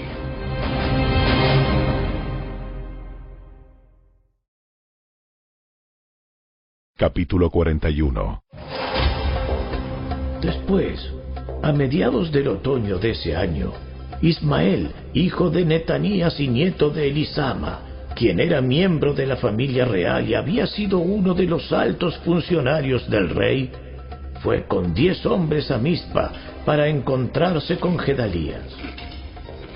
Mientras comían juntos, Ismael y sus diez hombres de pronto se levantaron, desenvainaron sus espadas y mataron a Gedalías, a quien el rey de Babilonia había nombrado gobernador. Ismael también mató a todos los judíos y a los soldados babilónicos que estaban con Gedalías en Mizpa. Al día siguiente, antes de que alguien se enterara del asesinato de Gedalías, llegaron ochenta hombres de Siquem, de Silo y de Samaria para adorar en el templo del Señor. Venían con sus barbas afeitadas, con las ropas rasgadas y con cortaduras que se habían hecho en el cuerpo. También traían consigo incienso y ofrendas de grano. Entonces Ismael salió de Mizpa para ir a su encuentro e iba llorando por el camino. Cuando los alcanzó les dijo, ¡Oh! Vengan y vean lo que le ha sucedido a Gedalías. En cuanto entraron a la ciudad, Ismael y sus hombres los mataron a todos, menos a diez, y echaron sus cuerpos en una cisterna. Los otros diez convencieron a Ismael que los dejara en libertad con la promesa de traerle todo el trigo, la cebada, el aceite de oliva y la miel que habían escondido. La cisterna donde Ismael echó los cuerpos de los hombres que asesinó era grande, cavada por órdenes del rey Asa cuando fortificó Mizpa para protegerse de Baasa, rey de Israel. Así que Ismael, hijo de Netanías, la llenó de cadáveres. Después Ismael capturó a las hijas del rey y al resto del pueblo que había quedado en Mizpa bajo el cuidado de Gedalías, quien había sido encargado por Nabuzaradán, capitán de la guardia. Los llevó consigo y comenzó el regreso a la tierra de Amón. Sin embargo, cuando Joanán, hijo de Carea, y los otros líderes guerrilleros se enteraron de los crímenes cometidos por Ismael, reunieron a todos sus hombres y salieron a detenerlo. Lo alcanzaron junto al estanque grande, cerca de Gabaón. La gente que Ismael había capturado gritó de alegría cuando vio a Joanán y a los otros líderes guerrilleros. Entonces, todos los cautivos de Mizpa escaparon y empezaron a ayudar a Joanán. Mientras tanto, Ismael y ocho de sus hombres escaparon de Joanán y huyeron a la tierra de los amonitas. Entonces, Joanán, hijo de Carea, y los otros líderes guerrilleros tomaron a toda la gente que había liberado en Gabaón.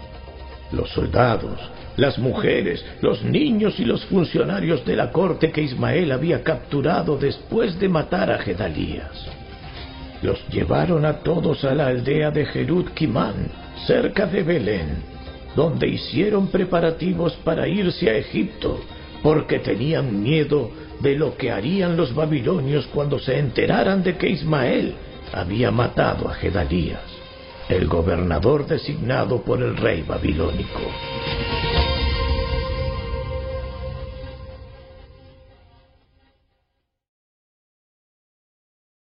Capítulo 42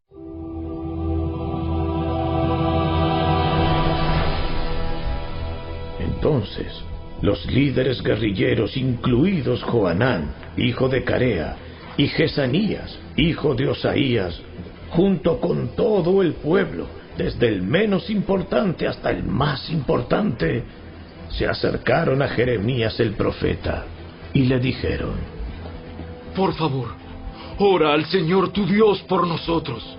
Como puedes ver, somos un pequeño remanente comparado con lo que éramos antes. Ora que el Señor tu Dios nos muestre qué hacer y a dónde ir. Está bien. Oraré al Señor su Dios como me lo han pedido, y les diré todo lo que Él diga. No les ocultaré nada.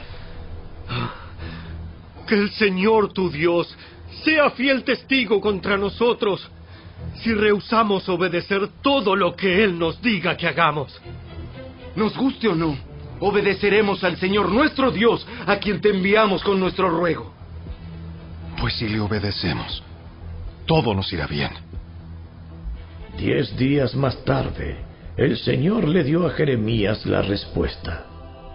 Así que él mandó a buscar a Joanán, hijo de Carea, a los demás líderes guerrilleros y a todo el pueblo, desde el menos importante hasta el más importante les dijo, Ustedes me enviaron al Señor, Dios de Israel, con su petición.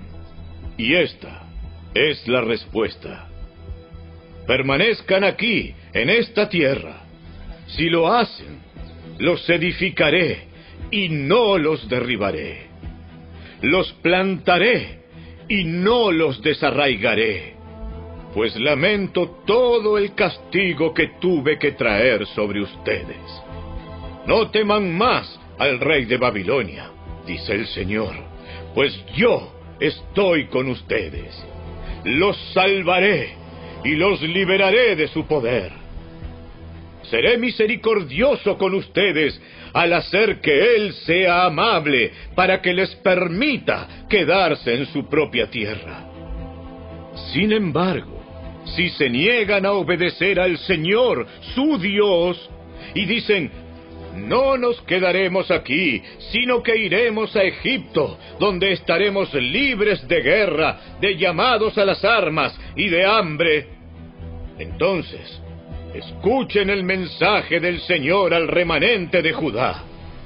Esto dice el Señor de los ejércitos celestiales, Dios de Israel si están decididos a irse a Egipto y vivir allí, la misma guerra y el mismo hambre que temen los alcanzarán y allí morirán. Este es el destino que le espera a quien insista en irse a vivir a Egipto. Efectivamente, morirán por guerra, enfermedad y hambre. Ninguno escapará del desastre que traeré sobre ustedes allí. Esto dice el Señor de los ejércitos celestiales, Dios de Israel. Así como se derramó mi enojo y mi furia sobre la gente de Jerusalén, así se derramará sobre ustedes cuando entren a Egipto. Serán objeto de condenación, de horror, de maldición y de burla, y nunca más volverán a ver su tierra natal. Escuchen ustedes que forman el remanente de Judá. El Señor les ha dicho, no se vayan a Egipto. No olviden la advertencia que hoy les di. Pues no fueron sinceros cuando me enviaron a orar al Señor, su Dios, por ustedes.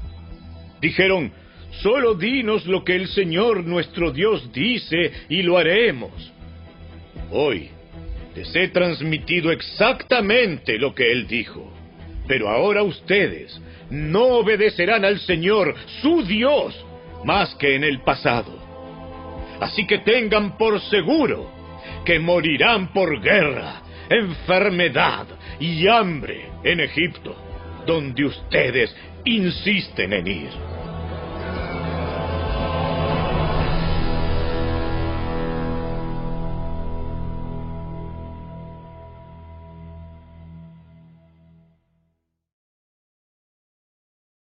Capítulo 43 Cuando Jeremías terminó de dar este mensaje del Señor, su Dios, a todo el pueblo, Azarías, hijo de Osaías, y Joanán, hijo de Carea, y los demás hombres arrogantes le dijeron a Jeremías, ¡Mentira! ¡Mentira! El Señor nuestro Dios no nos ha prohibido ir a Egipto. Baruch, hijo de Nerías, te ha convencido para que digas esto. Porque Él quiere que nos quedemos aquí para que los babilonios nos maten o nos lleven al destierro. Entonces Joanán, los demás líderes guerrilleros y todo el pueblo se negaron a obedecer la orden del Señor de permanecer en Judá. Joanán y los otros líderes se llevaron con ellos a toda la gente que había regresado de los países vecinos a donde habían huido. En la multitud había hombres, mujeres y niños, las hijas del rey y todos los que Nabuzaradán, capitán de la guardia, había dejado con Gedalías. El profeta Jeremías y Baruch también fueron incluidos. El pueblo rehusó obedecer la voz del Señor y se fue a Egipto hasta la ciudad de Tafnes. En Tafnes, el Señor le dio otro mensaje a Jeremías. Le dijo, A la vista de toda la gente de Judá, toma unas piedras grandes y entiérralas debajo de las piedras del pavimento, a la entrada del palacio del faraón, aquí en Tafnes. Luego dile al pueblo de Judá, esto dice el Señor de los ejércitos celestiales, Dios de Israel.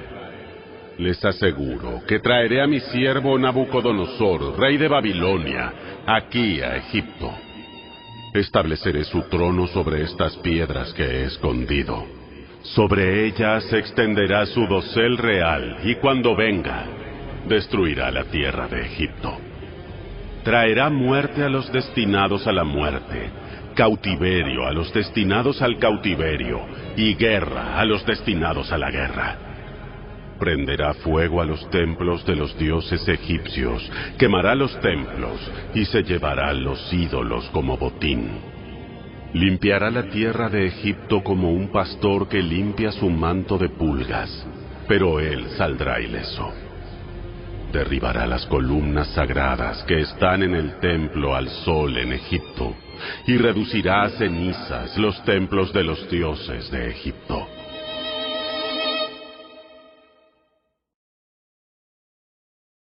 Capítulo 44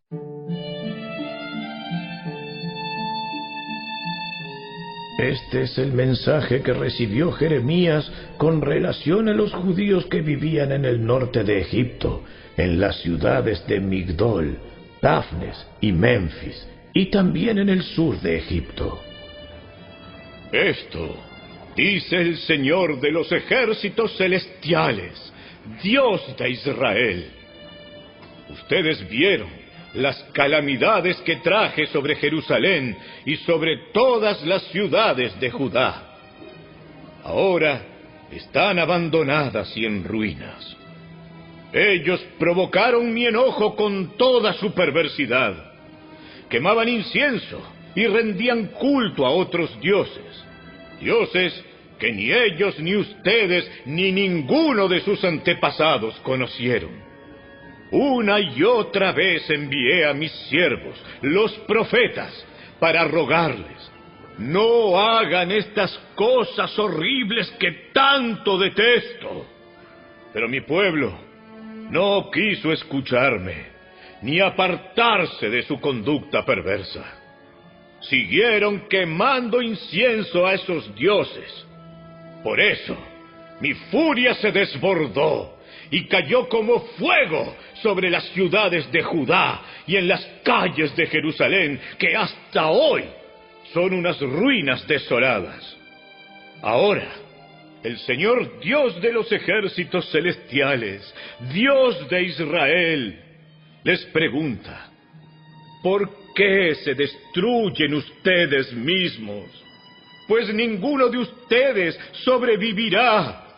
Ningún hombre, mujer o niño de entre ustedes que haya venido aquí desde Judá ni siquiera los bebés que llevan en brazos.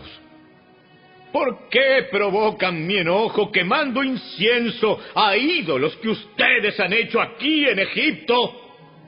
Lo único que lograrán es destruirse y hacerse a sí mismos objeto de maldición y burla para todas las naciones de la tierra.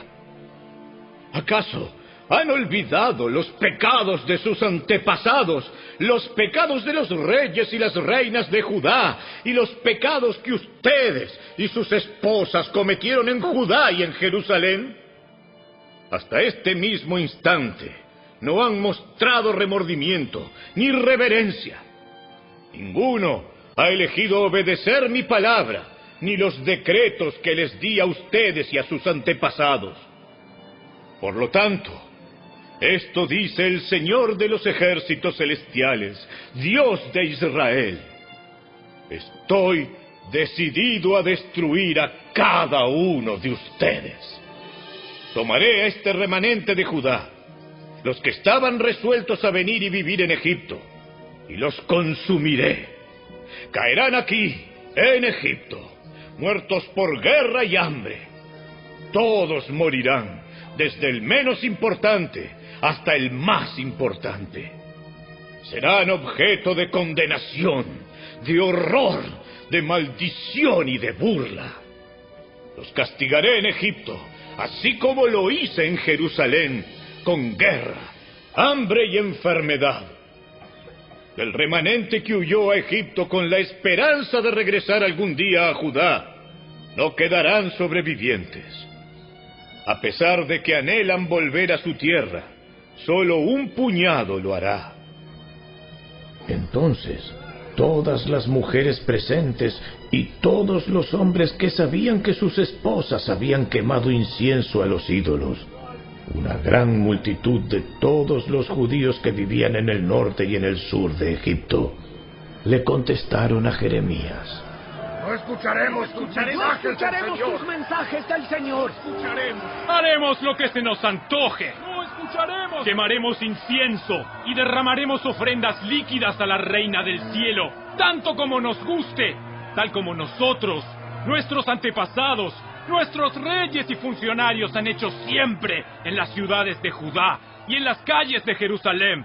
Pues en aquellos días teníamos comida en abundancia Estábamos bien económicamente y no teníamos problemas. Pero desde que dejamos de quemar incienso a la Reina del Cielo y dejamos de rendirle culto con ofrendas líquidas, nos hemos visto en tremendos problemas y hemos muerto por guerra y hambre. Además, ¿acaso crees que quemábamos incienso y derramábamos las ofrendas líquidas a la Reina del Cielo y hacíamos pasteles con su imagen sin el conocimiento y la ayuda de nuestros esposos? Por supuesto que, no. Entonces Jeremías les dijo a todos, tanto hombres como mujeres que le habían dado esa respuesta. ¿Acaso piensan que el Señor no sabía que ustedes y sus antepasados, sus reyes y funcionarios y todo el pueblo quemaban incienso a los ídolos en las ciudades de Judá y en las calles de Jerusalén? El Señor no podía soportar más todas las cosas repugnantes que hacían. Por eso convirtió la tierra de ustedes en objeto de maldición, una ruina desolada sin habitantes, como sucede hasta hoy. A ustedes les ocurrieron todas estas cosas horribles porque quemaron incienso a los ídolos y pecaron contra el Señor. Se negaron a obedecerlo y no han seguido sus instrucciones, sus decretos, ni sus leyes. Luego, Jeremías les dijo a todos, incluidas las mujeres, Escuchen este mensaje del Señor. Todos ustedes, ciudadanos de Judá que viven en Egipto. Esto dice el Señor de los ejércitos celestiales, Dios de Israel. Ustedes y sus esposas han dicho, guardaremos nuestras promesas de quemar incienso y derramar ofrendas líquidas a la reina del cielo. Y por sus hechos, han demostrado que hablaban en serio. Así que vayan, cumplan sus promesas y votos a ella. Sin embargo, escuchen este mensaje del Señor todos ustedes, los judíos que ahora viven en Egipto. He jurado por mi gran nombre, dice el Señor, que mi nombre ya no será pronunciado por ningún judío en la tierra de Egipto. Ninguno de ustedes podrá invocar mi nombre ni usar el siguiente juramento, tan cierto como que el Señor soberano vive. Pues los vigilaré para traerles desastre y no bien. Todos los de Judá que ahora viven en Egipto sufrirán guerra y hambre hasta que todos mueran. Solo un pequeño número escapará de morir y regresará a Judá desde Egipto. Entonces, todos los que vinieron a Egipto sabrán cuáles palabras son verdad, las mías o las de ellos. Esta es la prueba que les doy, dice el Señor, de que se cumplirán todas mis amenazas y de que aquí, en esta tierra, los castigaré. Esto dice el Señor.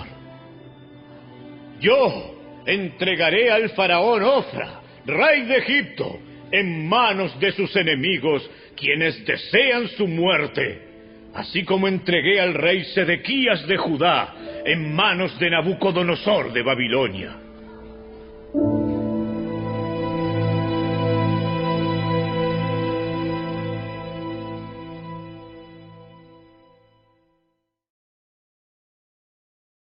Capítulo 45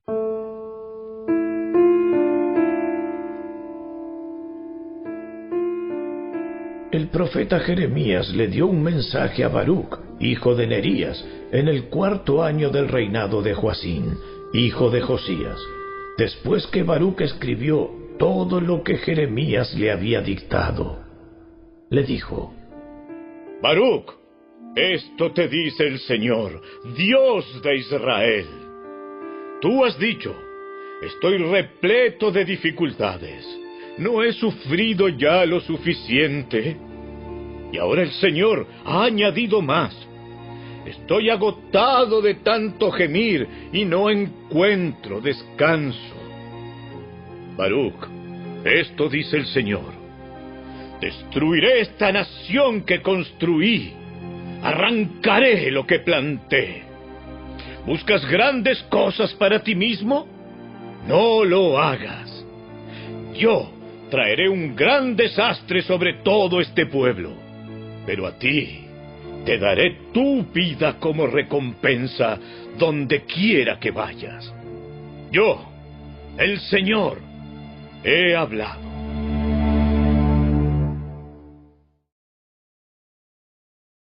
Capítulo 46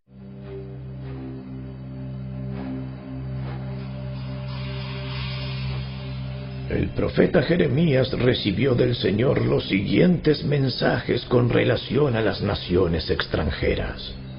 En el cuarto año del reinado de Joacim, hijo de Josías, rey de Judá, se dio este mensaje con relación a Egipto.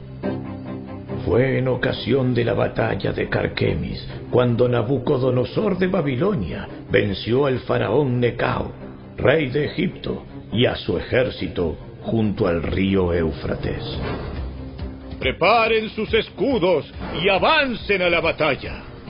Ensillen los caballos y monten los sementales. Tomen sus posiciones y pónganse los cascos. Afilen las lanzas y preparen sus armaduras. Pero, ¿qué es lo que veo? El ejército egipcio huye aterrorizado. Sus hombres de guerra más valientes corren sin mirar atrás. A cada paso se llenan de terror, dice el Señor. El corredor más veloz no puede huir. Los guerreros más poderosos no pueden escapar. En el norte, junto al río Éufrates, tropiezan y caen. ¿Quién es este que se levanta como el Nilo en tiempos de crecida e inunda toda la tierra? Es el ejército egipcio que inunda toda la tierra y se jacta de que cubrirá toda la tierra como un diluvio, destruyendo ciudades y sus habitantes. A la carga, caballos y carros de guerra. ¡Ataquen, poderosos guerreros de Egipto! ¡Vengan, todos ustedes aliados de Etiopía, Libia y Lidia, que son hábiles con el escudo y el arco. Pues este es el día del Señor, el Señor de los ejércitos celestiales, día para vengarse de sus enemigos. La espada devorará hasta quedar satisfecha. Sí, hasta que se emborrache de la sangre de ustedes. El Señor, el Señor de los ejércitos celestiales, recibirá hoy un sacrificio en la tierra del norte, junto al río Éufrates. Sube a Galaad en busca de medicina, oh, hija virgen de Egipto. Pero tus muchos tratamientos no te devolverán la salud. Las naciones han oído de tu vergüenza. La tierra está llena de tus gritos de desesperación. Tus guerreros más poderosos chocarán unos contra otros y caerán juntos. Entonces el profeta Jeremías recibió del Señor el siguiente mensaje acerca de los planes de Nabucodonosor para atacar Egipto. Grítenlo en Egipto. Publíquenlo en las ciudades de Migdol, Memphis y Tafnes. Movilícense para la batalla, porque la espada devorará a todos los que están a su alrededor. Porque han caído sus guerreros. No pueden mantenerse de pie, porque el Señor los derribó. Tropiezan y caen unos sobre otros y se dicen entre sí, vamos, volvamos a nuestra gente, a la tierra donde nacimos. Huyamos de la espada del enemigo. Allí dirán, el faraón, rey de Egipto, es un bocón que perdió su oportunidad. Tan cierto como que yo vivo, dice el rey, cuyo nombre es el Señor de los ejércitos celestiales, alguien viene contra Egipto, que es tan alto como el monte Tabor o como el monte Carmelo junto al mar. Hagan las maletas, prepárense para ir al destierro, ustedes, ciudadanos de Egipto. La ciudad de Memphis será destruida, quedará sin un solo habitante. Egipto es tan hermoso como una novilla, pero el tábano del norte ya está en camino. Los mercenarios de Egipto se han vuelto como becerros engordados. Ellos también se darán vuelta y huirán, porque este es el día del gran desastre para Egipto. un momento de enorme castigo. Egipto huye, silencioso como serpiente que se desliza. Los soldados invasores avanzan, se enfrentan a ella con hachas como si fueran leñadores. Cortarán a su pueblo como se talan los árboles, dice el Señor, porque son más numerosos que las langostas. Egipto será humillado, será entregado en manos de la gente del norte. El Señor de los ejércitos celestiales, Dios de Israel, dice, castigaré a Amón, el Dios de Tebas, y a todos los demás dioses de Egipto. Castigaré a sus gobernantes y al faraón también, y a todos los que confían en él. Los entregaré en manos de los que buscan matarlos, al rey Nabucodonosor de Babilonia y a su ejército. Sin embargo, después la tierra se recuperará de los estragos de la guerra. Yo, el Señor, he hablado. Pero no temas, mi siervo Jacob. No te desalientes, Israel, pues los traeré de regreso a casa desde tierras lejanas, y tus hijos regresarán del destierro. Israel regresará a vivir en paz y tranquilidad, y nadie los atemorizará. No temas, mi siervo Jacob, porque yo estoy contigo dice el Señor. Destruiré por completo a las naciones donde te envié al destierro. Pero no te destruiré a ti por completo. Te disciplinaré, pero con justicia. No puedo dejarte sin castigo.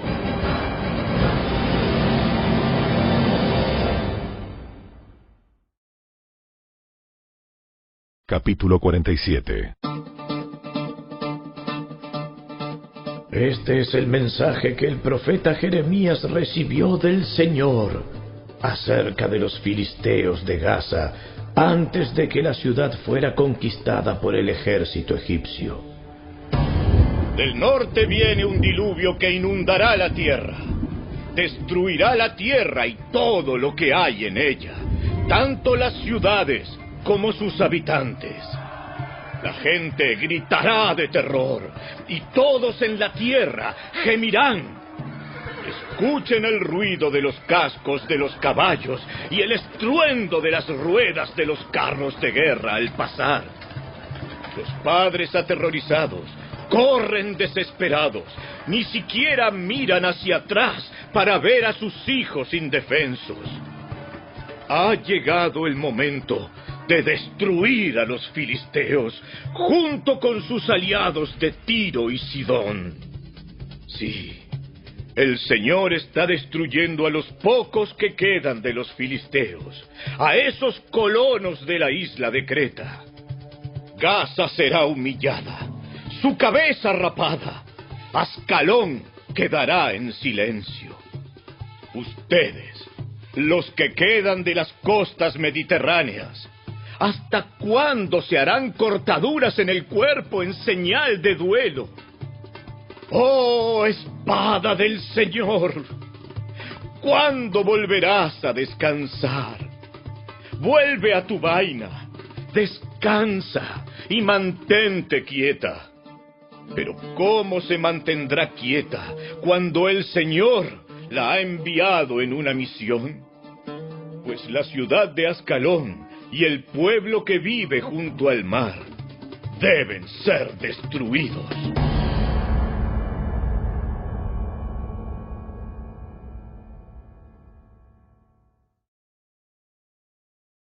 Capítulo 48 Este es el mensaje que se dio con relación a Moab. Esto dice el Señor de los ejércitos celestiales Dios de Israel. ¿Qué aflicción le espera a la ciudad de Nebo? Pronto quedará en ruinas. La ciudad de Kiriataim será humillada y conquistada.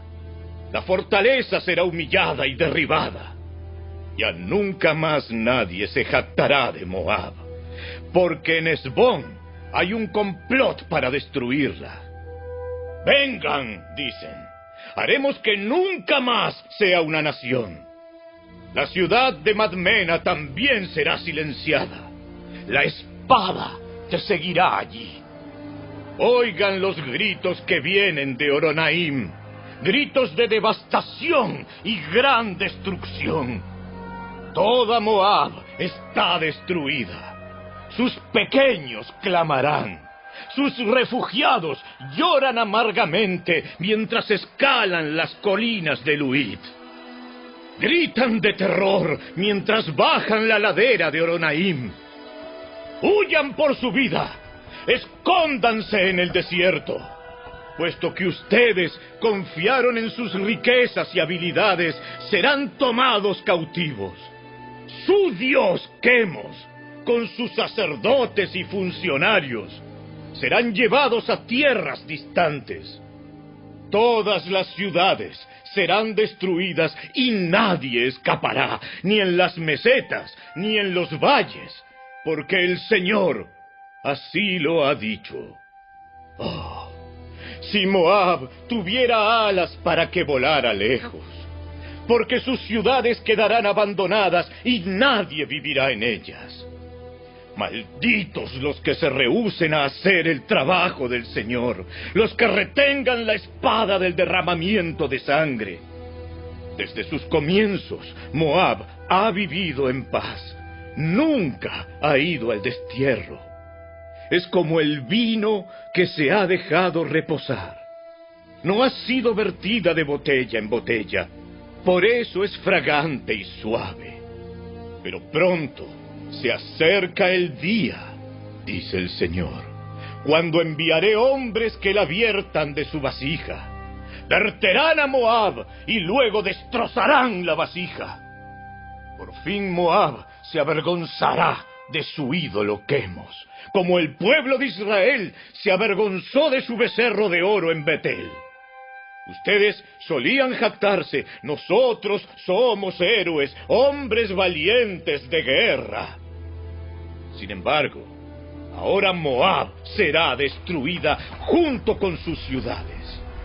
Sus jóvenes más prometedores son condenados a la masacre, dice el rey, cuyo nombre es el Señor de los ejércitos celestiales. Pronto se acerca la destrucción de Moab se avecina una calamidad amenazante. Amigos de Moab, lloren y lamenten por esta nación. Miren cómo se ha quebrado el cetro fuerte y se ha hecho pedazos el hermoso bastón. Bájense de su gloria y siéntense en el polvo, gente de Dibón, porque los que destruyan a Moab también harán pedazos a Dibón. Ellos derribarán todas sus torres. Habitantes de Aroer, párense junto al camino y observen. Griten a los que huyen de Moab. ¿Qué sucedió allí? Y la contestación que reciben es, Moab queda en ruinas, deshonrada. Lloren y giman anúncienlo en las orillas del río Arnón. Moab ha sido destruida. Se derramó el juicio sobre las ciudades de la meseta, sobre Olón, Jaasa y Mefat, sobre Dibón, Nebo y Bet de Blataim, sobre Kiriataim, Bet Gamul y Bet Meón, sobre Keriot y Bosra todas las ciudades de Moab, lejanas y cercanas. El poder de Moab ha llegado a su fin. Su brazo ha sido quebrado, dice el Señor. Dejen que se tambalee y caiga como un borracho, porque se ha rebelado contra el Señor. Moab se revolcará en su propio vómito y será ridiculizada por todos. ¿No ridiculizaste tú a los israelitas? ¿Fueron ellos acaso sorprendidos en compañía de ladrones para que tú los desprecies como lo haces? Ustedes, habitantes de Moab, Huyan de sus ciudades y vivan en cuevas. Escóndanse como palomas que anidan en las hendiduras de las rocas. Todos hemos oído de la soberbia de Moab, porque su orgullo es muy grande. Sabemos de su orgullo altanero, de su arrogancia y de su corazón altivo. Yo conozco su insolencia, dice el Señor, pero sus alardes están vacíos, tan vacíos como sus hechos. Así que ahora gimo por Moab. De veras, me lamentaré por Moab. Mi corazón está quebrantado por los hombres de Kirareset. Pueblo de Sibna, rico en viñedos, lloraré por ti, aún más de lo que lloré por Jaser. Tus extensas vides en otro tiempo llegaban hasta el mar muerto, pero el destructor te ha dejado desnudo y cosechó tus uvas y frutos de verano. El gozo y la alegría desaparecieron de la fructífera Moab. Los lagares no producen vino.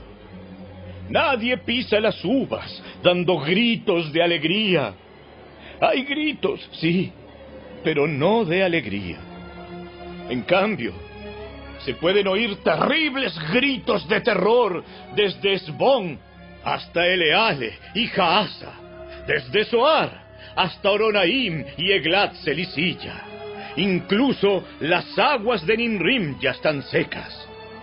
Acabaré con Moab, dice el Señor, porque la gente ofrece sacrificios en los altares paganos y quema incienso a sus dioses falsos. Mi corazón gime como una flauta por Moab y Kirareset, porque ha desaparecido toda su riqueza. La gente se rapa la cabeza y se afeita la barba en señal de luto.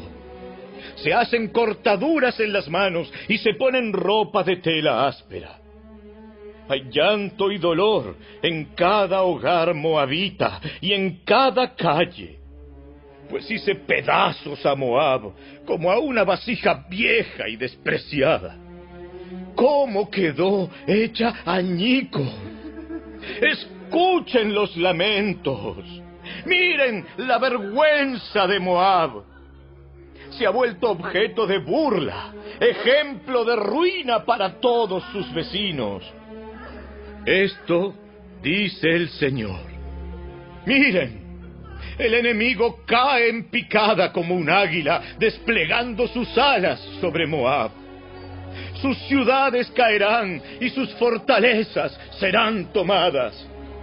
Aún los guerreros más poderosos estarán en agonía como mujeres en trabajo de parto.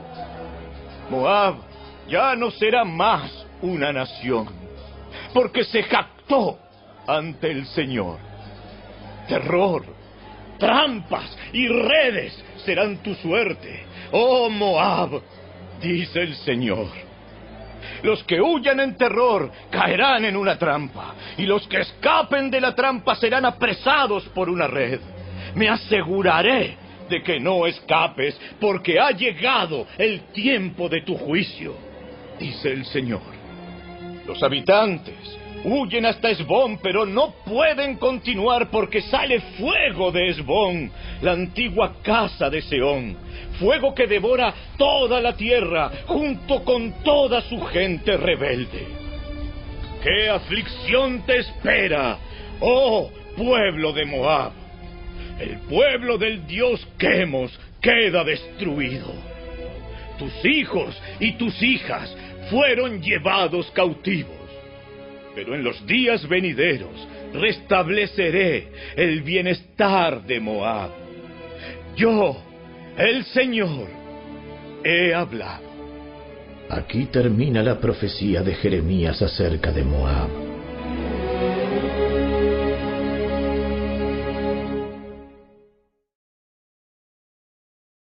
Capítulo 49 Este es el mensaje que se dio sobre los amonitas. Esto dice el Señor. ¿No hay descendientes de Israel para que hereden la tierra de Gad? ¿Por qué ustedes, adoradores de Moloch, habitan en sus ciudades?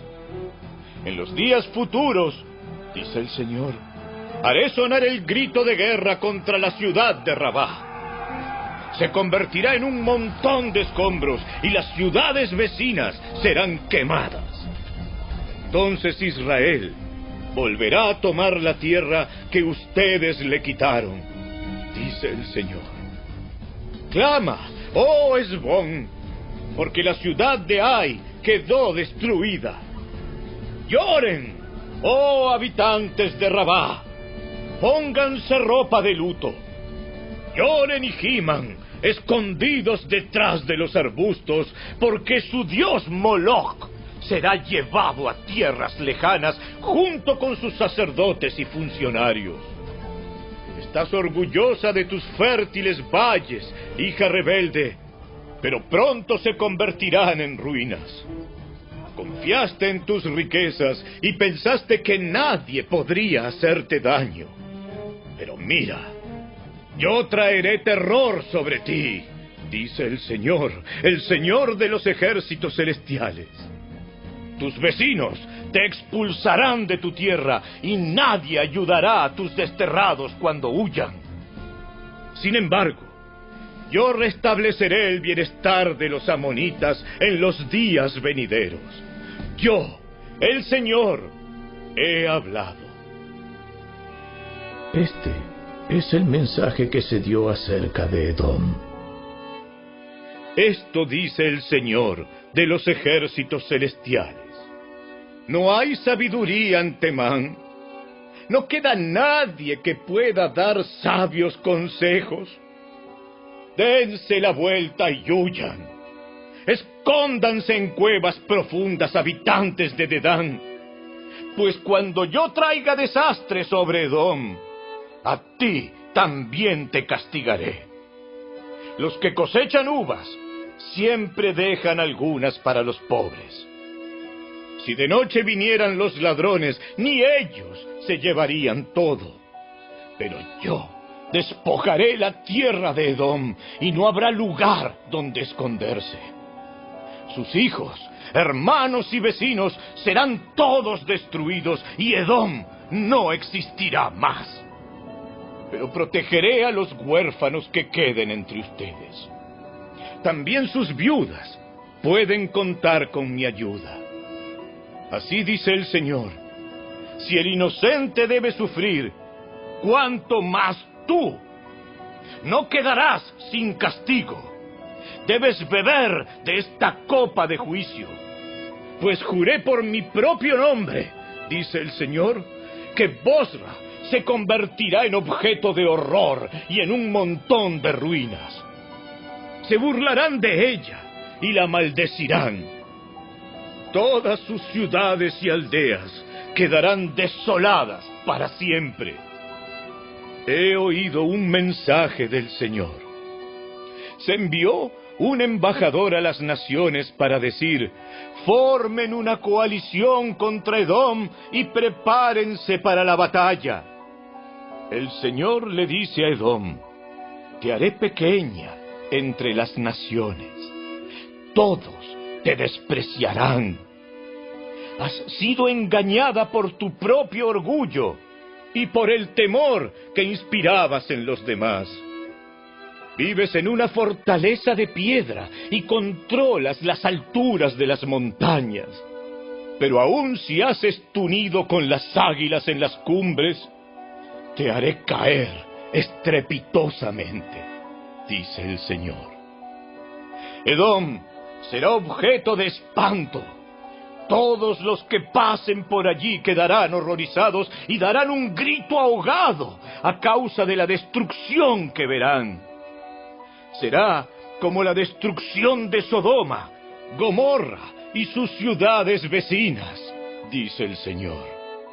Nadie vivirá allí, nadie la habitará Vendré como un león que sale de los matorrales del Jordán y atacaré a las ovejas en los pastos. Echaré a Edom de su tierra y nombraré al líder que yo escoja. Pues, ¿quién es como yo y quién puede desafiarme? ¿Qué gobernante puede oponerse a mi voluntad? Escuchen los planes que tiene el Señor contra Edom y contra la gente de Temán. Aún sus hijos pequeños serán arrastrados como ovejas y sus casas serán destruidas. La tierra temblará con el ruido de la caída de Edom y su grito de desesperación se oirá hasta el mar rojo. Mira, el enemigo cae en picada como un águila desplegando sus alas sobre Bosra. Aún los guerreros más poderosos estarán en agonía como mujer en trabajo de parto. Este es el mensaje que se dio acerca de Damasco. Esto dice el Señor. El temor se apoderó de las ciudades de Amad y Arfad, porque oyeron los anuncios de su propia destrucción. El corazón de ellos está agitado como el mar cuando hay una tormenta furiosa. Damasco se volvió débil y toda la gente trató de huir. El miedo, la angustia y el dolor se han apoderado de ella como a una mujer en trabajo de parto. Esa ciudad famosa, ciudad de alegría, será abandonada. Sus jóvenes caerán en las calles y morirán. Todos sus soldados serán matados, dice el Señor de los ejércitos celestiales y prenderé fuego a las murallas de Damasco que consumirá los palacios de Benadad. Este es el mensaje que se dio acerca de Sedar y los reinos de Azor, que fueron atacados por Nabucodonosor, rey de Babilonia. Esto dice el Señor. Avancen contra Sedar, destruyan a los guerreros del oriente. Tomarán sus rebaños y carpas y sus pertenencias y camellos les serán quitados. Se escucharán voces de pánico en todas partes. Somos atemorizados a cada paso. Corran y salven sus vidas, dice el Señor. Gente de Azor, escóndanse en cuevas profundas, porque Nabucodonosor, rey de Babilonia, ha conspirado contra ustedes y se prepara para destruirlos. Levántense y ataquen a esta nación tan confiada, dice el Señor. Su gente vive aislada en el desierto, sin murallas ni puertas. Todos sus camellos y demás animales serán de ustedes. A este pueblo que vive en lugares remotos lo esparciré a los cuatro vientos. Traeré sobre ellos calamidad de todas partes, dice el Señor. Azor será habitada por chacales y quedará desolada para siempre. Nadie vivirá allí. Nadie la habitará. El profeta Jeremías recibió del Señor este mensaje acerca de Elam al comienzo del reinado de Sedequías, rey de Judá. Esto dice el Señor de los ejércitos celestiales. Destruiré a los arqueros de Elam, lo mejor de su ejército. Traeré enemigos de todas partes y esparciré a la gente de Elam a los cuatro vientos serán desterrados a países de todo el mundo. Yo mismo iré con los enemigos de Elam para destrozarla. En mi ira feroz traeré gran desastre sobre el pueblo de Elam, dice el Señor. Sus enemigos lo perseguirán con espada hasta que yo lo destruya por completo. Estableceré mi trono en Elam, dice el Señor y destruiré a su rey y a sus oficiales. Sin embargo, en los días que vienen, restableceré el bienestar de Elam. Yo, el Señor, he hablado.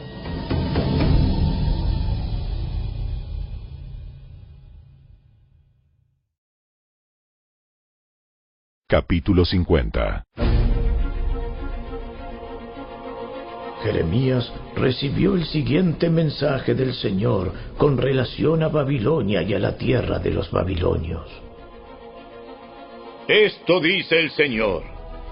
Anúncienlo a todo el mundo y no se callen nada. Levanten una bandera de señales para decirles a todos que caerá Babilonia. Sus imágenes e ídolos serán hechos pedazos. Sus dioses, Bel y Merodac, serán completamente deshonrados. Pues una nación la atacará desde el norte y traerá tal destrucción que nadie volverá a vivir allí. Desaparecerá todo. Huirán tanto las personas como los animales. En los días venideros, dice el Señor, el pueblo de Israel volverá a su hogar junto con el pueblo de Judá. Llegarán llorando en busca del Señor, su Dios. Preguntarán por el camino a Jerusalén y emprenderán el regreso a su hogar. Se aferrarán al Señor con un pacto eterno que nunca se olvidará. Mi pueblo ha sido como ovejas perdidas. Sus pastores los llevaron por mal camino y los dejaron sueltos en las montañas. Perdieron su rumbo y no recuerdan cómo regresar al redil. Todos los que encontraban los devoraban. Sus enemigos decían, no hicimos nada malo al atacarlos porque ellos pecaron contra el Señor, quien es su verdadero lugar de descanso y la esperanza de sus antepasados. Pero ahora, huyan de Babilonia, abandonen la tierra de los babilonios, guíen a mi pueblo de regreso al hogar como hace el macho cabrío que va a la cabeza de la manada pues estoy levantando un ejército de grandes naciones del norte. Unirán fuerzas para atacar a Babilonia, y ésta será conquistada. Las flechas de los enemigos irán directamente al blanco, no errarán. Babilonia será saqueada hasta que los agresores se sacien con el botín. Yo, el Señor, he hablado. Se alegran y regocijan ustedes que despojaron a mi pueblo elegido. Retosan como becerros en el prado y relinchan como sementales. Pero su tierra natal será llena de vergüenza y deshonra. Ustedes serán la última de las naciones, un desierto, tierra seca y desolada. A causa del enojo del Señor, Babilonia se convertirá en una tierra baldía y desierta. Todos los que pasen por allí quedarán horrorizados y darán un grito ahogado a causa de la destrucción que verán.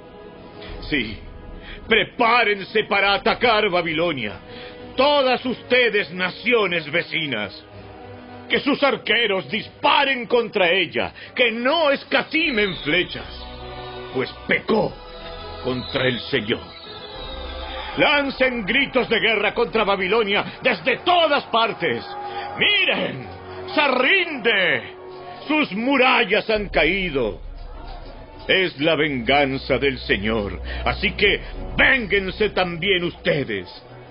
Háganle lo mismo que ella les hizo a otros. Saquen de Babilonia a todos los sembradores, despidan a todos los segadores. Debido a la espada del enemigo, todos huirán a sus propias tierras.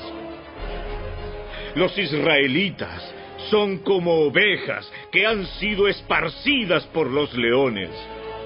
Primero los devoró el rey de Asiria. Después, Nabucodonosor, rey de Babilonia, les quebró los huesos. Por lo tanto, esto dice el Señor de los ejércitos celestiales, Dios de Israel. Ahora castigaré al rey de Babilonia y a su tierra de la misma manera que castigué al rey de Asiria. Traeré a Israel de regreso a su hogar, a su propia tierra, para comer en los campos de Carmelo y Basán, y para quedar saciado una vez más en la zona montañosa de Efraín y Galaad En esos días, dice el Señor, no se encontrará pecado en Israel ni en Judá, porque perdonaré al remanente que yo guarde. Mis guerreros suban contra la tierra de Merataim y contra la gente de Pecod. Persíganlos, mátenlos, destruyanlos por completo como les he ordenado, dice el Señor. Que en la tierra se escuche el grito de guerra, un clamor de gran destrucción. Babilonia, el martillo más poderoso de toda la tierra, queda roto y hecho pedazos. Babilonia queda desolada entre las naciones. Escucha, Babilonia, porque te tendí una trampa. Estás atrapada porque luchaste contra el Señor. El Señor abrió su arsenal y sacó armas para desahogar su furor. El terror que caiga sobre los babilonios será la obra del Señor soberano de los ejércitos celestiales. Sí, vengan contra ella desde tierras lejanas y abran sus graneros. Aplasten sus muros y sus casas y conviértanlos en montones de escombros. Destruyanla por completo y no dejen nada. Maten incluso a sus becerros. Para ellos también será terrible. Masácrenlos a todos. Pues ha llegado el día del juicio a Babilonia. Escuchen a la gente que escapó de Babilonia mientras cuentan en Jerusalén cómo el Señor, nuestro Dios, se vengó de los que destruyeron su templo. Manden llamar a los arqueros para que vengan a Babilonia. Rodeen la ciudad para que nadie escape. Háganle lo mismo que ella les hizo a otros porque desafió al Señor, el Santo de Israel. Jóvenes caerán en las calles y morirán. Todos sus soldados serán matados, dice el Señor. Mira, pueblo arrogante, yo soy tu enemigo, dice el Señor, el Señor de los ejércitos celestiales. Ha llegado el día de tu juicio, el día en que te castigaré. Oh, tierra de arrogancia, tropezarás y caerás, y nadie te levantará. Pues encenderé un fuego en las ciudades de Babilonia que consumirá todo a su alrededor. Esto dice el Señor de los ejércitos celestiales. Los pueblos de Israel y de Judá han sido agraviados. Sus captores los retienen y se niegan a soltarlos. Pero el que los redime es fuerte. Su nombre es el Señor de los ejércitos celestiales. Él los defenderá y nuevamente les dará descanso en Israel. Pero para la gente de Babilonia no habrá descanso. La espada destructora golpeará a los babilonios, dice el Señor. Golpeará al pueblo de Babilonia, también a sus funcionarios y a sus hombres sabios. La espada golpeará a sus sabios consejeros y se volverán necios. La espada golpeará a sus guerreros más poderosos y el pánico se apoderará de ellos. La espada golpeará a sus caballos, sus carros de guerra y a sus aliados de otras tierras, y todos se volverán como mujeres. La espada golpeará sus tesoros y todos serán saqueados. Una sequía afectará el suministro de agua y hará que se seque. ¿Y por qué? Porque toda la tierra está llena de ídolos y la gente está locamente enamorada de ellos.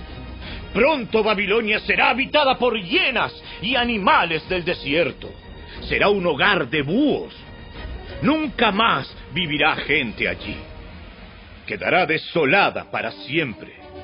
La destruiré, tal como yo destruí a Sodoma, a Gomorra y a sus ciudades vecinas, dice el Señor. Nadie vivirá allí. Nadie la habitará. Miren, Un gran ejército viene del norte, desde tierras lejanas se están levantando contra ti, una gran nación y muchos reyes. Están armados con arcos y lanzas, son crueles y no tienen compasión de nadie. Cuando avanzan sobre sus caballos, se oyen como el rugido del mar. Vienen en formación de batalla con planes de destruirte, Babilonia rey de Babilonia, ha oído informes acerca del enemigo y tiembla de miedo. Se apoderaron de él punzadas de angustia, como a una mujer en trabajo de parto. Vendré como un león que sale de los matorrales del Jordán y atacaré las ovejas en los pastos. Expulsaré a Babilonia de su tierra y nombraré al líder que yo escoja. Pues, ¿quién es como yo ¿Y quién puede desafiarme? ¿Qué gobernante puede oponerse a mi voluntad? Escuchen los planes que tiene el Señor contra Babilonia y contra la tierra de los babilonios. Aún sus hijos pequeños serán arrastrados como ovejas y sus casas serán destruidas. La tierra temblará con el grito, Babilonia ha sido tomada su grito de desesperación se oirá en todo el mundo.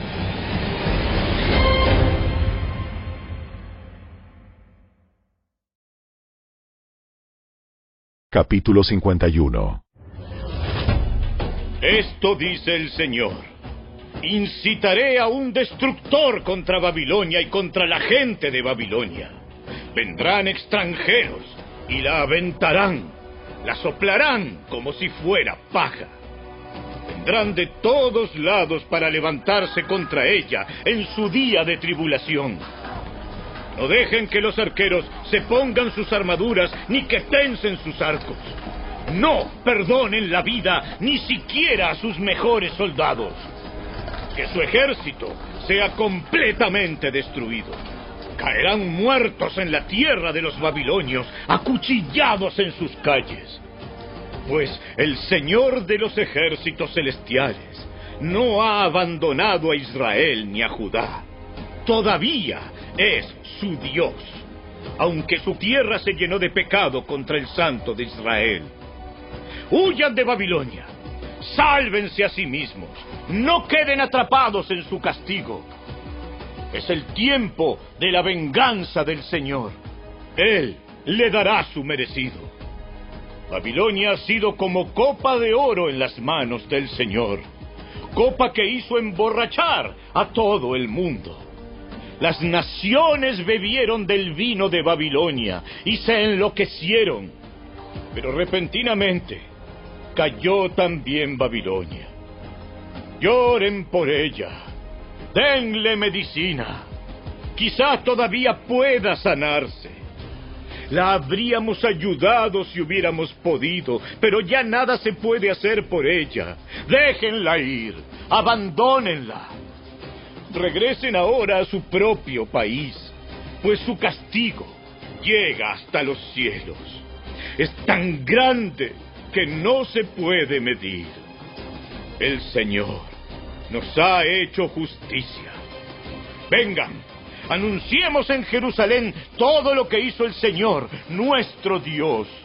Afilen las flechas, alcen los escudos, pues el Señor ha incitado a los reyes de Media a que marchen contra Babilonia y la destruyan. Esta es su venganza contra los que profanaron su templo. Levanten la bandera de guerra contra Babilonia. Refuercen la guardia y pongan centinelas. Preparen la emboscada, porque el Señor llevará a cabo todos sus planes contra Babilonia. Tú eres una ciudad junto a un gran río, un gran centro comercial, pero tu fin ha llegado. Se cortó el hilo de tu vida. El Señor de los ejércitos celestiales hizo este voto y lo juró por su propio nombre. Tus ciudades se llenarán de enemigos como campos plagados de langostas y cantarán victoria sobre ti. El Señor hizo la tierra con su poder y la preserva con su sabiduría. Con su propia inteligencia desplegó los cielos. Cuando hablan los truenos, los cielos rugen con lluvia. Él hace que las nubes se levanten sobre la tierra, envía el relámpago junto con la lluvia y suelta el viento de sus depósitos. Toda la raza humana es necia y le falta conocimiento. Los artesanos quedan deshonrados por los ídolos que hacen, porque sus obras, hechas con tanto esmero, son un fraude. Estos ídolos no tienen ni aliento ni poder. Los ídolos son inútiles, son mentiras ridículas. En el día del juicio todos serán destruidos. Pero el Dios de Israel no es ningún ídolo. Él es el creador de todo lo que existe, incluido su pueblo, su posesión más preciada. El Señor de los ejércitos celestiales es su nombre. Tú eres mi hacha de guerra y mi espada, dice el Señor. Contigo destrozaré naciones y destruiré muchos reinos. Contigo destrozaré ejércitos, destruiré al caballo y al jinete, al carro de guerra y al conductor. Contigo destrozaré a hombres y a mujeres, a ancianos y a niños, a muchachos y a jovencitas. Contigo destrozaré a pastores y rebaños, a campesinos y bueyes, a capitanes y a oficiales le daré a Babilonia y a sus habitantes el pago que se merecen por todo el mal que le hizo a mi pueblo en Jerusalén, dice el Señor. Mira, oh poderosa montaña, destructora de la tierra, yo soy tu enemigo, dice el Señor. Levantaré mi puño contra ti para derribarte desde las cumbres. Cuando termine contigo, no serás más que un montón de escombros quemados. Para siempre quedarás desolada. Aún tus piedras no volverán a usarse para construir. Te aniquilarán por completo, dice el Señor.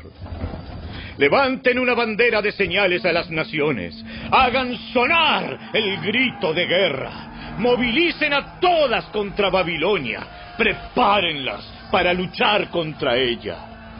Convoquen a los ejércitos de Ararat, Mini y Askenaz, nombren a un comandante y traigan una multitud de caballos como una nube de langostas. Levanten contra ella a los ejércitos de las naciones dirigidos por los reyes de Media y por todos sus capitanes y oficiales. La tierra tiembla y se retuerce de dolor porque todos los planes del Señor contra Babilonia no han cambiado. Babilonia quedará desolada, sin un solo habitante. Sus guerreros más poderosos ya no luchan más. Permanecen en sus cuarteles sin valentía. Se volvieron como mujeres. Los invasores quemaron las casas y derribaron las puertas de la ciudad. Las noticias se transmiten de un mensajero al otro, al paso que los mensajeros se apuran a avisarle al rey que la ciudad ha sido tomada. Se han cortado todas las rutas de fuga.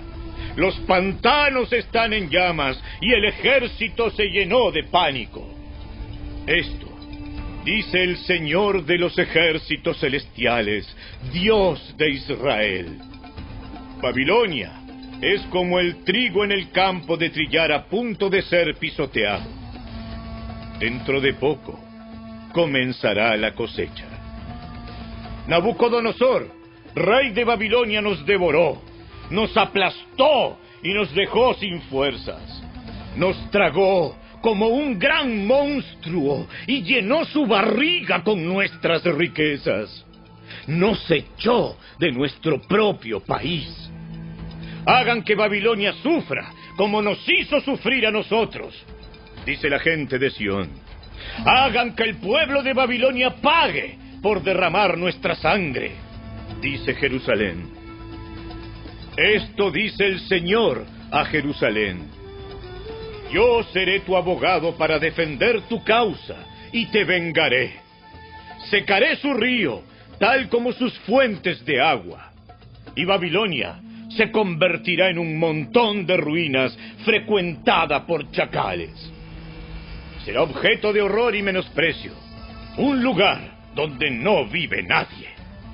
Sus habitantes rugirán juntos como leones fuertes, gruñirán como cachorros de león. Y mientras estén sonrojados por el vino, les prepararé otra clase de banquete. Los haré beber hasta que se duerman y nunca se despertarán, dice el Señor. Los llevaré como a corderos al matadero, como a carneros y chivos para el sacrificio.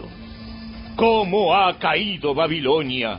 La gran Babilonia aclamada en toda la tierra. Ahora se ha convertido en objeto de horror entre las naciones. El mar ha subido sobre Babilonia. Está cubierta por las violentas olas. Sus ciudades ahora quedan en ruinas. Es una árida tierra baldía donde no vive nadie, ni nadie pasa por allí. Entonces, yo castigaré a Bel, el dios de Babilonia, y haré que vomite todo lo que se comió. Nunca más las naciones vendrán a rendirle culto. La muralla de Babilonia ha caído. Sal, pueblo mío, huye de Babilonia. Sálvense, huyan del terrible enojo del Señor. Pero no tengan pánico ni temor cuando oigan los primeros rumores de que se acercan los soldados pues los rumores seguirán llegando año tras año. Estallará la violencia en la tierra, en tanto los líderes se peleen unos contra otros.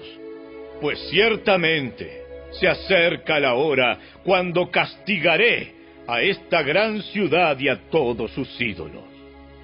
Toda su tierra será avergonzada y sus muertos caerán en las calles.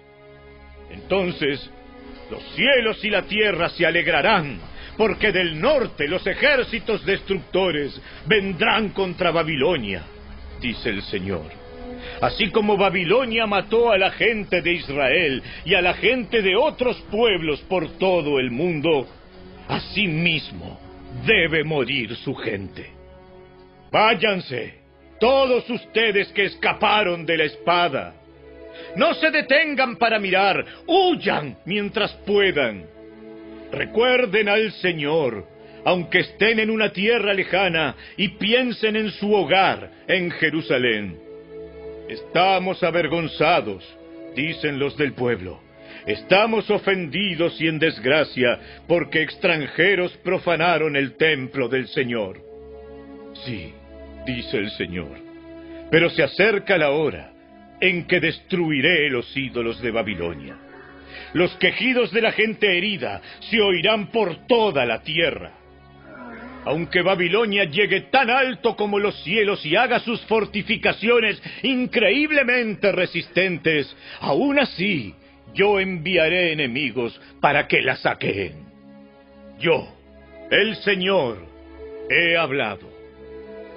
Escuchen, Oigan el llanto de Babilonia, el sonido de la gran destrucción que surge de la tierra de los babilonios. Pues el Señor destruye a Babilonia, silenciará su vozarrón, oleadas de enemigos golpean contra ella, resuenan en la ciudad los ruidos de la batalla. Vienen contra Babilonia ejércitos destructores, apresan a sus hombres valientes y sus armas se quiebran en sus manos. Pues el Señor es Dios que da justo castigo. Él siempre le da a cada cual su merecido. Haré que sus autoridades y hombres sabios se emborrachen junto con sus capitanes, oficiales y guerreros caerán dormidos y nunca más se despertarán. Dice el rey, cuyo nombre es el Señor de los ejércitos celestiales. Esto dice el Señor de los ejércitos celestiales. Las gruesas murallas de Babilonia serán arrasadas y sus inmensas puertas serán quemadas. Los constructores de muchos países han trabajado en vano porque su obra será destruida por fuego. El profeta Jeremías le dio el siguiente mensaje a Seraías, hijo de Nerías y nieto de Maseías, un oficial del Estado Mayor. Cuando Seraías fue a Babilonia junto con el rey Sedequías de Judá. Esto sucedió durante el cuarto año del reinado de Sedequías. Jeremías registró en un rollo todos los terribles desastres que pronto vendrían sobre Babilonia. Todas las palabras escritas aquí.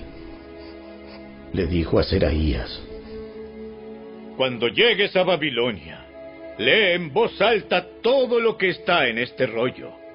Luego di, Señor, Tú has dicho que destruirás a Babilonia de manera que no quedarán personas ni animales. Ella permanecerá vacía y abandonada para siempre. Cuando hayas terminado de leer el rollo, átalo a una piedra y arrójalo al río Éufrates. Luego di, de la misma manera, Babilonia y su pueblo se hundirán para no levantarse jamás a causa de los desastres que traeré sobre ella. Aquí terminan los mensajes de Jeremías.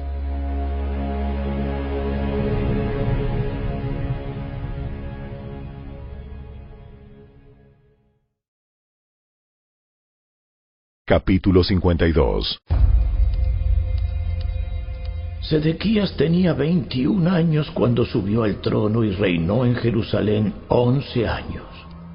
Su madre se llamaba Amutal y era hija de Jeremías, de Libna. Sin embargo, Sedequías hizo lo malo a los ojos del Señor, igual que Joacim. Estas cosas sucedieron debido al enojo que el Señor tenía contra la gente de Jerusalén y de Judá, hasta que finalmente los expulsó de su presencia y los envió al destierro. Sedequías se rebeló contra el rey de Babilonia. Así que el 15 de enero, durante el noveno año del reinado de Sedequías, Nabucodonosor, rey de Babilonia, dirigió a todo su ejército contra Jerusalén. Rodearon la ciudad y construyeron rampas de asalto contra las murallas. Jerusalén estuvo sitiada hasta el año 11 del reinado de Sedequías. Hacia el 18 de julio del año 11 del reinado de Sedequías, el hambre en la ciudad ya era muy intensa y se había agotado por completo lo último que quedaba de alimento. Entonces abrieron una brecha en la muralla de la ciudad y todos los soldados huyeron.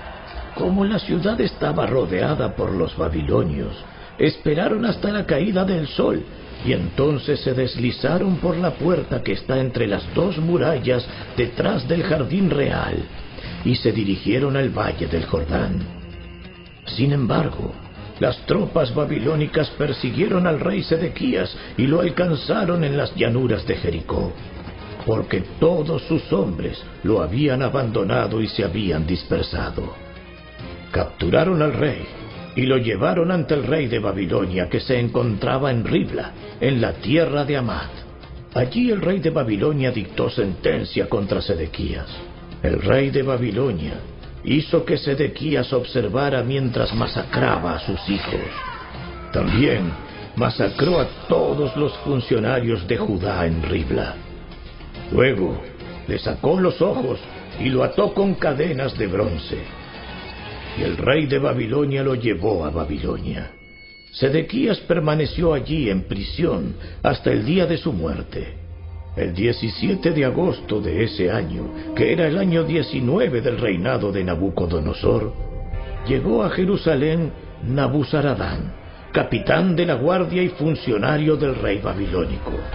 Quemó por completo el templo del Señor, el palacio real y todas las casas de Jerusalén. Destruyó todos los edificios importantes de la ciudad. Después supervisó a todo el ejército babilónico mientras derribaba por completo las murallas de Jerusalén. Entonces Nabuzaradán, capitán de la guardia, se llevó cautivos a algunos de los más pobres, al resto de las personas que quedaban en la ciudad, a los desertores que habían jurado lealtad al rey de Babilonia y al resto de los artesanos. Pero Nabuzaradán permitió que algunos de los más pobres se quedaran para cuidar los viñedos y los campos. Los babilonios hicieron pedazos las columnas de bronce que estaban al frente del templo del Señor, las carretas de bronce para llevar agua y el enorme tazón de bronce llamado el mar. Y se llevaron todo el bronce a Babilonia. También se llevaron los recipientes para la ceniza, las palas, la despabiladera de las lámparas, los tazones, los platos y todos los demás objetos de bronce que se usaban para realizar los sacrificios en el templo. El capitán de la guardia también se llevó los cuencos pequeños, los recipientes para quemar incienso, los tazones, los calderos, los candelabros, los cucharones y las copas utilizadas para las ofrendas líquidas, y todos los demás objetos de oro puro o de plata, el peso del bronce de las dos columnas, el mar con los doce bueyes de bronce que estaban debajo y las carretas para llevar agua era tanto que no podía calcularse. Estos objetos se habían hecho para el templo del Señor en tiempos del rey Salomón. Cada columna tenía ocho metros con treinta centímetros de alto y cinco metros y medio de circunferencia. Eran huecas, con un grosor de ocho centímetros. El capitel de bronce en la parte superior de cada columna era de dos metros con treinta centímetros de alto y estaba decorado alrededor con una red de granadas hecha de bronce.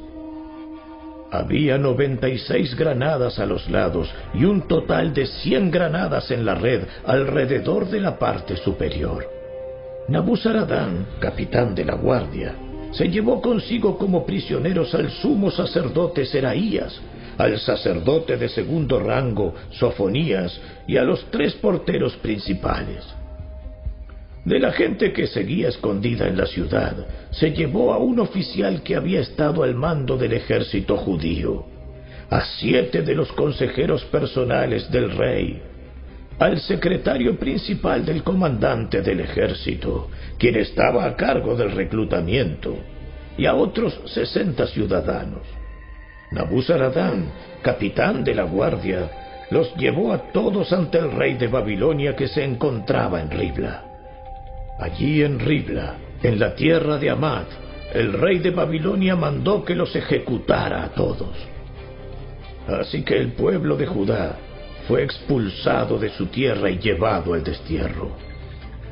El número de cautivos llevados a Babilonia en el séptimo año del reinado de Nabucodonosor fue de 3023.